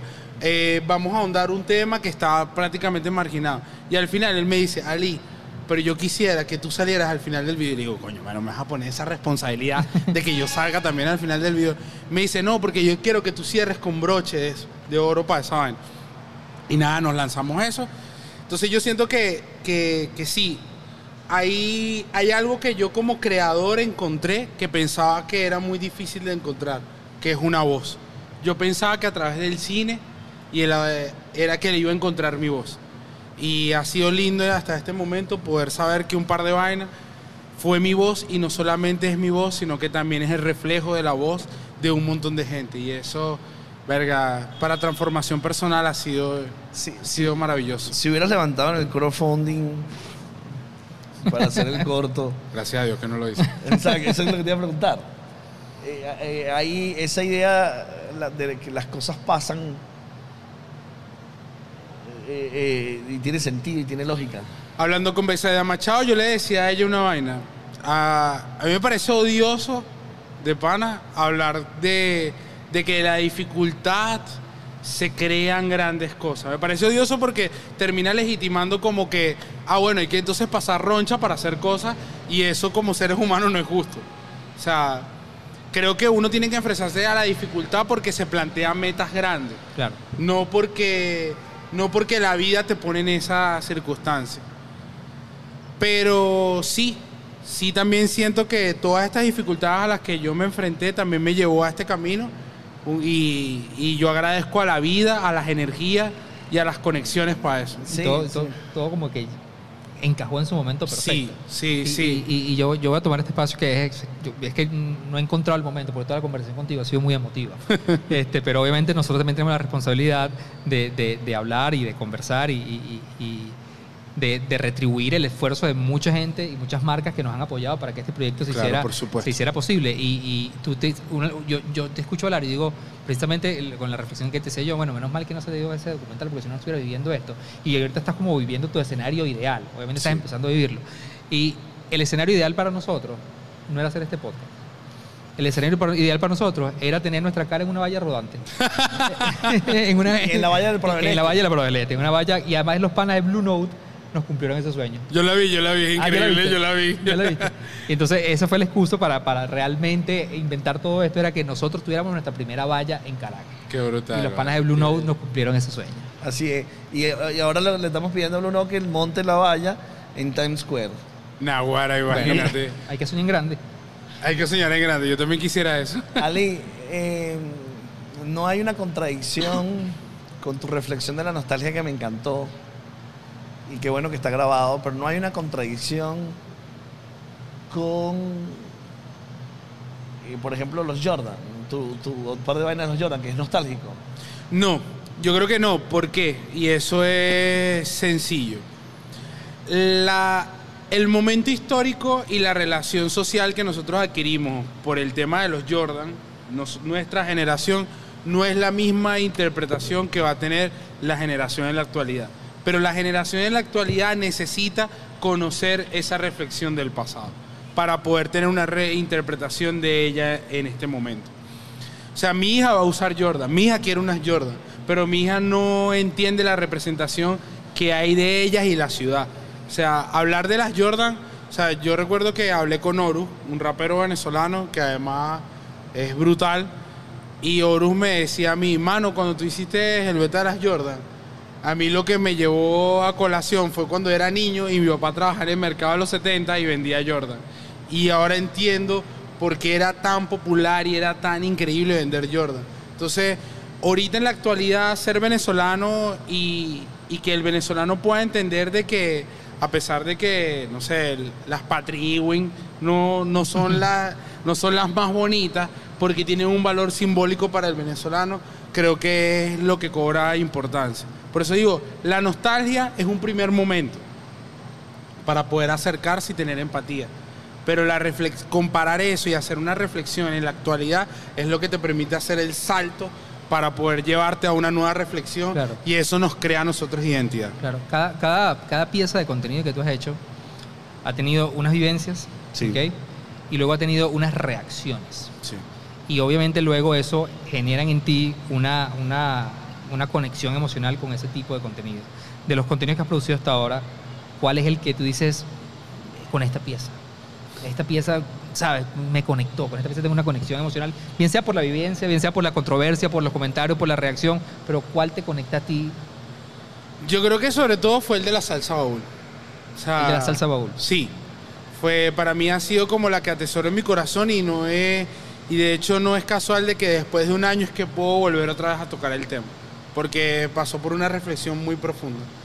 Y lo digo porque la salsa faúl es de los fenómenos venezolanos que yo siento y caraqueños de mayor importancia, pero muy poco conocido por el caraqueño y el venezolano. Sí.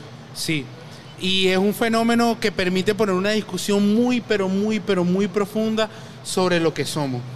Eh, y también permitió para mí hacer una reflexión este, personal de quién soy yo. ¿Quién soy yo y qué me representa? Yo, cuando terminó, la Sasaúl fue toda una controversia y yo agradezco que haya sido así esa controversia, porque luego de que se presentó esa controversia, hubo más gente que estuvo interesado sobre documentar, hablar, discutir, poner en perspectiva, darle valor a lo que eso representa.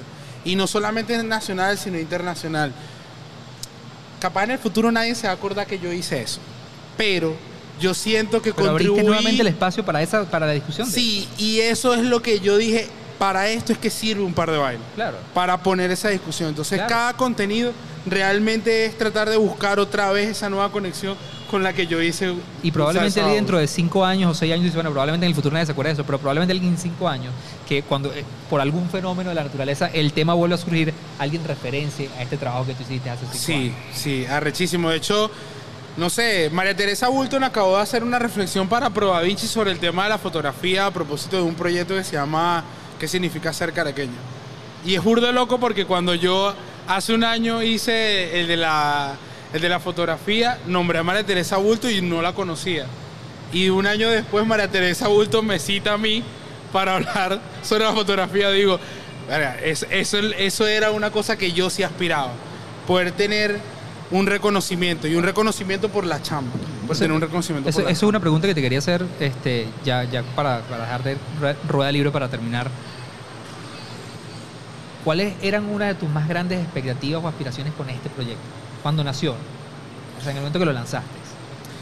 Creo que la mayor expectativa era que, que contenidos que la gente no conocía, pero que eran como que los rozaba, pudieran tener, un, pudieran tener los elementos históricos que estaban, que, que estaban en ellos y que la gente los pudiera aceptar. Y ojo, tú dirás, no, pero Ali, eso fue fácil, lo lograste. No. O sea, lo más difícil, y ustedes lo saben, es que tú cuando armas como un proyecto como este, tú dices, no, tienes que hablar de una sola cosa y darle solamente una sola referencia. Si le das más de una referencia, capaz la gente se aburre y te abandona. Entonces, la mayor dificultad de este proyecto, y que fue una cosa que yo dije, era si a mí me ve una sola persona, pero esa sola persona valora que yo necesito meter siete referencias para poder hablar completamente de lo que trata, ya yo logré Hice lo que quería. E hice el trabajo. Entonces, nada, ese es un reto que todavía lo tengo, pero a mí no me sigue interesando cuántas reproducciones hay, sino de que estén todas las referencias y los elementos que están ahí. O sea, a mí no me interesa la reproducción, se lo digo de forma sincera. O sea, yo tengo reproducciones de 50 mil, de 10 mil, de 15 mil y de Y 35 eso no te hace mil. infeliz. Y eso a mí no me hace infeliz. A mí con que una persona me pueda llegar, o sea, no sé, por un ejemplo, yo le hice una entrevista a Nore sobre la cual, yo siento que yo me siento satisfecho. Porque ese chamo dijo cosas ahí que en ninguna parte yo las he escuchado y además él como un artista urbano las dijo y además muestra quién es él. Yo estaba en un concierto de, de hip hop el otro día y llegó un menor y se me acercó y me dijo, mano, gracias por esa entrevista de Nore. Yo estoy aprendiendo con eso a ver cómo me monto en la movida de la música urbana. Yo dije, esto, esto, esto cuenta Esto es. la cantidad de reproducciones que tiene eso en YouTube. No me interesa cuántas reproducciones hay. Esto es lo que cuenta. Y nada, esa es la vuelta. Esa es la vuelta, mano. Ali, Claro. ya para finalizar, ¿cuáles son los tres contenidos de Ali Morales que tienes que ver antes de morir? Tres todo, todo lo que has hecho. De todo lo que he hecho, tienen que ver el ska venezolano, el ska caraqueño. Es, y, eh, es un documento histórico de una movida que yo siento que no ha, muer- no ha muerto, pero sí ha bajado, pero que en un momento fue muy fuerte y representa históricamente lo que Caricuao y Antima no es. O sea, creo que eso, es, in- eso hay que hacerlo. El par de vainas sobre la luz de Caracas, yo creo que hay que verlo porque no porque no porque yo diga ay no sino porque creo que es una reflexión que es como un parteaguas de los fotógrafos que en algún momento fueron mainstream pero que llegaron hasta los 90 y un montón de jóvenes que sin apostarle a nada decidieron cambiar las redes para mostrar su, su trabajo. Y el tercero y lo digo y lo digo con, con propiedad el de Acapela no porque yo sea fanático de Acapela, sino porque acá, con Acapela yo creo que hablamos de un fenómeno que es el hip hop venezolano, que es referencia mundial, pero creo que el fenómeno particular de él eh, es un parteaguas también para hablar de la historia de lo que va a ser en el futuro esta movida urbana. O sea, creo que es imprescindible verlo por eso. Es tan, es tan coherente el discurso de todo lo que tú dices, brother, que yo te acabo de preguntar cuáles son los tres contenidos que tú consideras que la gente debería ver. Y hace cinco minutos atrás, o sea, nombraste tres, pero no mencionaste el que hace, hace cinco minutos me dijiste que para ti es el más atesorado. Y, y- y no tiene nada que ver con views. No, no. Tiene no. que ver que él se representa realmente la Sí, idea, sí. lo que tú querías manifestar. Sí, Pero qué cual. placer hablar contigo, de verdad. Coño, que muchas gracias, usted. Ali Morales. eh, Que, o sea, me- estamos haciendo este podcast para construir la marca Venezuela y definitivamente Ali Morales está construyendo la marca Venezuela. de la mejor manera posible. Muchísimas gracias. De verdad, muchísimas gracias, Ale. Un aplauso para usted y ustedes también. Yo, ahí, como venezolanos, hay demasiado que contar de nosotros. Sí. Creo que vivimos tiempos interesantes e increíbles donde las redes sociales nos dan la libertad de salirnos de los patrones del broadcasting, de la televisión formal.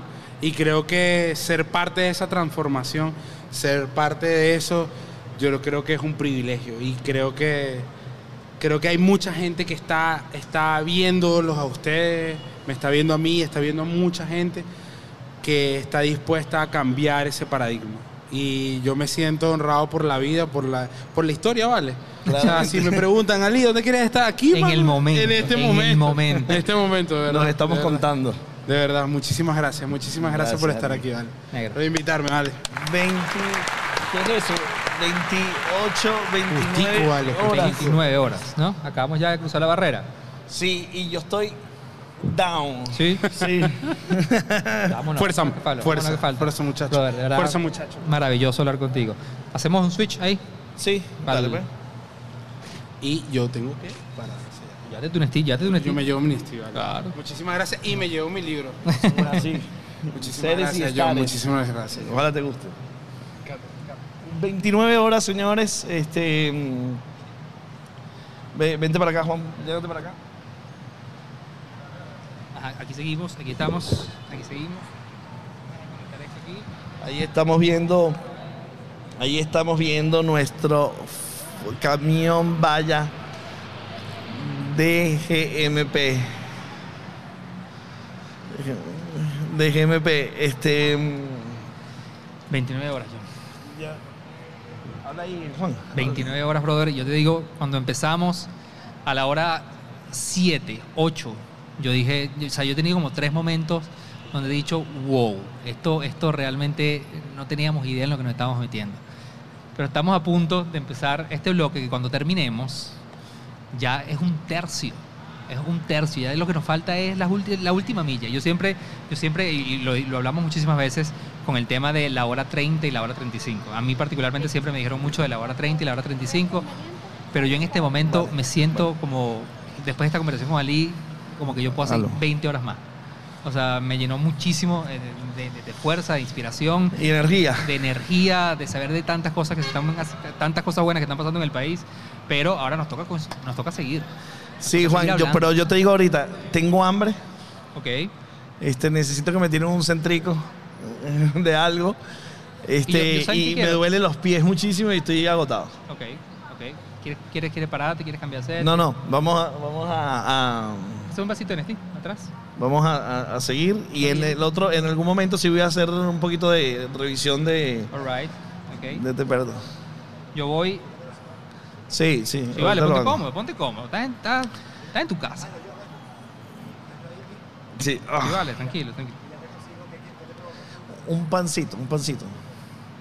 Obviamente, chicos, para todos los que están aquí viéndonos, obviamente son 30 horas, estamos a punto de entrar a, bueno, en- acabamos de entrar en la hora 29 que tenemos transmitiendo en vivo, 29 horas donde obviamente no nos, no nos hemos querido ni hemos podido callarnos, necesitamos obviamente cumplir y tenemos como ese compromiso personal, profesional, además con un bandón de gente que nos ha estado apoyando en este proyecto, pero yo me voy a tomar el tiempo para leer e introducir a nuestro próximo tema y a nuestros próximos invitados. Además que me da un Ajá. placer conocerlos y ya así como hablamos de Ali, vamos a hablar de ellos y lo que ha significado el contenido que están creando.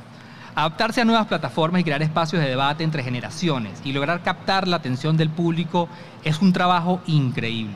Con los podcasts pasa muchísimo la, pre- la presentación de conceptos vacíos, porque la mayoría de las personas cree que más que una opinión con carisma y empatía es sentarse con un pana a hablar paja. Hoy nos acompañan en el podcast de hoy nos acompañan el podcast de Atemporados, la actriz y cantante Cristina Mosquera y el productor musical Gonzalo Velasco. ¿Cómo está? Hermano, un placer. Mira, qué felicidad. O sea, yo, cuando a mí me dijeron que nosotros íbamos a formar parte de esto, yo dije, no, no puede ser. O sea, esto es un lujo. De hecho, ahorita en la mañana subí una historia diciendo, o sea, a temporadas va a formar parte de un récord mundial. Así es, así es, tal cual es eso, a formar parte. Claro. Porque, Increíble. Porque eh, la gente, no, mira, mira este gentío que está aquí. Dime si esta gente no forma parte de esto. Eh, están formando parte de este No, récord. y tú sabes lo increíble que cuando nosotros hacemos el podcast, cuando nosotros grabamos va público y cada vez que va más público, mejor nos sentimos, Claro. ¿sabes?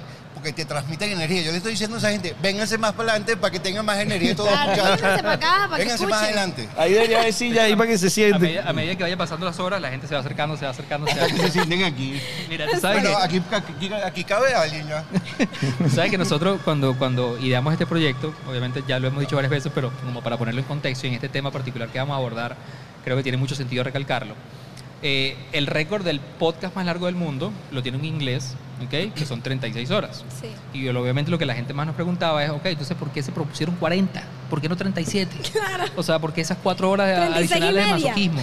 Este, y una de las cosas, obviamente, que cuando nosotros empezamos a crear el proyecto y investigamos, el tema de, las, del, del- del- de que nos dimos cuenta, es que este año se están cumpliendo 40 años del Internet como lo conocemos, del protocolo Wow. TCP/IP, y eso le, dio, eso le dio cabida y nacimiento al Internet que hoy en día conocemos y que sin duda ha transformado todos los ámbitos en la sociedad, todas las profesiones, todo lo, o sea, todo lo que conocíamos, obviamente, fue transformado con la llegada de Internet. Pero eso pasó progresivamente. ¿Ok? Sí.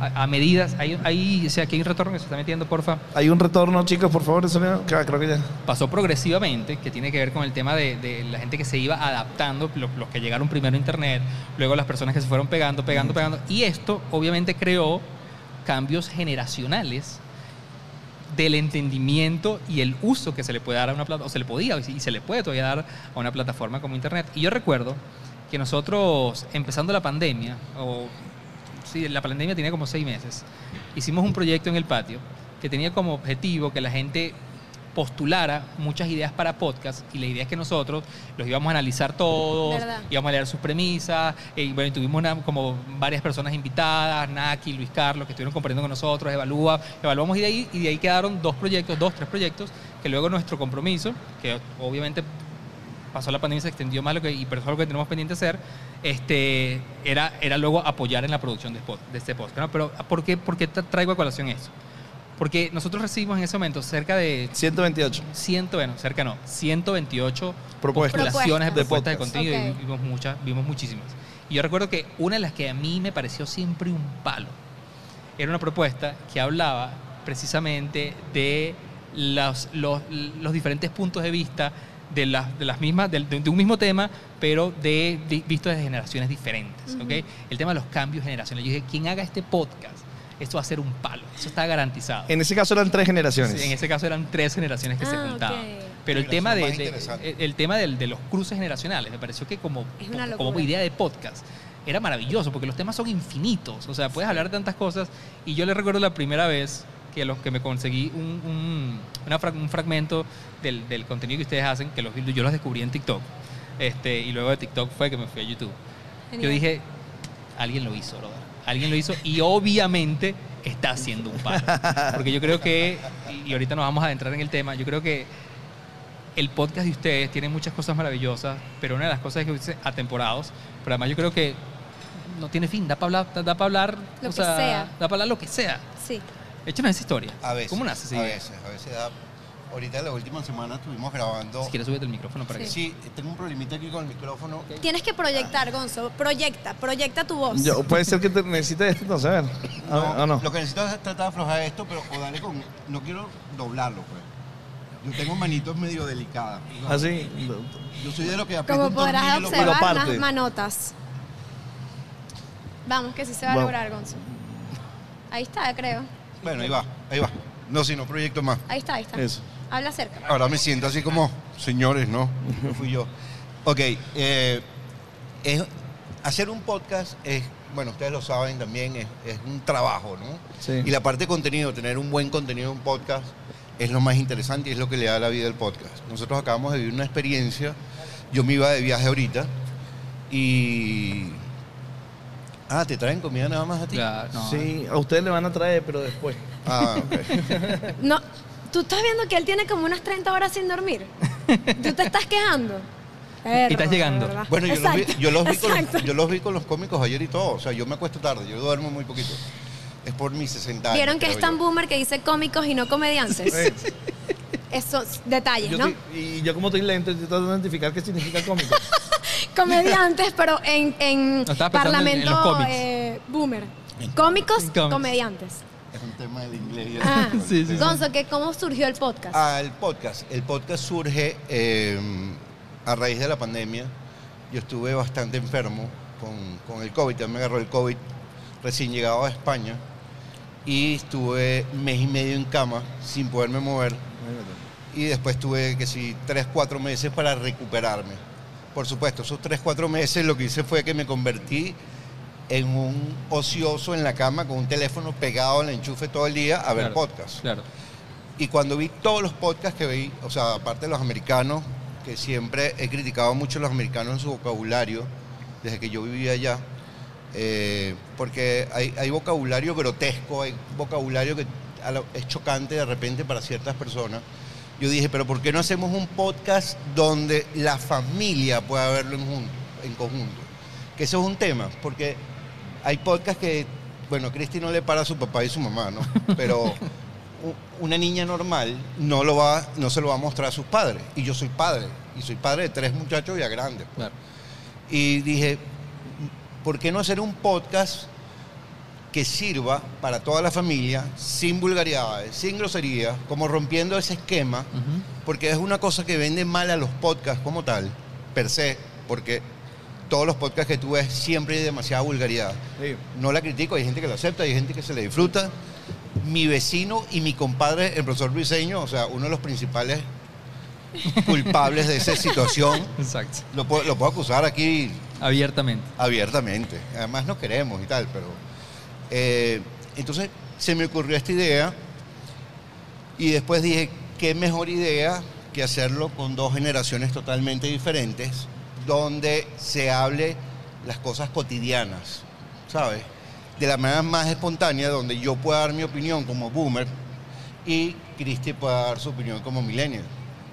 Pero ya se conocían entonces, ya, te- ya tenían... No, yo no le hablaba. Eh, yo, yo soy amigo de- del novio. O sea, yo, yo amo al novio, pero ella no. No, mira, lo que pasa es que eh, como Gonzo es productor de eventos, ¿no? Y nos conocimos en un evento justamente del otro polo. Eh, yo, Sí. yo estaba con Antonio, que es el bajista de Anaquena, que es mi novio. Estábamos en ese evento y él me presentó a Gonzalo. Lo conocí, hola, mucho gusto, ya está. Gonzalo eh, pasa esto que él cuenta, se le ocurre la idea y me contacta un día eh, por Instagram, no recuerdo, y me dice, mira, tengo una idea de un podcast. Yo además lo había visto una vez en mi vida, o sea, yo no sabía quién era esta, persona más que nada. Tengo una idea de un podcast de, de- con, una, con este concepto, dos generaciones opuestas que hablan de temas. Y yo pensando, ajá, pero yo no conozco a este señor, yo ni siquiera sé si este señor tiene buenas intenciones, ¿sabes? Yo no sé nada. Le dije, bueno, vamos a reunirnos. Él me comenta la idea, yo entiendo que es un concepto muy bueno, o sea, cuando él me lo dice, yo, dice, yo dije, oye, no hay nada como esto, yo no veo en ningún otro lado un podcast realmente con dos generaciones tan distintas, y dije, vamos a intentarlo, siempre con el miedo, y yo creo que pasa a cualquiera que está comenzando un proyecto, de que, ajá, y si, si esto no gusta, y si la gente lo ve mal, por también todo un tema de que, ajá, es un señor muy mayor con una chamita. O sea, entonces nada, lo empezamos a probar. Funcionó, empezamos a subir episodios. Y creo que el boom fue en TikTok, que empezamos a subir fragmentos de TikToks y, la, y la gente le empezó, le encantaba lo que veían ahí en TikTok y migraban a YouTube. Y creo que eso ha sido lo que, lo que ha funcionado. El tema del concepto, pero también eh, esto de que yo siento que entre nosotros hay buena química a pesar de que somos generaciones tan distintas, ¿sabes? Co- co- conseguimos la manera de conectar, de comunicarnos de una manera, digamos, una buena manera, a pesar de que nos llevamos, no sé, ¿cuántos años nos llevamos tú y yo? Bastante. No sé, llevar, no sé hacer esa cuenta. 46. 24 o 60. 46. 46 años. No, no. No, no, no, 36. Ah, 36 años. Ahí, ahí mm, me ha impresionado que en estas 29 horas que hemos estado hablando de TikTok está en la boca y en, en la relevancia de todos. ¿Verdad? Sí. Todo el mundo coincide en lo mismo sobre el crecimiento y el impacto que tienen sus contenidos en TikTok versus otras plataformas. Sí. Wow. Teníamos. Porque está cambiando un poquito el algoritmo, También nos han hablado de eso. Están castigando a todo el mundo. Nosotros teníamos TikTok, veníamos muy subiendo muy rápido y de 8 millones de views pasamos a 10 mil. Es que yo creo que es una plataforma que raro. yo creo que incluso todavía no terminamos de entenderla, ¿sabes? Sí. O sea, es un algoritmo que incluso los mismos millennials eh, nos cuesta a veces un poco que estamos haciendo contenido y de repente a un contenido le va increíble y se hace viral y el Que no le apostabas nada, probablemente. Exacto. A mí me ha pasado mucho en TikTok eso. que, que no, que no le tenías mucha expectativa y de repente el, el contenido viral. Y luego tú montas algo que tú dices, esto va a ser increíble. 2000. ¿Y ¿qué, qué pasó pues? ¿Sabes? Es complicado. Yo creo que es una plataforma que incluso nosotros no hemos comprendido muy bien. Pero, y, y si sienten que, que las reproducciones de YouTube son consecuencia de la exposición de TikTok. 100%. Es que uno hasta lo ve. Nosotros comenzamos a crecer exponencialmente en YouTube a través de TikTok. Lo vimos, o sea, eh, eh, creo que el primer TikTok que se hizo viral fue uno que yo estaba hablando de que yo era curiosita, que no era Cuaima, sino era curiosita. Y ese TikTok se hizo súper, súper viral. Y ese episodio de repente disparó a, a- a muchísimos este, views más. Igual que el de la... Hay un episodio que se llama Las arepas incineradas. Y tú ves la diferencia. Ese episodio tiene como 30 mil vistas. ¿De qué va las arepas incineradas? Eh, yo estaba contando Que lo cuente, que lo cuente, por Sí, favor. sí. Eh, yo Por estaba favor. contando que mi mamá se le pasaba un poquito de quemada las arepas en el colegio cuando me las mandaba. yo abría el aluminio y las arepas estaban, bueno, digamos un poquito oscuritas, pues quemaditas. Pero hubo un día que las arepas estaban incinerada, o sea, estaba negra la arepa y lo más loco es que cuando abrí la arepa estaba también quemada por dentro. te la mandó? Y ella me la mandó al colegio. Entonces, claro, yo conté eso, mi mamá estaba presente en el público, todo el mundo se murió de la risa. Ese TikTok se hizo increíble y tú ves que ese TikTok tuvo creo que como 7 millones de, de vistas en TikTok. Y el, y el episodio de YouTube es uno de los que tiene más reproducciones. Claro, Entonces, tú ahí ves qué es lo que pasó Es coherente. que la gente migra directamente a YouTube de TikTok. Bueno, de hecho yo, yo en en varios ejemplos, de hecho hoy lo he hecho dos veces, eh, cuando hablo de fragmentación, porque hay gente, obviamente que TikTok en este momento tiene como opiniones encontradas, hay gente que, Sí. que, que- hay gente que ya está y está tripillando un mundo, hay gente que está y no le está encantando lo que está sucediendo, hay gente que no está y no quiere saber nada. Sí. O sea, no quiere saber nada de la plataforma. Es así. Pero, pero la, la- la realidad es que una de las cosas que yo creo que es muy valiosa, porque una de, las, una, una de las grandes resistencias que la gente, a mí me parece mentira, pero que todavía la gente dice es que, no, ya va, pero porque yo era TikTok, yo no quiero ir a bailar, yo no quiero hacer lip sync, o sea, yo, yo, no, yo no estoy para eso, y no se están dando cuenta de que obviamente la, la narrativa y la, la cantidad del contenido, la, la calidad del contenido que está proponiendo TikTok ya estamos hablando de muchas otras cosas. De hecho, acabamos de salir este, con un creador de contenido que no sé si lo, lo conocían. Sí, yo lo vi. Bueno, increíble y maravilloso. Sí. Y una de las cosas que, que- que yo he visto mucho en ustedes, y ustedes fueron uno de los primeros fenómenos que yo comencé a detectar, de que decía, claro, la estrategia de ellos, lo que están haciendo en TikTok, es entendiendo la capacidad de TikTok que tiene de que la gente descubra nuevos contenidos, pero no descúbreme, pero luego switchéate. Porque una de las cosas Claro. que tiene eh, TikTok maravillosas, a diferencia de las otras plataformas, es que ellos nunca han sido ni serán celosos con el hecho que el contenido que tú consumes aquí luego te vayas para otra plataforma. Es verdad. Ellos abiertamente han sido, úsame. De hecho, tienen abajo todos los botones, quieres compartir en WhatsApp, en Facebook, en Twitter. Eso, no- 100%. eso no pasa en ninguna otra red social, eso solamente pasa en TikTok. Y una de las cosas que ustedes han hecho muy bien es entender el fenómeno de TikTok como herramienta. No me interesa crecer aquí tanto, pero yo sí quiero que me descubras y luego vayas y vayas para YouTube. 100%. Yo los referencio mucho a ustedes como un caso de éxito de eso. Qué bueno, gracias. Bueno, hemos, hemos crecido en TikTok increíble. Sí. Tenemos como 270 mil seguidores en TikTok en, en no un año ni siquiera, porque nosotros arrancamos TikTok al- a los dos meses, después ha arrancado el podcast y acabamos de cumplir un año nada más. Y de verdad el crecimiento ha sido in- o sea, impresionante. Nosotros, ¿Habían tenido experiencia previa en podcast? no, nada. nada. Nada. Eh, Es una cosa que me nació de repente de tanto ver podcast. pues, ¿Sabes, ¿Sabes lo que pasa cuatro meses en una cama? O sea podcast. yo, yo me había comprado un reloj de estos ejercicios para contar los pasos porque me, tenía que poner metas. O sea, los primeros días lograba caminar que sí, 800 pasos y no podía más. Y así poco a poco, poco a poco, era mi único ejercicio, bajar y subir las escaleras de mi casa. De hecho, eh, todo nuestro equipo, el equipo que está detrás de temporadas, que somos en total seis personas contándonos a Gonzalo y a mí, eh, tampoco habían hecho podcast de nada. Nuestra productora, Danielis, ella cuenta, de hecho, que ella, o sea, Gonzalo le dijo, mira, vamos a hacer un podcast. Y ella le dijo, sí va. Y llegó a su casa y que, mira, ¿y cómo se hace esto? O sea, yo ni, yo ni siquiera sabía cómo hacer un podcast. Y creo que todos nos lanzamos un poquito a ciegas con esto. Y con lo que estabas comentando ahorita de TikTok, yo creo que la gente tiene que empezar a entender que TikTok no es una plataforma para bailar netamente. O sea, la gente piensa que tú, de hecho, Sí, ya va, yo quiero bailar en TikTok. Debes, debes. Todavía no lo has hecho. bailar. No lo he hecho, ya lo prometí hace mucho tiempo. Y no lo has es que me hecho. da vergüenza, pana. De verdad. O Pero sea, es que- Estoy buscando una pareja, yo... Ella no sabe bailar merengue, entonces no puedo bailar No con puede ella. ser, tú no sabes el merengue. sí sé, él simplemente me está, me está, qué feo Está hablas, de mintiendo, verdad está que haciendo sí. bullying. Me está haciendo bullying. Mira, Está que, mintiendo. que yo creo que ahorita, incluso, eh, o más que todo, la generación de los boomers, o vamos a poner X boomer, dicen, eh, yo, yo po- puedo creer que hasta ven a los TikTokers como algo, ah, no, este es TikToker, ¿sabes? Como, como algo, desprecio. como algo despectivo, como tienen un desprecio, porque es como, esta gente solamente baila en TikTok. Y la realidad es que TikTok es una plataforma que tú tienes que saber utilizarla y saber buscarle el jugo. Porque nosotros, tal como lo que estás diciendo, nosotros somos prueba de que no tienes que bailar ni tienes que hacer trends en TikTok para que te vaya bien. Muestra tu contenido, muestra lo que haces genuinamente.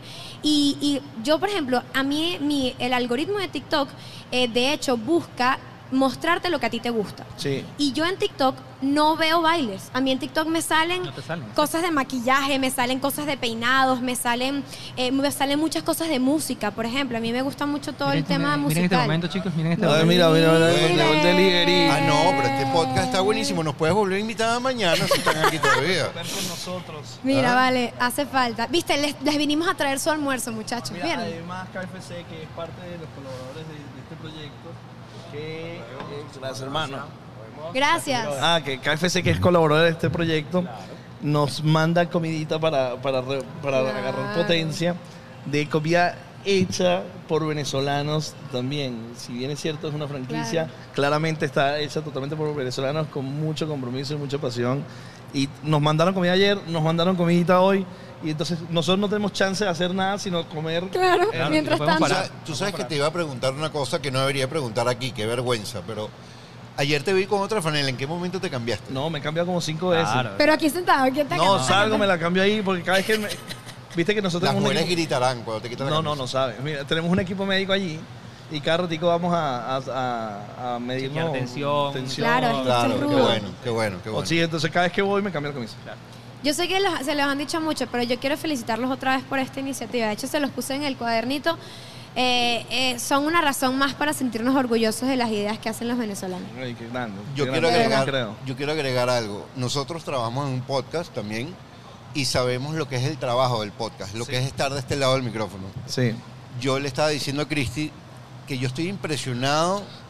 ¿Cómo ustedes pueden aguantar Vayan comiendo, vayan comiendo. 29 horas sentados en un micrófono? Llega un momento que el cerebro se embota totalmente.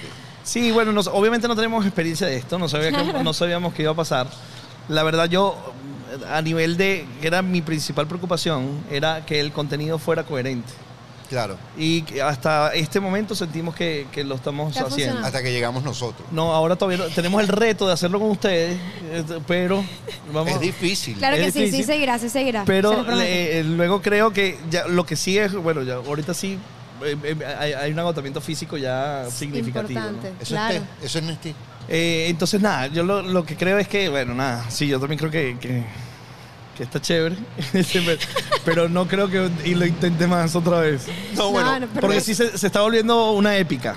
Claro. Claro. Y, no, y, y nosotros estábamos hablando ahorita, eh, yo le estaba diciendo, hay que darle energía a estos muchachos porque me imagino que el nivel de, de cansancio que tienen los dos es increíble, pero qué chévere es que todos los invitados, invito a todos los invitados que falten por llegar, vamos a meterle energía a ustedes porque la Claro. nota es meterle energía. No es que sea una Para que se conversación normal y corriente, porque si no, el sueño tuyo me lo, el sueño tuyo me lo vas a pasar a mí. Claro, o- claro. hay que meterle energía a este podcast y ya, vamos a meterle energía. Cuando ustedes se acuesten a dormir, nos tienen que escribir para todos hacer como un... Mira, aquí hay comida para los cuatro. ¿ok? Seguro. Ok. Sí, claro, pero... Mira. Cuando normalmente un podcast necesita madurarse, o sea, porque ¿quiénes son las primeras personas que los empezaron a ver? Nuestra familia. Del entorno, ¿no? No, no, hubo gente, hubo, o sea, el podcast en el primer episodio fue impresionante. Yo, yo juraba que no íbamos a llegar ni a 400 la primera semana. Y cuando grabamos el segundo ya estábamos como en, en mil casi. Y yo, wow, esto va a funcionar. El segundo episodio, porque los grabamos en mi casa, invito a mi vecino y Briseño se sienta ahí. Y cuando se acabó el podcast, Briseño me dice como, brother, esto es un palo. Quédate tranquilo que esto va a crecer solo. Y efectivamente ha tenido un crecimiento que nosotros tenemos muchos errores todavía en la parte comuni- comunicacional, pero y lo sabemos, pero lo que no tenemos es el tiempo para ir corrigiendo todo. Sí. Hemos pensado meter más gente en el equipo, tenemos que se- esperar que sea un poquito más rentable para meter más gente, ¿sabes? Tiene que Es eso.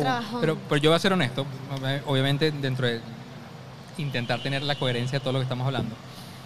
Yo, yo cuando, cuando estábamos armando obviamente todas las propuestas de- de- con las personas que queríamos conversar, que queríamos hablar, eh, cuando yo sugería el nombre de ustedes, era porque yo en verdad he vivido como consumidor de su contenido la experiencia de cerca. Este, del crecimiento, de la parte técnica, de la parte de guion, o sea, se ve. Yo, yo he vivido como el, como, como el, producto en desarrollo. qué Sí, chévere. o sea, porque obviamente me gusta mucho el contenido que hacen. eh, obviamente hay, con- hay episodios que, que he disfrutado muchísimo, hay episodios que digo, o sea, ¿cómo, cómo, cómo, cómo armaron esto? ¿Cómo llegaron a eso? No sé cómo se, se dieron cuenta. O sea, pero, pero sí he visto que Si obviamente hay... Si, si supiera la verdad de muchas cosas. Pero sí siento que, que- que es un producto que es un producto honesto. Siento que es un producto que... 100%. Tú, dices- tú dices algo, ¿todavía se sigue grabando en tu casa? sí. ¿Sí? Sí. Ah, yo pensé que ustedes se veían porque vi varios No, episodios. no me, me mandaron de tareas que yo soy como el albañil del equipo. Ok. Eh, de hecho, mira, me acabo de clavar un destornillador esta mañana Bien. haciendo unas cosas. Eh, cambié el set, porque la segunda temporada lo que hicimos fue cambiar el set, cambiamos el logo, cambiamos los colores, la paleta de colores, cambiamos un poquito todo. Lo que sí cambió que de, repente lo que te diste cuenta es que nosotros tenemos nuestro set principal allí en Casa de Gonzo, pero eh, los episodios con invitado lo estamos grabando en otro lugar porque en ese lugar no cabemos tantas personas. Ok. Entonces eh, cabemos solamente dos. Entonces para grabar ya con tres o cuatro personas nos movimos para otro lado. La- la- las colaboraciones le- les ha funcionado. Sí, claro. Bueno, nosotros tenemos, nosotros tenemos una sección de emprendedores que al final del episodio invitamos a emprendimientos eh, a modo de apoyo. O sea, de hecho, ellos no, no hay ningún costo por hacer eso, sino simplemente darles una un- Ventana. Una ventana allí. Y además, bueno, hemos tenido uno que otro patrocinante, etcétera, etcétera, que pues han, han colaborado también a, a que el proyecto se dé, porque nosotros, bueno, tenemos un equipo, tenemos un montón de cosas, todo eso Claro. cuesta, ¿sabes? Eh, sí, además que, que ese es el gran reto que también hemos estado discutiendo estos días, estos dos días, que tiene que ver con la, mucha gente que está identificando que le está dedicando mucho tiempo a la producción de contenidos Sí. y que no ve clara cómo va, Una va remuneración. la remuneración del proyecto.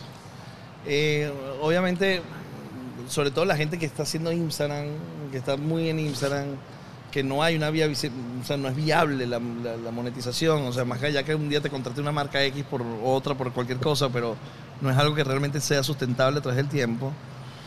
Y el- eh, llega, a pas- llega a pasar que, ¿cómo vas a hacer sustentable este podcast para el capítulo 1000? Ujú. Para el capítulo 500.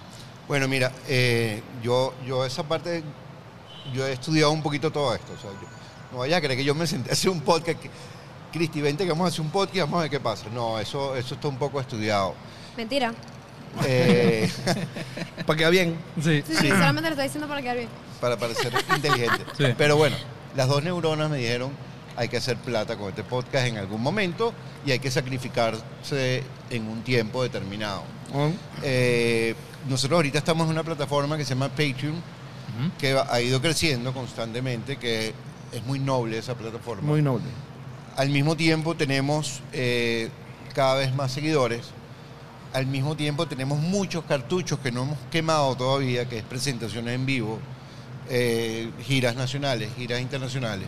Cuando tenemos seguidores en Japón, en Israel, en Alemania, en Chile, en, to- en todo el mundo. Tenemos el una gente en Luxemburgo, dime tú.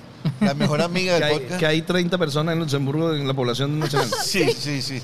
No, ella no es venezolana, es argentina, de hecho. La Ah. chama que está en Luxemburgo, que ve el podcast, que además está Mm. en Patreon, es argentina. O sea, no tiene nada que ver con Venezuela, pero es fanática de Venezuela. O sea, te digo que ella hace arepas en su casa, ve, ve programas venezolanos, no sé qué cosa, y ella es argentina y vive en Luxemburgo. Y tenemos gente en Chile, chilena, o sea, de- Sí. que son chilenos y nos escriben y nos dicen, eh, nos encanta el, el acento de ustedes, nos encanta que no, no son vulgares, nos encanta que no sé qué, o sea, hay como, tenemos público de todo tipo. Entonces, volviendo un poco al tema de para que sea rentable, sigo con lo de, tenemos Patreon, tenemos muchos cartuchos que no hemos quemado todavía, Claro. a propósito, porque está todavía dentro de mi presupuesto, pues, o sea, Sí, hay un mapa de ruta claro. que, que, que- Que se está cumpliendo. no, sí, normalmente, normalmente mm, identificamos siempre en los podcasts es- eso que comento, o sea, eh, monetización por reproducciones o por... No, reproducciones en YouTube, olvídalo. Sí. Es muy tienes, poca. tienes- Sí, sí, sí, sí, sí. tienes Oye, que... o sea, ahorita nos acaban de castigar un episodio, pues pusimos una canción De Anaquena, además. de Anaquena, que que la pusimos que sí, 25 segundos. No, que en este episodio nos van a monetizar.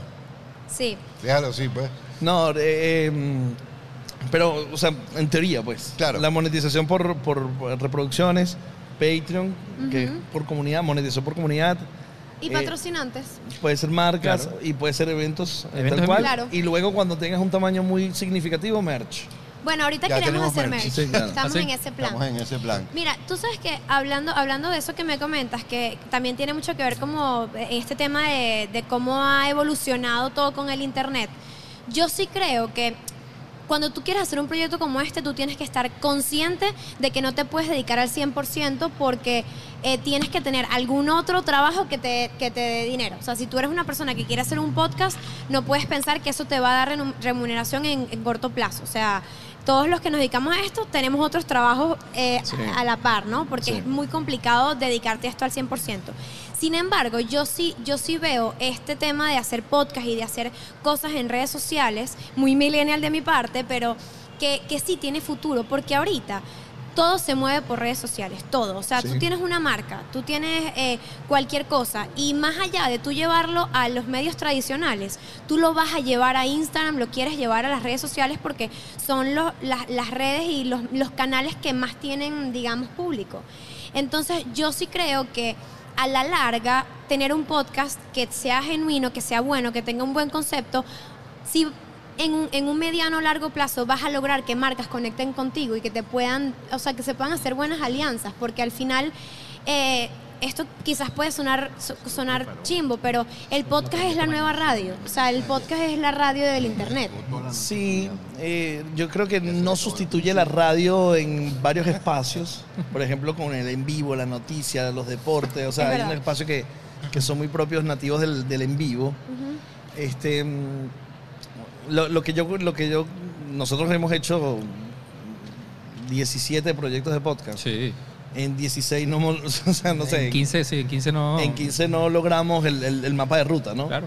Este, por, por- es parte de- del- del proceso de entender la- las oportunidades y los riesgos. Este, pero yo- obviamente sí, el, el ideal sería monetizar con la comunidad. Sí.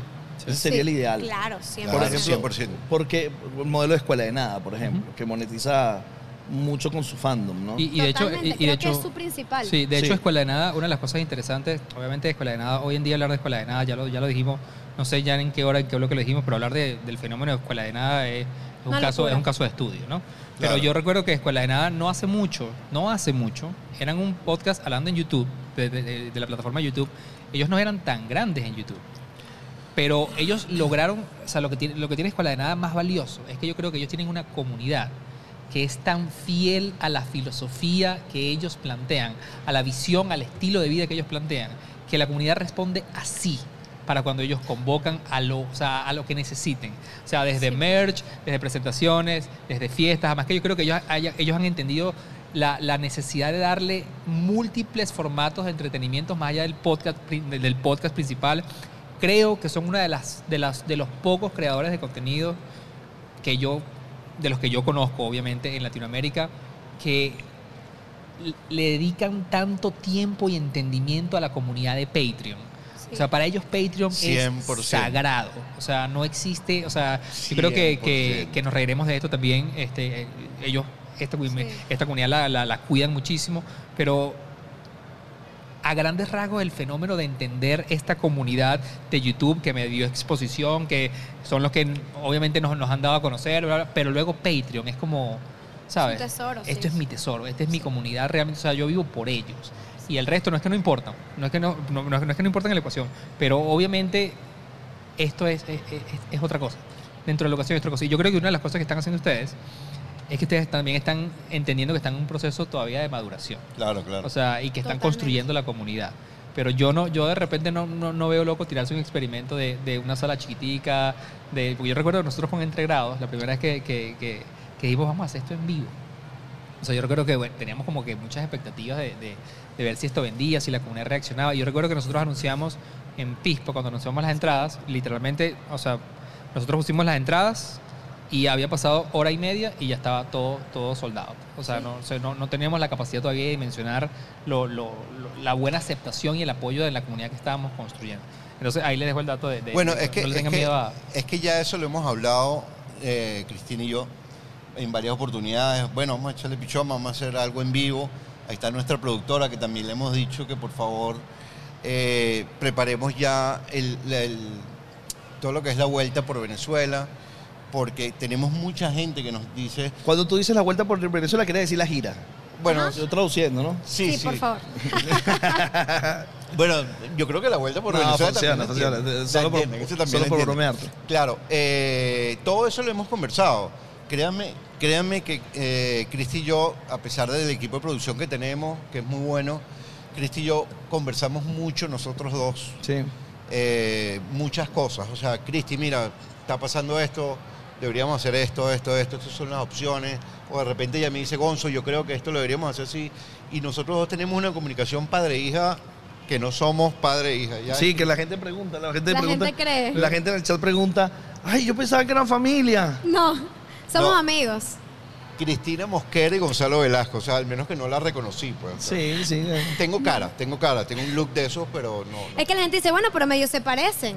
Sí, pero no somos en Bueno, familia, somos eh, amigos. una de las cosas que quería mencionar, eh, dentro del podcast, yo moví un poco mis conocimientos de, de eventos musicales al podcast. O sea, porque hay muchas cosas que se asemejan. Eh, una de las cosas que se asemeja es que la gente cree, no, montar un evento es, ¿sabes? Ahí está la banda, llámate la, la- la tarima, luces y ya, préndelo y ya fue. No, no, no es así. O sea, un evento musical tiene mucho mucho en riesgo y tiene mucha planificación. Y yo estoy claro que en el podcast iba a existir ese riesgo. Pero otra de las cosas que vi en el mundo musical y que es la oportunidad que nosotros quiero darle a todos los emprendedores en Venezuela, porque hay muchos emprendimientos que no logran entrar a la gente, porque está bien, ellos abren su canal de, de Instagram Sí. y, y hasta ahí llegaron, o sea, llegan que si 200, 300 seguidores que son la familia, los cercanos, pero nosotros hemos tenido seguidores, eh, emprendimientos que son demasiado buenos, son increíbles. O sea, a mí, bueno, uso todo lo que me regalan, todo.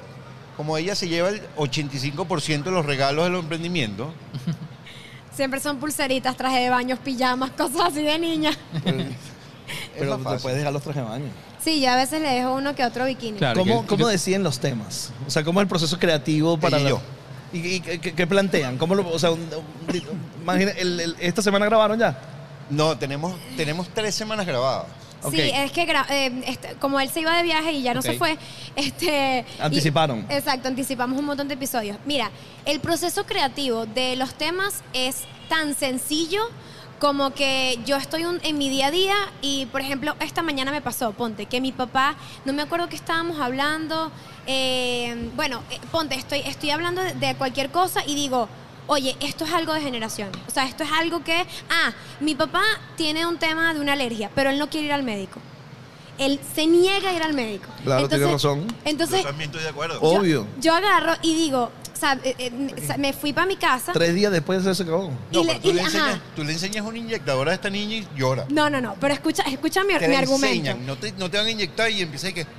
Para, para, para, para tener mi, argu- mi argumento. Él tiene un tema alérgico eh, como crónico. Entonces yo le digo, papá, vamos a ir a un médico a ver qué es, simplemente para que te den un tratamiento. No, no, yo no necesito ir al médico. Y yo dije, ok, esto es un tema generacional. Claro. Los boomers no les gusta ir al médico. O sea, hay algo aquí que ellos no quieren ir al médico nunca. Entonces, esas son cosas del día a día que yo digo, aquí hay algo generacional.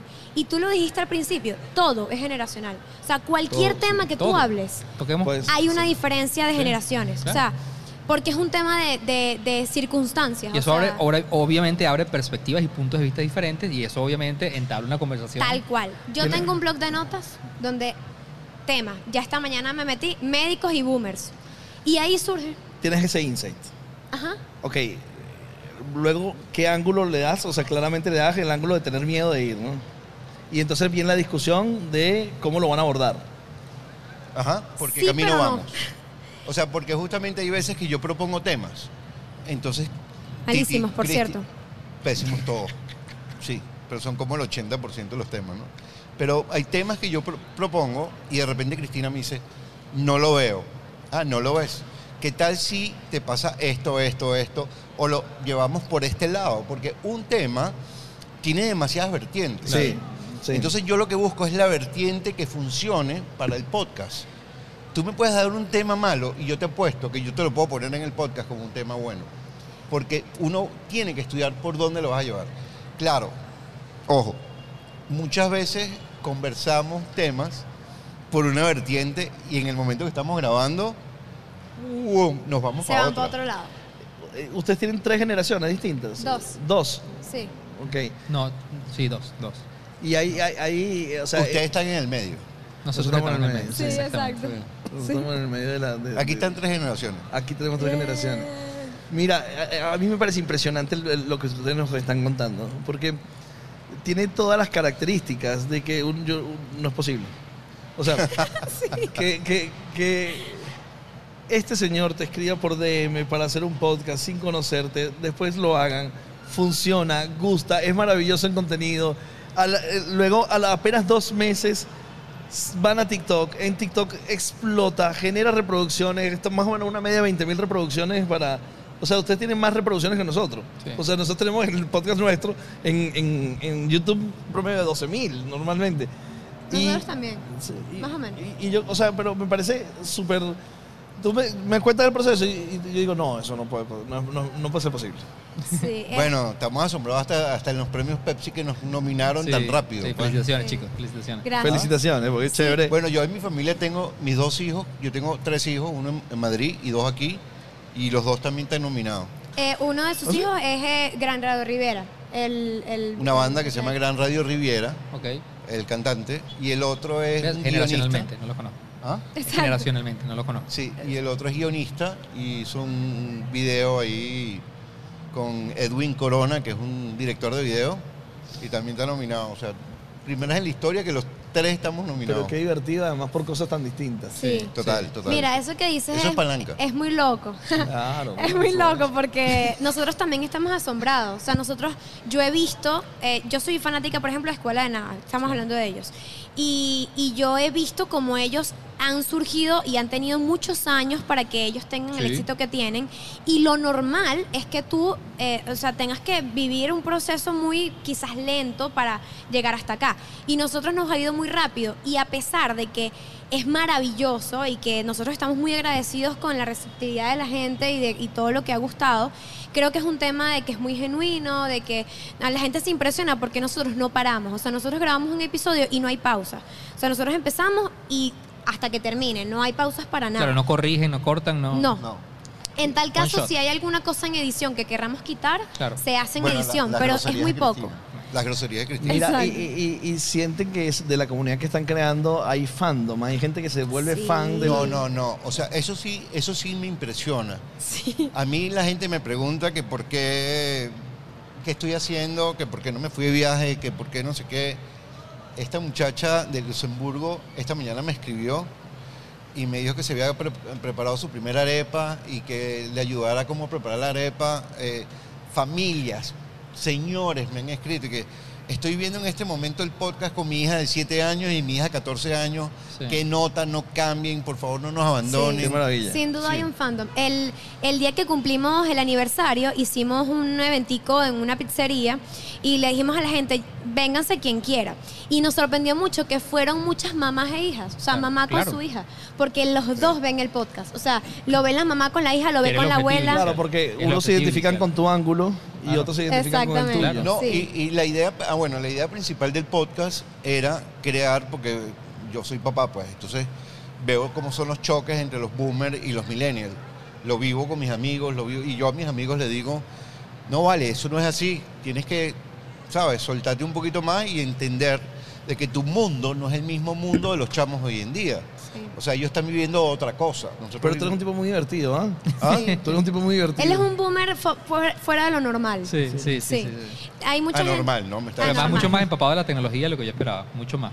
Eh, Bueno. Yo soy el que manejo la... Eso es lo que te iba a decir. Si yo te cuento que cada cosa que tiene que ver, Patreon, fue que Gonzo, encárgate Claro. porque yo no tengo ni idea de cómo funciona Es eso. al revés. Nosotros somos muy, o sea, somos nuestras generaciones, pero en muchas cosas nos cruzamos así de que yo soy la señora y él es un, un chamo, pues. ¿Quién, quién tomó la decisión? ¿Quién tomó la decisión de decir vamos a fragmentar en TikTok? Tú. Mira, la boomer eres tú. Sí, es que es lo que iba a decir. Es todo lo opuesto. Sí. O sea, todo lo que Bueno, yo espero de que va a hecho, hacer, lo hace. de hecho te voy a explicar algo. Fue cómico porque este, yo soy muy curioso. O sea, yo por lo menos aprendí a usar, a usar las computadoras cuando salieron al mercado, porque yo soy... ella cree que el celular existió toda la vida. ¿no? Claro. Todavía eso no lo entienden. O sea, antes no había. Y a veces me toca explicarlo varias veces en el episodio. Digo, no, acuérdate que cuando tú no habías nacido no había celular. Bueno, yo cuando salieron las computadoras personales, eh, yo quería aprender a manejar una computadora. Sí. Y aprendí a manejar mi computadora con error y, ¿cómo se llama? Ensayo y error. ensayo de error. Y así como he hecho con la computadora, lo hago con todo. Yo a la edad de nueve años desarmé mi primera moto sin que nadie me dijera nada. Agarré la moto, la metí atrás en el patio de mi casa y la desarmé completa. Y la volví a armar. Yo soy así, yo soy muy... Cuando quiero aprender algo, que me propongo algo, lo, hago. De, de- de los podcasts que dice que escuchaste, ¿cuál es tu favorito? Es que hay varios. Hay, eh, son- Dame varios, pues. Bueno, el primer podcast que me amarró, pero también porque es amiga mía, es el podcast de Ana María Simon, que, que era Permitido Equivocarse. Ajá. Sí. Me gustaba mucho la estructura de ese podcast, me encantaba. De hecho, yo a ella le dije, gracias a ti nació Atemporados.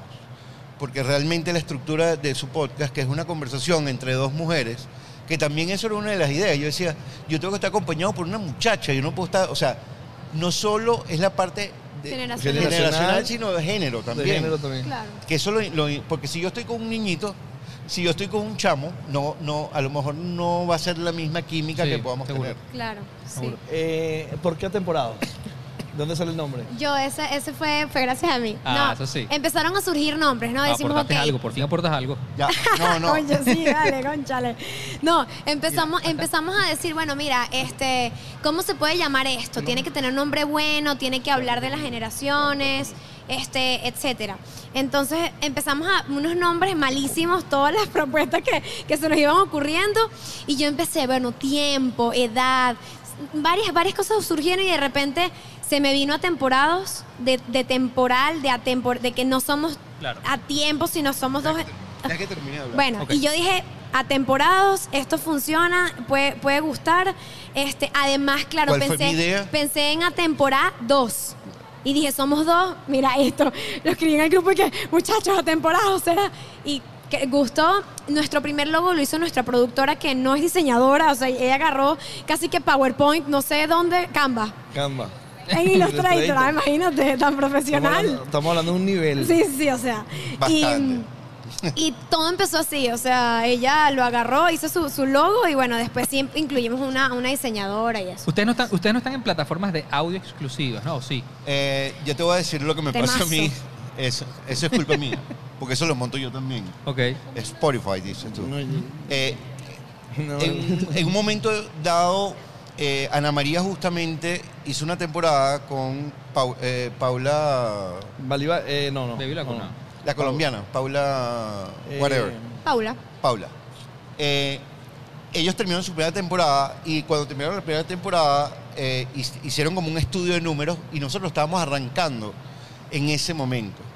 Y de repente Ana María arranca su segunda temporada nada más en YouTube. Y le digo, Ana, pero perdiste todas las plataformas. Y me dice, no, es que justamente descubrimos, esto es un truco, esto es un tip bien bueno para, para los que vayan a empezar a grabar podcast. No le pregunten a Ana. Ese es el tipo. No, el tip Ah. es, es lo siguiente. Nosotros nos fuimos, nos centramos justamente en YouTube Sí. primero. No quisimos entrar en todas las plataformas porque ¿qué pasa? Se te va todo el público. No ves la concentración de, de viewers en, en- en- en algún momento. Porque unos los van a ir por Spotify, otros van a ir a YouTube, otros van a... O sea, por cualquier plataforma que te metas va a ser como un, de, un desangre total Eh, de, es como de descentralización, o sea, Cla- claro. tratamos de centralizar el público en una sola plataforma que fue YouTube. Descentralizar. centralizar en un Sí. principio eh, en YouTube. Ahora, ¿qué nos está pasando? Lo comentas y sí, mucha gente nos ha dicho, mira, y yo los quiero ver en, escuchar en Spotify en el carro. Entonces ahorita sí estamos como en ese proceso de también poner los episodios en Spotify Claro. y eso porque es, es importante. No, y porque, porque además da la posibilidad de consumirlo en, en otras dinámicas. O Sí. sea, obviamente cuando tú estás exclusivamente en YouTube, siempre lo decimos nosotros también, eh, obviamente requiere de tu atencionalidad, de, de- que tú necesitas detener todo lo que estás haciendo para que consumas el contenido. Pero si yo quiero subir al Ávila y escuchando un episodio de ustedes, no puedo. o en el carro, O sea, exactamente. exactamente. Sí, y además, lo hablábamos con, con hermanos de la espuma esta mañana, que la verdad, el podcast, cuando está concebido como podcast, es decir, que la prioridad es el audio, es muy de compañía. O sea, yo sí creo que Totalmente. la decisión de YouTube es acertadísima, por supuesto, con la mayor penetración, es tal. Pero mucha gente no necesita ver lo que está sucediendo Sí, sí, para, para enterarse y probablemente no tiene la dinámica de los 45 minutos para dedicarle a, la, a verlo. Y lo tienes en el carro, lo tienes en la posibilidad, lo tienes mientras cocinas, Sí. mientras planchas, mientras trabajas. De hecho, nos los dicen. O sea, la gente nos dice. Porque además ¿Cómo los nosotros consigo? tenemos, tenemos mu- público muy joven. O sea, nosotros nos ve gente de 7 años, chamas de 13 años, que nos dicen, me encanta escucharlos cuando hago tarea. O sea, si la gente sí nos escucha mientras hacen otras actividades, tal cual. Mira, hay una, hay una cosa que también quiero que sepas. Cristi y yo hace un año no éramos nadie. O sea, yo por lo menos soy un productor, pero yo siempre he estado muy escondido. O sea, mi nombre nunca ha salido en ningún en la lado. parte de atrás. Sí, total. Yo, a mí no me gusta ni siquiera nunca montarme en, en la tarima cuando se acaba un concierto como productor ni nada de esas cosas. Y Cristi trabajaba de productora en una radio aquí en Caracas. Y bueno, era más conocida como novia de Antonio, pero hoy en día es más famosa que Antonio. Hoy en día pasó Antonio por todos lados. Claro, tú me dijiste, no, Antonio, no, yo te conozco a ti. Mira, Cristina, ¿cómo, cómo, con- cómo grabamos maneja Gonzalo la, la, La fama. La fama. Es muy loco, mira, porque eh, eh, es muy loco, déjame decirte, porque tal cual lo está diciendo, él no está acostumbrado a, a que... Entonces, estamos en un lugar, ¿no? En un restaurante. Entonces, Gonzalo empieza, nos están viendo. Y yo dije, Gonzalo, la gente ve a la gente. No, no, pero nos están viendo, son fans. Me estás fallando de Gonzalo, que están puede allá". ser que sí, no sí, sean sí. fans, ¿Ah? que simplemente nos estén viendo y ya porque les parecimos. No, no, no, son fans. es, es muy loco. Y esto le pasa a todo el mundo, pero es muy loco cuando uno está caminando. Ahorita nos pasó saliendo del CCT y unas chamas. Mira, ustedes son los atemporados, una foto. Y mm, no, no, no nos acostumbramos. De hecho, Gonzo a veces me dice, mira, puse una, una, un una caja de preguntas en Instagram y un montón de gente me ha escrito por ahí, ¿vale? Yo no puedo responder a toda esa gente. Y es muy cómico porque además... Gonzo está tratando también de incorporarse a la actualidad, a la modernidad, al Instagram. Entonces sube historias, ¿no? Pero en las historias eh, se le ve la frente para arriba, ¿sabes? De que sí. No, no, no, Hola, no, estamos no, aquí no, y se le cae el teléfono. No, No, no, eso es creo. Claro falso. que sí, claro Eso que es sí. falso. Es demasiado Eso es boomer. falso. Eso es falso, total. No, No es lo que falso. pasa es que ella no sabe lo que es, lo que es Pero eso trabajar está con- construyendo marca, eso construye marca. Sí, Es de verdad. frente. Mira. Mira, este, ella no sabe lo difícil que es trabajar en la producción musical. Entonces, yo por mala suerte o cosas de, la ley de Murphy, es que me caen cuatro eventos al mismo tiempo. Entonces, cuando me caen esos cuatro eventos es cuando estamos subi- subiendo más. Tengo que grabar el podcast, tengo que manejar el Instagram en estos días. Puse en el grupo, estoy perdiendo seguidores. Y lo único que me dijo ella, no has hecho historias. Digo, pero ¿en qué momento voy a hacer yo una historia? Es Claramente. que, es que es interesante, o sea, es realmente, o sea, uno lo ve así como, ay, sí, una milenia y un boomer, pero es un boomer que, se, que está haciendo un podcast que es algo muy actual y que además, bueno, ¿qué te dice? Una, para mí es normal que, ay, tienes que subir historias todo el tiempo, tienes que subir un post, pero para un boomer no está, uno, o sea, uno a esa edad no está pendiente como de eso, Claro. ¿sabes? Tienes otras cosas, entonces, Ustedes, ustedes sacan un episodio a la semana, todos los jueves. todos los jueves, fijo, Sí. ok. Dos, uno de Patreon y uno de. Uno de Patreon y uno de YouTube. Sale el, el- los jueves sale en YouTube y el domingo sale uno adicional en ¿Que Patreon. lo liberas en YouTube después? No, No. solo está en Patreon. Es Ok. exclusivo para la comunidad. Sí, totalmente exclusivo. Ok, em, ¿qué es lo bueno y lo malo de tener un podcast? No tiene nada malo. No, yo sí creo. ¿Así? Sí, claro. Bueno, no tengo novia, pues. Eso es lo único Eso no malo. tiene nada que ver, eso es un problema tuyo, Gonzo, ya te lo he dicho muchas veces. Mira, ¿qué es lo malo para mí? No sé si de tener un podcast, de tener un podcast exitoso, por decirlo así, o con mucho alcance, es que uno se convierte en algo mucho más vulnerable. O sea, cuando, cuando ya mucha gente te conoce, eh, todo lo que tú digas, hagas, pienses y digas en esa plataforma importa más de lo que antes importaba, ¿no? Porque en nuestro caso, lo digo, nosotros tenemos mucha, mucho público joven. Sí. Entonces, si yo aquí digo en un episodio de temporadas que a mí me encanta la curda, por ejemplo, eh, todas esas niñas o niños que me pueden ver por ahí dicen, ah, entonces la curda es buena y vamos a caernos a curda. ¿Sí me explico? Sí, Esto claro, es un ejemplo 100%. Sí. sí creo que eso no es malo, pero sí es como, bueno, uno ya tiene que tener mucho más cuidado de, la- de, de lo que uno diga y de lo que uno hace y lo que uno eh, y bueno, que ya tu vida personal no es tan personal, o sea, ya empieza a ser un poquito Sí, más público. Y eh, obviamente hay vulnerabilidad, claramente. Totalmente. Además de que, Y mira, además que tú, perdón, además que probablemente tú, si Dios quiere el podcast, vas a trascender el tiempo. Ojalá. amén. Vas a transformar probablemente tus opiniones y van a estar reflejadas y grabadas. Total y absolutamente.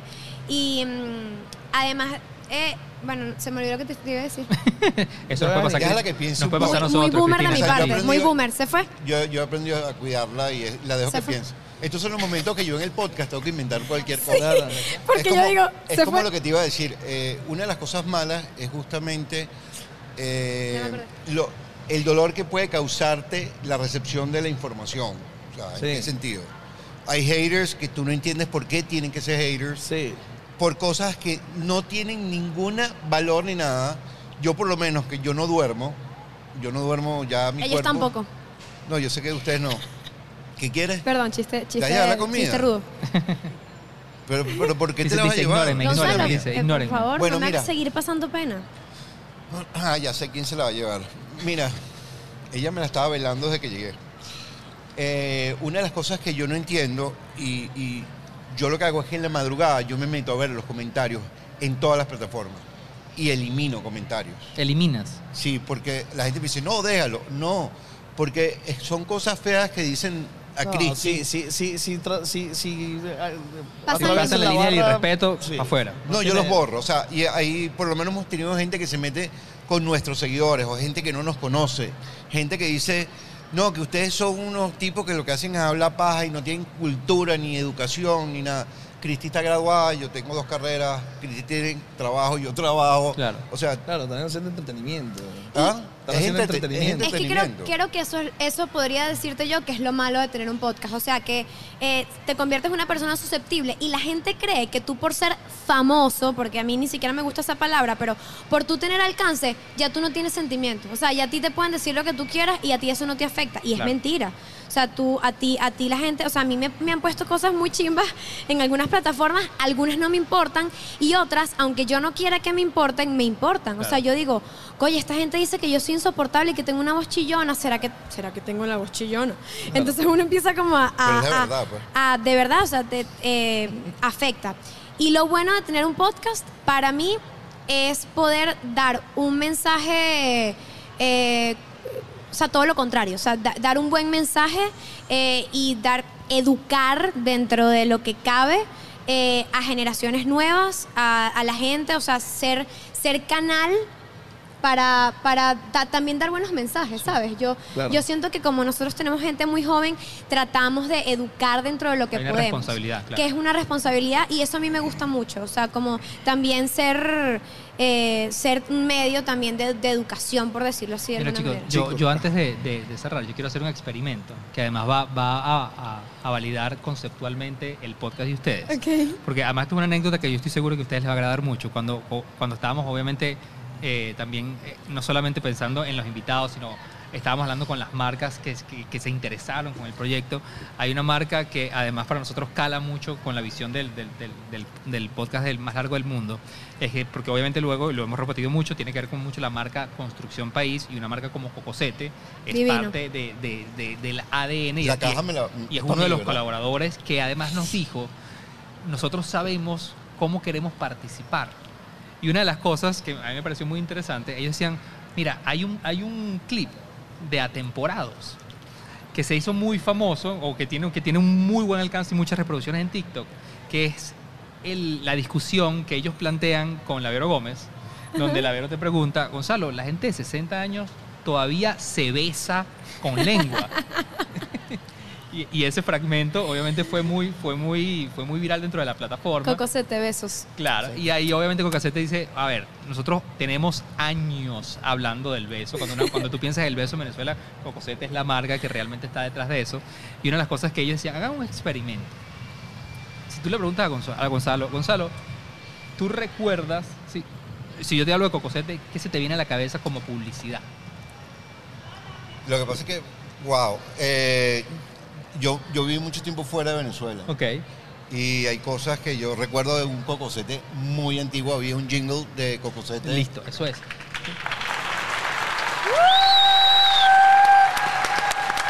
Faltan 10 horas, faltan 10 horas. Solo faltan 10 horas. Bueno, Me yo, encanta- me, me yo me voy a quedar sentado hoy porque si te dan cocosete y te dan pollitos, me puedo quedar todo el día ahí. Yo me pues. quiero quedar las 10 horas, ¿puedo? Claro, por favor. Aquí sentada. Tú acabas de decir el, jingle, el jingle de Cocosete y Cocosete tenía un jingle que yo lamentablemente lo tengo que cantar. Pero, y quiero ver si, lo reconocían, pero, pero además es muy corto porque Cocosete siempre construyó sobre, yo creo que es un logo auditivo además de la marca, que hablaba de te como a besos, co, co. ¿Tú lo recuerdas? No. No, Cero. Claro, no Bueno, sé. ellos esperaban perfectamente que tú lo reconocieras y que, y, y que además te- a ti te culturicemos con uno de los audios más importantes como logos auditivos que hay en el país. Y obviamente les mandaron todos esos regalos de la parte de la gente de Cocosete. Todo eso para Gracias. ustedes, pero yo me voy a comer uno. Fanática de Cocosete. ¿Me puedo llevar Cocosete? 100%. Sí, eso es de ustedes, es para ustedes. John, Gracias. introduce la dinámica de cierre, ya, está, ya entramos a la hora Sí, 30. eh, rapidito vamos a hacer la última dinámica. Sí. Este, una respuesta rápida sin pensarlo. Ok. De cinco preguntas rápidas. El episodio favorito tuyo. Vamos, Rápido. vamos a poner que el de Curiosita. No sé qué número es, pero el episodio de Curiosita. Gabo Ruiz. Sí, wow, ese episodio es muy, muy bueno. Plataforma favorita. Patreon. No, yo tengo que decir TikTok. 100% Ok. TikTok. Algo boomer. De, de cada uno. Algo boomer. Algo boomer. No saber hacerse selfies.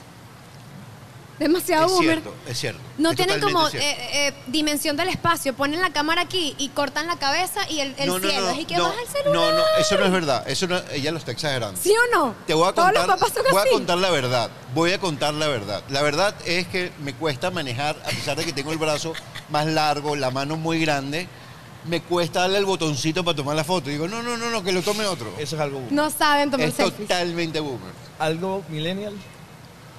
Eh, algo millennial. Eh, querer todo para allá. O sea, Sí, es como que eso es muy- quiero, La quiero todo para allá. ansiedad, pa- Sí. La bueno, ansiedad. sí. eh, Ya grabamos. ¿Cuándo sales? ¿Por qué no publicas? ¿Por qué Sí, no, no, no, de que, de que ya quiero que salga este episodio, ya quiero Sí. que tal cosa. Eh, algo muy millennial, querer las cosas ya. Un consejo. Upa.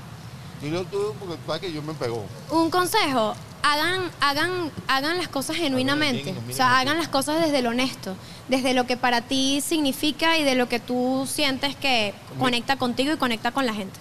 Bueno, mi consejo, que lo he dicho en varias oportunidades en los episodios, Estudien para Es los exámenes. comuníquense. La comunicación en el ser humano es sumamente importante.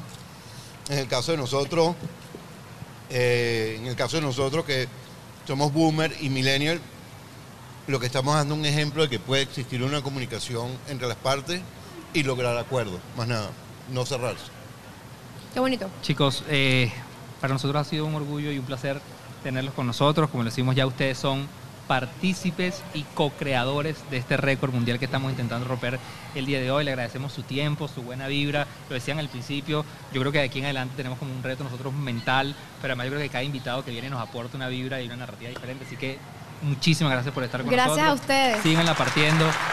Son unos genios, les voy a decir, Gracias, esto está increíble y lo apoyo al 100%, van a llegar al récord y nosotros vamos a aplaudir desde donde sea que estemos, que en Venezuela se hizo este récord y por nosotros mismos. Mira, Así nosotros- que, gracias. Nosotros tenemos una cosa en el, en el podcast que todo es cele.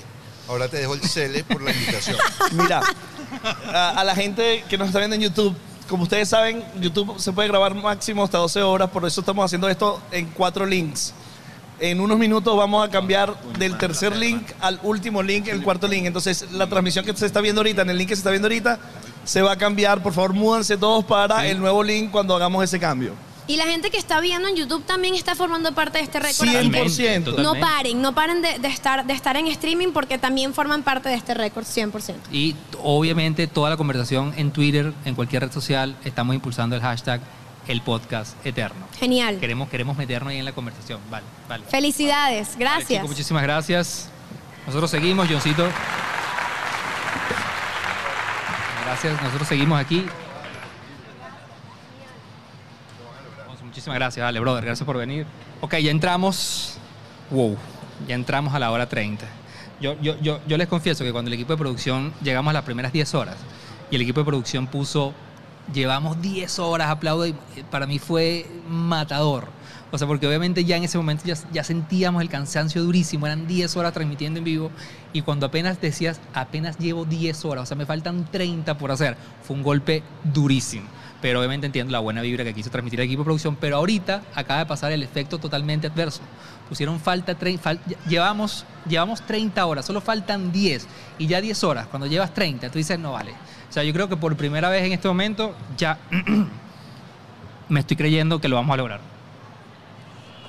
Ok, entonces, vamos a seguir.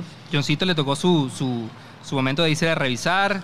Le está midiendo su, su tensión, temperatura, todo. La gente, nuevamente, no me va a cansar de decirlo, infinitamente agradecido con la gente de Planeta Respiratorio que nos ha cuidado, o sea, de la mejor manera posible, no solamente por el conocimiento médico, sino por su humanidad. Yo creo que han sido personas muy cercanas y se han preocupado cada segundo que ha pasado de estas 30 horas, 6 minutos con 20 segundos.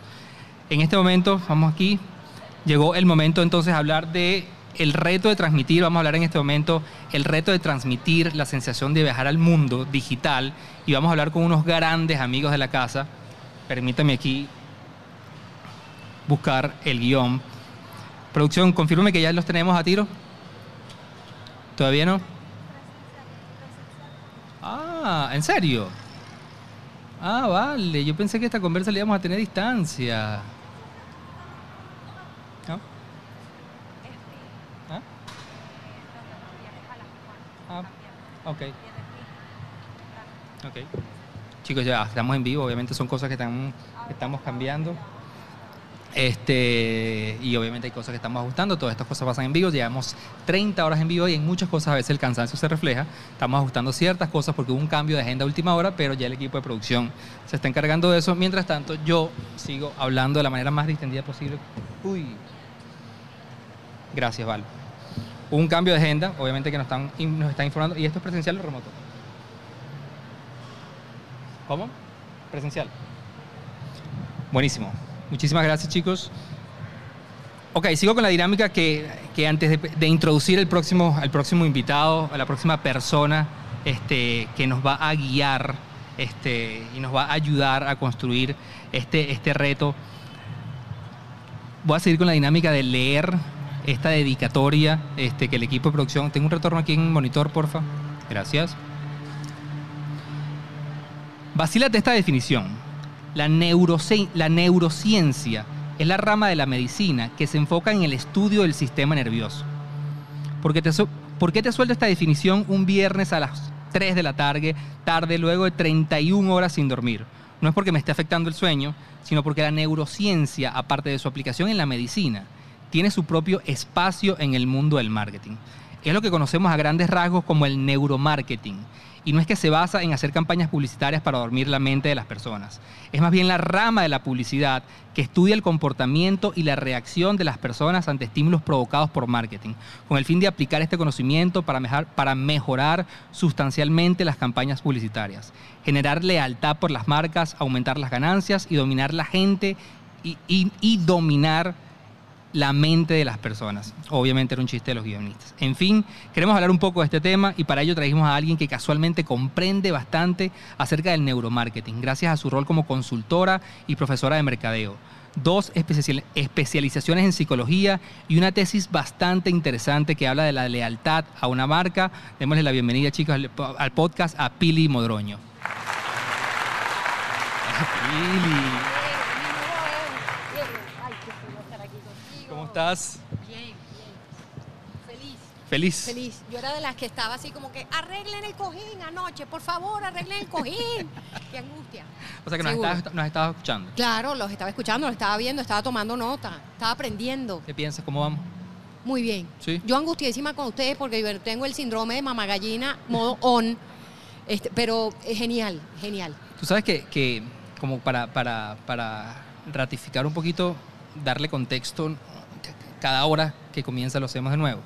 Obviamente todo, todo el, podcast, todo el concepto del podcast eterno lo estamos enmarcando en en la celebración, no solamente de romper un récord, sino en la celebración de el, el Internet, como lo conocemos, está cumpliendo 40 años. Y obviamente eh, esto ha transformado absolutamente todo desde la perspectiva social. O sea, ha tenido una influencia muy poderosa en los hábitos que tenemos, lo que tenemos como, como, como consumidores, desde la perspectiva del marketing. El marketing se ha visto influenciado muy, muy, pero muy transformadamente por todo, por todo, por todo perdón, lo que tiene que ver con Internet. Pero una de las cosas que yo siento, y esta es una percepción muy, muy personal, y por eso obviamente estás tú aquí, para guiarnos en esta conversación, cuando yo hablo de neuromarketing, yo siempre le he tenido como, como, como miedo a ese tema. O sea, yo siempre que, la visión del neuromarketing aplicada, del- sí, del neuromarketing aplicado al mercadeo, ese, e- e- ese matrimonio como que no ha sido muy bien publicitado. Este, ¿Es una percepción mía o tú lo sientes igual? Yo lo siento absolutamente igual y de hecho eh, comento que ese matrimonio yo me atrevo a decir que ni siquiera se ha dado. Aquí el óvulo y el espermatozoide todavía no se conocen y ni siquiera uno sabe de la existencia del otro. Lo que me angustia un poco en este sentido es que eh, lamentablemente hay algunas personas que si en el bagaje científico se están ocupando a hablar sobre este tema y que vamos a hablar no solamente Sí. sobre esto, sino evidentemente sobre otros temas vinculados con el tema de, de marketing. sí, sí, sí. Pero eh, sin duda eh, considero que esto le falta mucha ciencia. Estamos todavía en pañales. El tema del neuromarketing es un tema sumamente delicado que queremos darle un enfoque científico sin investigaciones. Y tú no puedes hacer un enfoque científico sin investigaciones. Totalmente, ¿no? totalmente. Entonces, sí, sin duda vamos en caminos a sí. Y puede ser que en el camino descubramos que, ah, mira, eso que se creía y que se pensaba, eh, pues mira, no, científicamente no ha sido demostrado que realmente tú al someter a una persona a un estímulo de mercadeo, se activan ciertas áreas en su zona frontal del cerebro que están vinculadas con acciones de compra. Porque, a ver, en mercadeo tenemos que estar claro, evidentemente tenemos un mensaje, tenemos, las organizaciones tienen misión, visión, valores, propósitos, pero hay que vender. Claro. Así tengas una ONG, tú tienes que vender tu idea de apóyame. Todo se trata de vender. O sea, si está hablando de marketing, el objetivo es vender. Exactamente, Sí. así sea una idea, ¿no? Sí. Entonces, y de hecho, la inmensa mayoría de las veces lo que vendemos son ideas. Entonces, lo importante de esto es entender que cuidado, hay que ir, este es un espacio complejo, Sí. donde posiblemente los resultados no sean los que nosotros queremos, pero bueno, lo- de lo que sí pudiéramos hablar es del tema de las emociones en el mundo del mercadeo y que evidentemente ahí hay investigaciones, pero bueno, coloquialmente hablando para tirar para el techo y tenemos además muy buenas noticias, ¿no? Parte de esa investigación, este, con, mucho cariño lo digo, es dentro del granito de arena que yo haya podido aportar, es justamente lo que yo estoy trabajando en mi tesis doctoral de la Simón Bolívar, ¿no? Demostrando cómo la contratación del personal correcto genera produce amor a la marca y que la contratación del personal correcto y el amor a la marca generan lealtad. Entonces, fíjate, la lealtad es lo que todo el mundo quiere, porque ¿qué genera Sí. lealtad finalmente? No solamente que el cliente se quede, te recompre, te recomiende, te defienda, sino que evidentemente genera dinerito, genera Claro. flujo de caja. Claro. Ajá, pero, pero está de último. Primero hay que lograr una vinculación afectiva con el cliente y antes de eso, ajá, pero necesito a la gente correcta haciendo lo correcto. Sí. Y ahí viene lo complejo. Ahora, esta, en, la madrugada este, tuvimos una discusión de uno de los temas que estábamos abordando y estamos hablando del- de, los procesos creativos. Y, la, invitada, que nos estuvo acompañando es la vicepresidenta de, de- de nuestra agencia, que tiene además 11 años trabajando con nosotros. Hicimos como una reflexión de, de- de cómo en los últimos 11 años nuestra, nuestra manera del enfoque hacia, hacia la construcción de un mensaje que genere emociones, que genere obviamente sensaciones que te produzcan afinidad o rechazo hacia una marca, cómo se ha visto transformado en los últimos años. Y me, me llamó mucho la atención a, la a una de las conclusiones que llegamos en vivo, o sea, sin- después de 20 horas sin dormir, y era que decíamos, realmente la gente hoy en día compra basado todavía en emociones. Eso sigue vigente. Creemos que necesariamente el tema de las emociones es lo que convierte todavía en las redes sociales, en las plataformas digitales, o llámeselo o llame- en la plataforma que lo quieras poner, o existe cabida hoy en día para un cliente que no tiene ninguna necesidad emocional contigo, pero tú me estás proponiendo a mí algo, me estás resolviendo algo que yo, una- o sea, me estás satisfaciendo una necesidad inmediata y me estás solucionando un problema, pero yo no tengo ningún vínculo emocional contigo. O sea, porque yo creo que hoy en día entender que todo el marketing se debe basar en emociones, yo creo es que insensato. yo creo que es insensato. ¿Qué piensas de eso? Sí. Bueno, esto es de una hora apenas. Sí, sí. Ok, bueno, vamos a ver cómo hacemos, pues. Para, para, porque, eh, o sea, yo, yo creo que diste en el meollo del asunto del buen marketing, ¿no? Porque no todo es buen marketing. Eh, Bueno, primero, eh, a ver, vamos a partir del hecho de que el ser humano es básico, predecible e irracional básico, predecible y racional. No lo dice la hija de Luis y de Isabel, lo dice un psicólogo que ganó un premio Nobel de Economía, Daniel Kahneman, cuando el pana describió de manera magistral cómo somos irracionales frente a un anaquel de compra. Y eso le valió nada más y nada menos que un premio Nobel de Economía. Básico, predecible y racional. Es igual a manipulable. Mm, mm, Eso- Bueno, lo que pasa es que a mí, a mí esa palabra no me gusta, pero sí. Sí, por eso es que la ética es tan clave en el buen mercadeo. claro. Y ahí es donde diferenciamos a los que hacen buen mercadeo del, coño, perdón, pero la gente pichache, que cree que está haciendo buen Claro, pero, mercadeo. pero ¿no? mira, ¿por qué, por qué yo le coloco la palabra ética al lado? Porque si nosotros hablamos de grandes plataformas que tienen la responsabilidad de todo lo que está sucediendo hoy en día en redes sociales, una plataforma como Facebook, sufre un escándalo como lo que sucedió en el 2016 con Cambridge Analytica. ¿Qué pasó en ese momento? Ob- ob- Obviamente hay ciertas personas que utilizaron todo el poder de la data de Facebook para manipular algo tan importante como las elecciones de un país. Y eso, eso, eso es algo que salió, o sea, esto no, es- esto no es yo, yo pienso, no, esto es fáctico.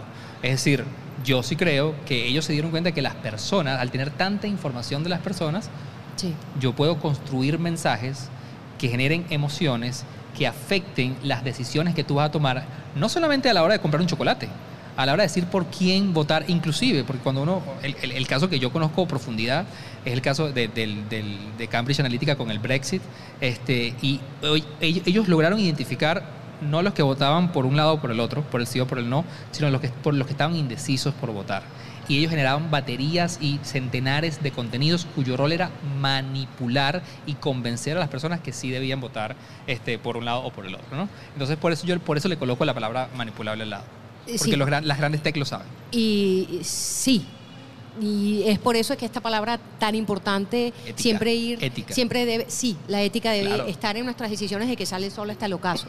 En relación al tema de las emociones, Juan, que estabas comentando anteriormente, hay un estudio genial que salió publicado en la Harvard Business Review en el 2014, donde un estudio global se demuestran que existen 29 tipos diferentes de vínculos con los clientes. 29 Wow.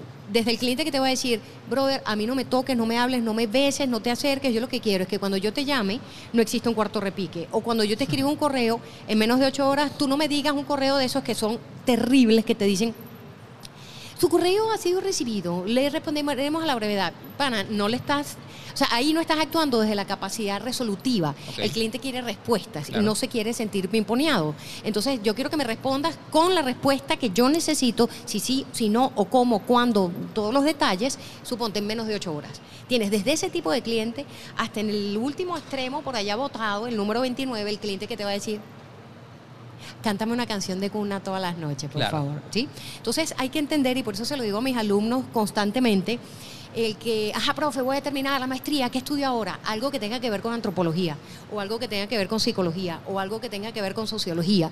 Porque para hacer buen mercadeo tienes que entender la naturaleza humana. No hay otra forma. No sé si estarás de acuerdo conmigo, Juan, 100%. pero a ver, te planteo algo. Desde que el mundo es mundo, las necesidades humanas han sido básicamente las mismas. Sí. Las, necesidades, las necesidades humanas son exactamente iguales. Lo que ha cambiado es la manera de satisfacerlas. 100% de acuerdo. Es lo que ha cambiado. Entonces hay que entender, y desde ya tiene que ser el dolor de cabeza de cada uno de nosotros, ¿sí? Cómo dentro de 20 años se van a satisfacer las necesidades eh, de mis clientes en este sentido. Por ejemplo, si yo soy consultora, ¿cómo va a ser la consultoría organizacional en el área de mercadeo en 20 años? Ese es mi dolor de cabeza. ¿Cómo se van a dar buenas clases de mercadeo dentro de 20 años? Ese es mi dolor de cabeza. Entonces, cada uno de nosotros tenemos que conocer tanto a nuestros clientes que seamos capaces de predecir de qué manera se van a satisfacer esas necesidades. Y ahí la vas a pegar del techo, brother. Vas a terminar siendo un driver. Pero, pero, pero nombraste una palabra que, que, que a veces a mí también me da como la, la- la sensación que te dio a ti el tema de, de manipulación, manipular. a mí el tema de- del predecir, ¿ok? Porque el, el- el predecir obviamente también pasa por, por la conjugación de la interpretación de muchos datos, ¿ok? Sí. Para yo luego poder predecir el- un comportamiento que una persona va a tener en un futuro. Claro. Pero de ahí la En la importancia. predicción, la ética también es importantísima. No, sin duda, O sin sea- duda. Eh, la ética, todas las ciencias sociales. Hola, vale. Hola, verde, que te quiero verde. Yo te digo una cosa. Yo te quiero- digo otra. Yo quiero interrumpir, pero para mí es un placer estar aquí al lado tuyo. My pleasure. Porque para mí, bueno, referencia absoluta de- de- del marketing y de todo, de aprender, de escuchar, de presencia. Mi respeto, Pili. No, lo mismo digo y chicos, de verdad sí.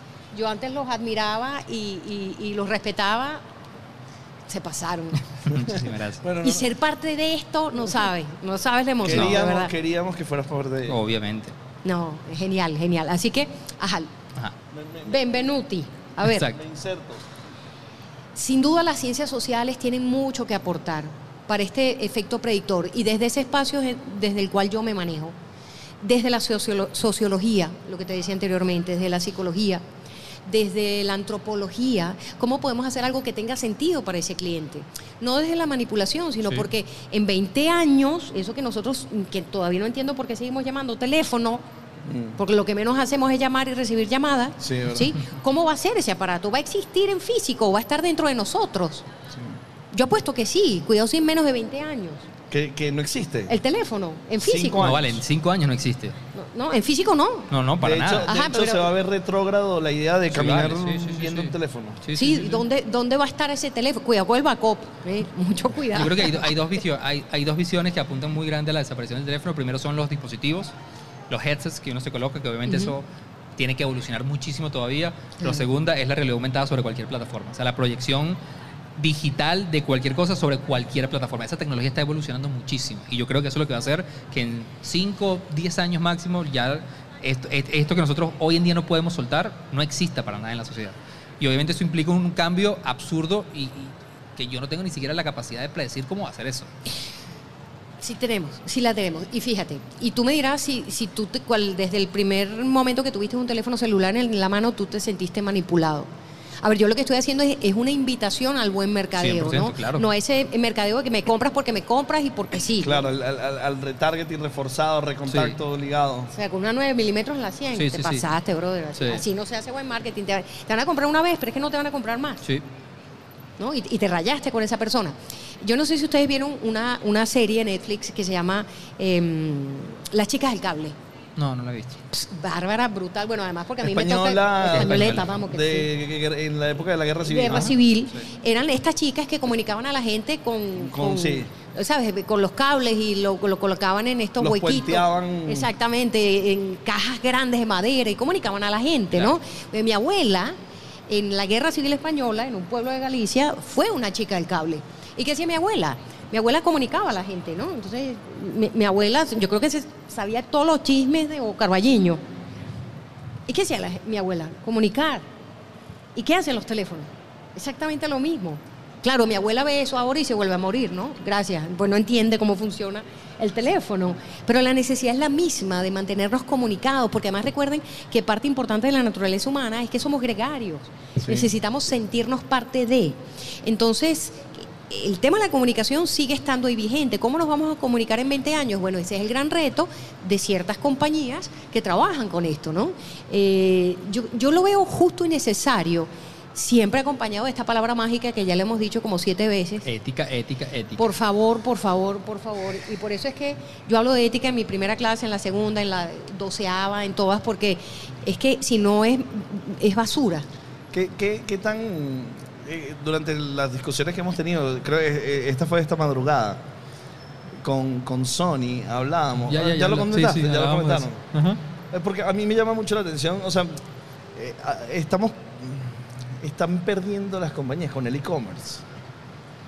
A ver, no, no, no lo puedo decir a nivel de las grandes compañías, pero Pero está Eh, pasando a ganar terreno, ganando mucho terreno. sí, con el e-commerce están perdiendo la, la- la pérdida de la construcción de una relación con los consumidores. Y está más orientada a la transacción toda la comunicación. Sí. Y uno piensa que, lo- o sea, porque, a ver, es muy obvio hacerlo con los ejemplos grandes de, de- de las grandes marcas, que el valor de la marca constitu o sea, claramente a, a mayor valor de marca, mayor revenue. Es una relación directa porque yo tengo mayor margen porque no estoy compitiendo en precio. La relación de, pareciera ser que toda la comunicación, a estar muy a la efectividad y a la eficiencia en estos tiempos, pareciera ser que el consumidor yo ya no lo quiero enamorar. O sea, yo simplemente quiero hacer la transacción contigo. Pues, pues te estás perdiendo lo, lo mejor que puedes establecer con tu cliente, sobre todo cuando es- realmente piensas en el largo plazo, en establecer una relación en el largo plazo con ese cliente, ¿sabes? Y me atrevo a decir que un ejemplo de eso, de mostrar que sí se puede en e-commerce, es Zappos. Sapo, que hace una, una, una propuesta, ¿por, por qué lo destacas? Lo destaco O sea- porque, porque me, me- me- me tomé la libertad de, de ir hasta allá a su home office, conocer a los panas, ver el intríngulis de la cuestión y ver, por ejemplo, una persona en un bootcamp de una semana. Y entonces el viernes, el último día, hay una persona que está eh, haciendo el bootcamp eh, conmigo y dice, oye, la verdad es que me faltaron pilas, pues tenía que haber comprado estos zapatos, aprovechar de haberlos comprado aquí. Estamos en el break, ¿no? Entonces iba pasando por ahí una persona que trabaja en sapos, pero que no tenía nada que ver con el bootcamp, y entonces el pana se para, pero se para así como tipo frenazo. ¡Y! Pi, pi, pi, se va echando para atrás así como si tuviera una gandola echando para atrás y dice, chamo, perdóname, pero escuché tu conversación. ¿Qué zapatos quiere? Coño, esto. Cómpratelos pues. Pero es que hoy es el último día. ¿Cuándo sale tu avión? Tú eres de Estados Unidos. ¿y ¿Cuándo sale tu avión? El domingo. Vamos a hacer algo. Cómprate los zapatos, que yo te los llevo al hotel. Me das ya tus datos y yo te los llevo. Para mí va a ser un honor y un gustazo llevártelo. Brother, o sea, yo decía, bicho, te quiero clonar, pan. Claro, Para sí. tú trabajar en sapos, dicen que es más fácil hacer un posgrado en Harvard libro, que entrar a trabajar en sapos.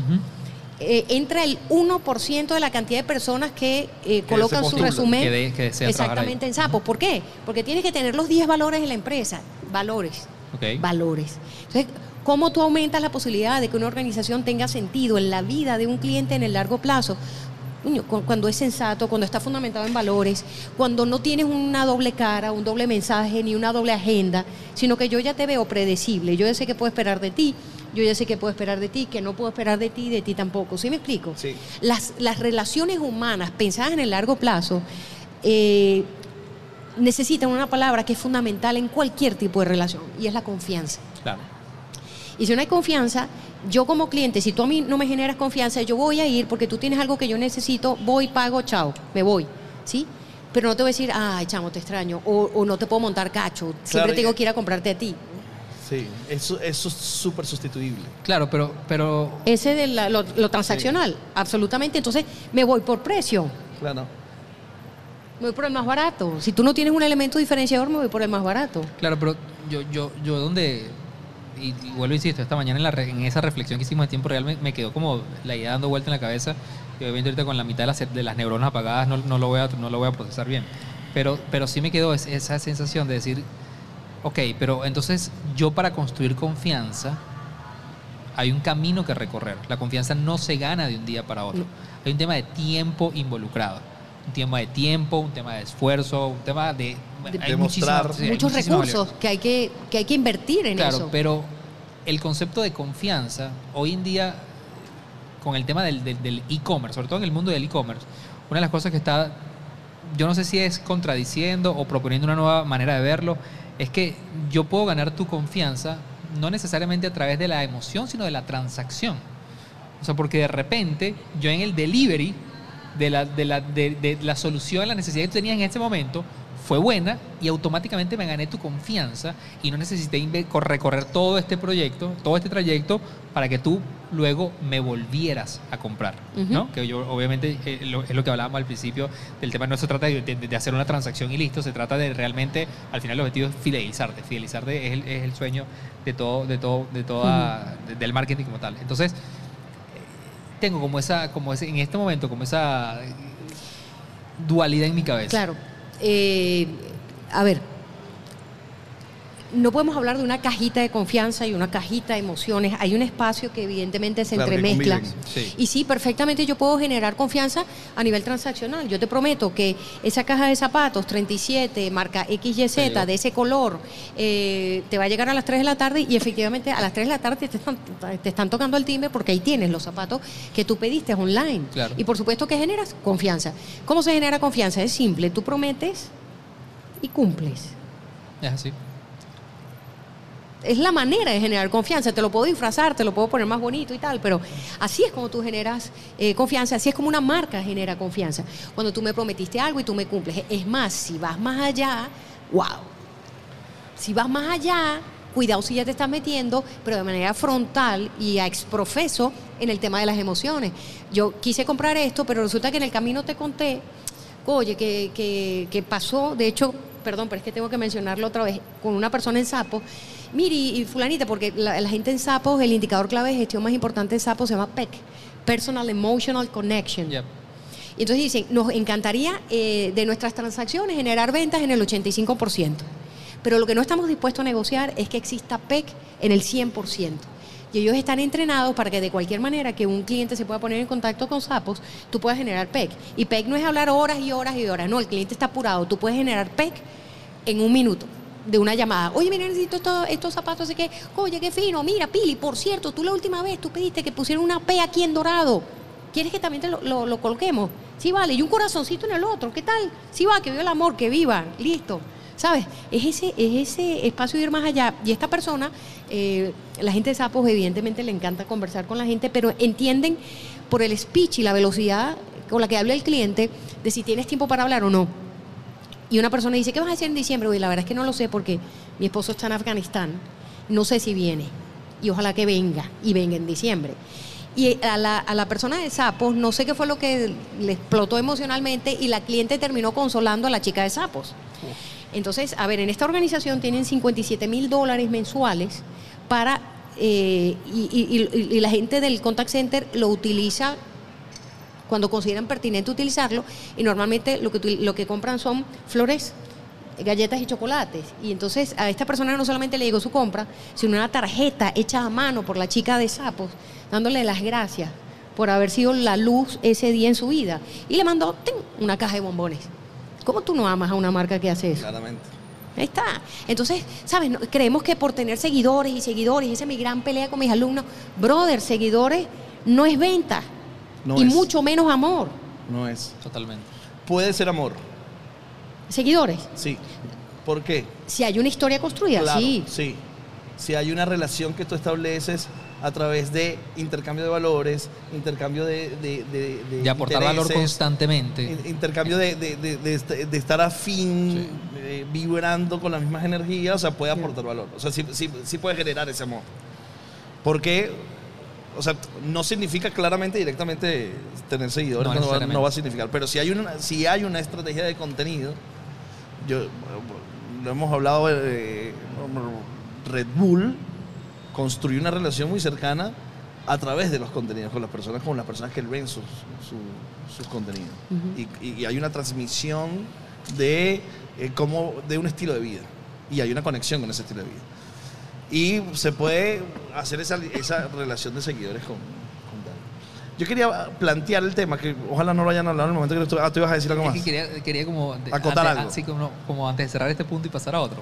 Es que escuchándote hablar, dije, déjame tirar, déjame tirar un, un picante aquí sobre la mesa para ver. Sí, va. Porque, yo, yo soy muy, muy cercano al caso de Sapos. Este, conozco muy bien toda la filosofía de Sapos porque mi, mi hermana, mi hermana trabaja en Procter Gamble, este, en Suiza. Y siempre, o sea, como política de Procter, es llevar gente de Sapos a hablar del tema de atención al cliente, del tema de la relación, el cuidado, o sea, eh, Cultura el de tema servicio. de cultura gerencial, cultura de servicio, cultura de la atención, el desborde, de, o sea, desbordarte por, por atender, cómo se traduce luego en una relación a largo plazo y que la gente realmente se enamore de ti y nunca considere dejarte. Y uno escucha todo eso y es maravilloso y es fáctico, es real. O sea, pues, de hecho hay libros. Medible. Sí, hay es muy medible. Pero yo te escuchaba hablar y inmediatamente, se, no sé por qué, se me vino, ya, ya son cosas que empiezan a pasar a esta hora, que se me vino la conversación que tuvimos hace rato conversando con, con Vero Ruiz del Viso, ¿no? ¿Cómo no?